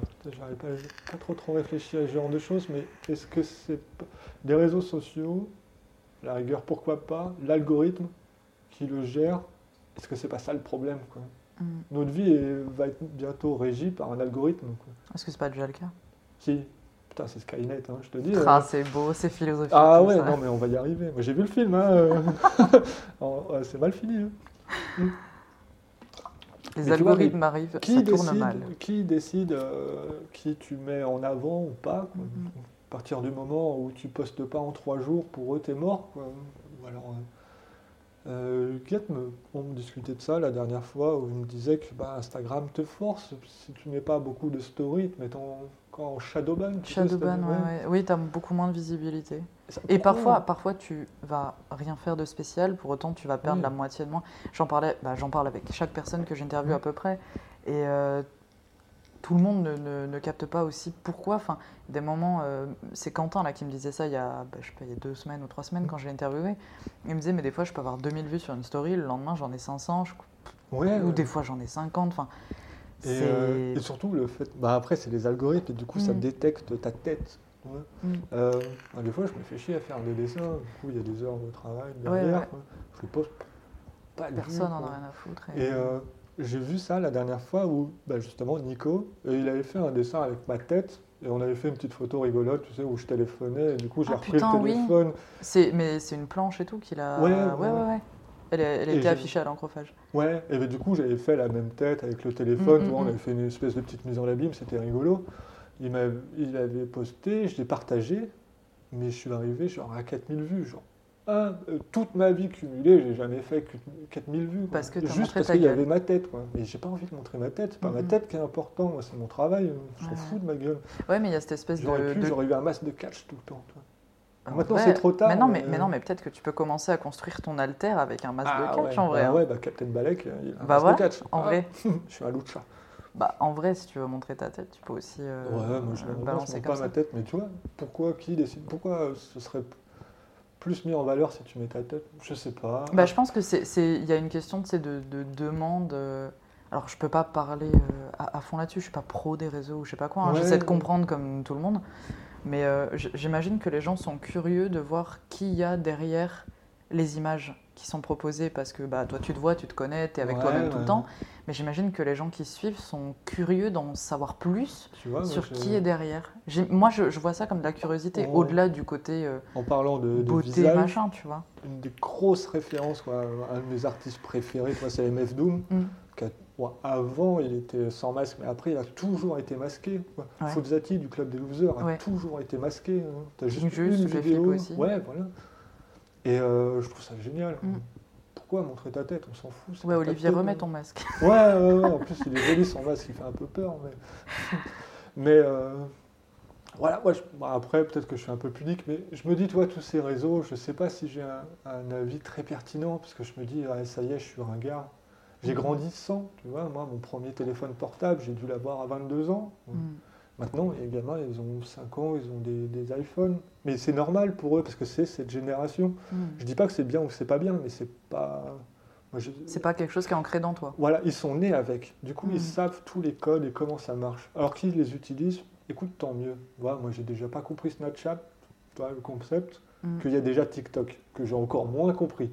Mais il y a des gens qui travaillent avec TikTok, ils arrivent à faire leur truc, tant mieux, quoi. Mm. Moi, je piche pas, quoi. Je trouve ça, ok. Mais je suis ringard. Mais peut-être que ça me va comme ça. Ouais, ouais, Pour l'instant, euh, j'arrive encore à bosser, les gens, ils m'ont pas trop oublié. c'est cool. Ouais. Après, tu es quand même régulièrement présent sur les réseaux. Je suis pas sûr. Je Enfin, tout je sais pas, je- non, t'es pas, Ouais. t'es pas tout le temps là, mais enfin, je, je suis quand même abonné depuis un moment. Euh, je vois quand même régulièrement Ouais. popper des trucs et tout. Enfin, Ouais, parce que des fois. soit dans les stories, hein. soit dans, euh, soit dans les posts, tu Je vois. travaille, mais- je me sors les doigts des fois. Mm. Non, mais après, tu vois, il y a aussi un autre truc où je m'étais dit, ok, je veux bien faire Instagram et tous les trucs comme ça. Bah, encore, parce que c'est un outil qui est quand même super cool. Mais je refuse de faire des hashtags. Euh, C'est Mm. un truc que je me refuse. Du coup, je poste les photos, toi, telles quelles, quoi. J'ai jamais. Alors que ça fait un peu partie, euh, truc un peu bizarre de mon esprit. euh. J'encourage les autres à mettre des hashtags, parce que je vois l'intérêt, tu sais, pour les gens, mais le faire, moi, je comprends pas. Ok. Ouais, non, mais C'est j'arrive pas paradoxal. Ouais, ouais, ouais, ultra. hein. Après, euh, là, je, si j'ai bien compris, les, enfin, le, le président d'Instagram, le big boss, Big boss. a dit que Ça les compte. hashtags euh, bah les couilles, euh, Ouais, bah 5 ouais. hashtags max et, et sinon ça sert à rien quoi. Mais surtout qu'il y avait, euh, je crois que c'était euh, Mais, ou- pff, qui m'avait expliqué, à partir d'un certain nombre de hashtags, après tu tombes en publicité. Mais pourquoi que- Qui t'a dit À partir de. Qui a décidé non, ça je crois pas ça. Me. Mais après, il y en a qui mettent des, Oui, des trucs partout. Mais je sais pas faire ça. Moi, Non, je un montrer mon tatou, si tu veux. Alors, je prends peut-être. Prends Instagram pour euh, ce que j'imagine que ça devrait être. Mhm. Voilà, ça montre mon travail. Après, ça fonctionne pour toi, donc euh, c'est ton usage Ah du, ouais, du ouais, réseau. Et... Est-ce que tu programmes tes posts et tout Ou alors est-ce que Ah. tu postes comme as euh, là, Alors, sur fois, le moment, c'est prêt, j'y Je poste et- quand j'ai terminé, Ouais, ou je pense que je poste quand j'y pense. ok. Voilà. Après, euh, savoir qu'il faut poster à telle ou telle heure, Ouais, tu t'en branles. ouais, bah ouais, bah des fois j'ai d'autres trucs à faire que, Mm. que d'être euh, sur. euh, Je pourrais les programmer, mais Ouais. j'y pense pas. Parce que pour moi, c'est pas instinctif. quoi. Mhm. En vrai, c'est pratique. hein. Franchement, ça te Ouais, libère un peu l'esprit. Tu sais que ouais. t'es es un peu plus régulier, tout ça. Et, Mais euh, tu vois, encore pareil, c'est là où c'est paradoxal parce que je le comprends pour les autres. Bah, alors toi, le faire euh, moi, je sais pas. je- Ouais. Ok. Écoute, ça me va comme ça. Euh, pour l'instant, Eh, mais je comprends pas. Mais euh, comme beaucoup de choses que je me dis, ouais, je comprends pas, mais c'est la nouvelle génération, et tant Mhm. mieux. Je me dis, bah, écoute, ils se sont réappropriés le truc et faites. Ouais. Mhm. On va pas demander l'appropriation- l'approbation des anciens pour pouvoir faire des trucs. J'imagine que ma génération n'a pas demandé à la génération d'avant de faire les machins, et ainsi de suite. Alors, au final, bah, faites ce que vous voulez, et puis Mhm. si on comprend pas, on sera des ringards. On arrive dans la dernière partie. Ah. Les, les dernières questions ultra métaphysiques. Dont une question Oh. que tu m'as dit que tu. bof, Osef, qui allait se résumer assez vite. Qu'est-ce qui t'emmerde et te plaît dans le monde de nos jours? Oh putain. Euh, Qu'est-ce qui me plaît? Alors, On peut en deux parties. Vas-y. Qu'est-ce qui me plaît dans le monde actuel? Ouais. Oh rien. Oh, rien, putain, ce monde il est foutu, mais ça. mais ça, ouais, ouais, moi, j'attends juste la fin de l'espèce, mais ce que. Mhm. ce Ce que qu'on je- disait tout à l'heure, ouais. Ah ouais, ouais, non, parce que. J'ai eu par un moment. Parce que je suis assez anarchiste dans l'âme, tu vois, je Mhm. reste, mais c'est une utopie quoi le truc, mais je suis très anarchiste, je vote pas, je fais pas ces trucs comme ça, mais c'est une conscience politique, tu vois, mhm. je le fais pas par flemme, je le fais par, par un choix, parti quoi. pris, quoi. Euh, surtout là, en plus, il y a les élections qui arrivent, on sait ce que ça, tu vois, on sait ce que ça amène. Ouais. Mais au niveau mondial, on regarde la crise en Ukraine, tous ces trucs comme ça, l'écologie, je suis très branché écolo, j'adore les animaux, tu vois. Pff, ce monde, il est. Est-ce que, est-ce qu'il y a un espoir Des fois, je vois des petits, euh, des petits topics, tu sais, genre 5 bonnes raisons de garder espoir, mais putain, c'est des pansements sur les jambes de bois, quoi. J'aimerais, j'aimerais me tromper, quoi. Et j'adore les gens qui sont encore utopistes, qui pensent qu'ils peuvent changer le monde, mais tant mieux, quoi. Mais moi, à ma moindre échelle, pff. alors qu'est-ce qui me plaît dans le monde Euh, Putain, euh, euh, ma gonzesse, mes chats, Tes carnets de croquis. mes carnets de croquis et le café et le catch. Oui. Voilà, continuer le catch. euh, et le reste, euh, non, non, bah écoute, euh, divertissez-nous au moins, quoi. Quand, Mhm. quand on a vu Trump, Zemmour, bah, soyez cons, on va, on va prendre ça comme un jeu, c'est foutu, quoi. Et euh, ce qui me déplaît dans le monde, euh, tout, Mhm. tout, je pense. Après, euh, j'ai peine à croire que le monde va bien. tu vois. Moi, j'ai pas d'enfant, j'en veux pas. Quand je vois les gens qui ont fait des gosses, je me dis, pff, chaud, quoi. C'est qu'est-ce que. Tu vois, quand on prend Greta Thunberg, euh, Mm. tac, qui fait beaucoup, par exemple, euh, respect pour elle. Mais euh, quand je vois le Times qui avait fait une en la comparant à Hitler, je crois, un truc comme ça, tu fais waouh On n'est pas sur la même échelle de valeur, quoi. Tu Ouais. sais, la gamine. euh, Je pense que j'ai dû lâcher mon premier soupir de. Ouais, tu sais, tu dis, waouh, ok, tu l'aimes Ouais. pas, peut-être, mais euh, niveau. Nickel les échelles, Ouais, quoi. Détendez-vous, quoi. Et après, bah, en plus, euh, dès que tu lis les infos, tout ça, catastrophe, euh, marée noire, machin, les animaux, les abattoirs, quoi. Après, on essaye de te faire croire en greenwashing euh, ou en abattage. genre, on les abat, les animaux, mais ils sont gentils, ils vont bien. quoi. On leur fait un mimi. Waouh Ouais. Mais euh, j'aimerais, j'aimerais avoir un petit peu d'utopie. Juste, euh, bon, euh, Alors, d'un côté, je m'étais dit, ok, le monde, ça va partir en couille, mais je serai déjà mort. Parce que, euh, tu sais, avec les rapports du GIEC et tout ça, parce que je regarde pas mal de reportages sur euh, collapsologie, tu sais, sur Oui, on Thinkerview, parlait, comme ouais. on parlait, tu vois, Jean Covici ou Pablo Servine, tu vois, des trucs super intéressants. Et du coup, au début, les rapports du GIEC, ils prévoyaient ça pour euh, 2100 un petit peu, puis après, Mhm. plus ça allait, mais je me suis dit, ouais, 2100, je serais déjà mort, quoi, 2080, 2060, Ouais, et là, c'est euh, 2040, 2050, et je me dis, merde, je serai encore en vie. quoi. Bah merde. Moi, c'est pas ma faute, hein, je sais, pas de voiture, hein, j'ai pas le permis, du coup. euh. Mais euh, ouais, non, j'aimerais être euh, plus optimiste, euh, j'aimerais. Mais euh, moi, Mais est-ce que, hum, est-ce que euh, tu essayes de transmettre un message au travers de ton langage graphique qui, qui sera un Euh, peu genre la, la transversale de, de tout ça? Hmm, Non, bah comme je t'ai dit tout à l'heure, je sais pas si j'ai un, un style graphique qui véhicule des, des revendications. Si, Ouais, Carrément. Ouais, bah, celui, ce- celui de l'enfant, de la spontanéité, Ouais, de- bah, d'une gens- petite euh, joie de vivre. Tu vois, alors dans l'absolu, j'aimerais que les gens soient moins cons. Mais bon, après, ça c'est moi qui l'estime, quoi. Mais après, on est toujours le con de quelqu'un. quoi. Mais bon, pff. Il y avait une phrase en anglais, c'était try to not be a cunt, quoi, essaye de Mm. pas être un connard. Je me dis, putain, ça, comme. euh, tu sais, t'as pas besoin de 10 commandements, juste Mm. un, essaye de pas être un con. quoi. Genre, fais pas chier les gens. quoi. Et euh, tout- on en parlait tout à l'heure, tu vois, cet esprit de compétition, tout ça. Pourquoi tout ça quoi? Quel est l'intérêt? Mais encore, on va te dire, c'était un vieux gauchiste. euh, mais. Donc pas, pas de message en particulier. euh, Non, bah, arrêtez d'être con, quoi. Ok. Voilà. Tu vois bien que tu vois bien que c'est foutu. Essayez quand même d'arranger les choses. Mais euh, moi, ma moindre image, je sais pas si j'ai perdu la foi ou un truc comme ça. Je sais même pas si je l'ai eu une fois, quoi. Mm, mm. Mais euh, alors, ça fait peut-être ultra connard de dire ça, mais j'ai juste envie de faire euh, mon petit truc dans mon coin avec ma copine. Voilà. Et je m'occupe plus du reste. trop compliqué, quoi. Et trop de déception surtout. Mm. Bah, on parlait d'empathie, tous les Ouais. trucs comme ça. Quand tu vois le monde actuel, c'est chaud. quand Un même, petit parapluie, ça suffit pas. Ah ouais. Oh, moi j'ai décidé de m'en foutre. C'est lâche, hein, mais. euh, Alors je suis pas responsable, c'est pas ma faute. Mm. Je vous avais pas dit. Ah ouais, j'aimerais bien dire ça. quoi. Tu sais, quand je serai vieux, quoi. Ah, je te l'avais bien dit. non, mais à quoi ça aide? À rien, mais je te l'avais bien dit. Je serais un bon connard. Un bon petit vieux. Ah ouais, putain, aigri de la vie comme ça.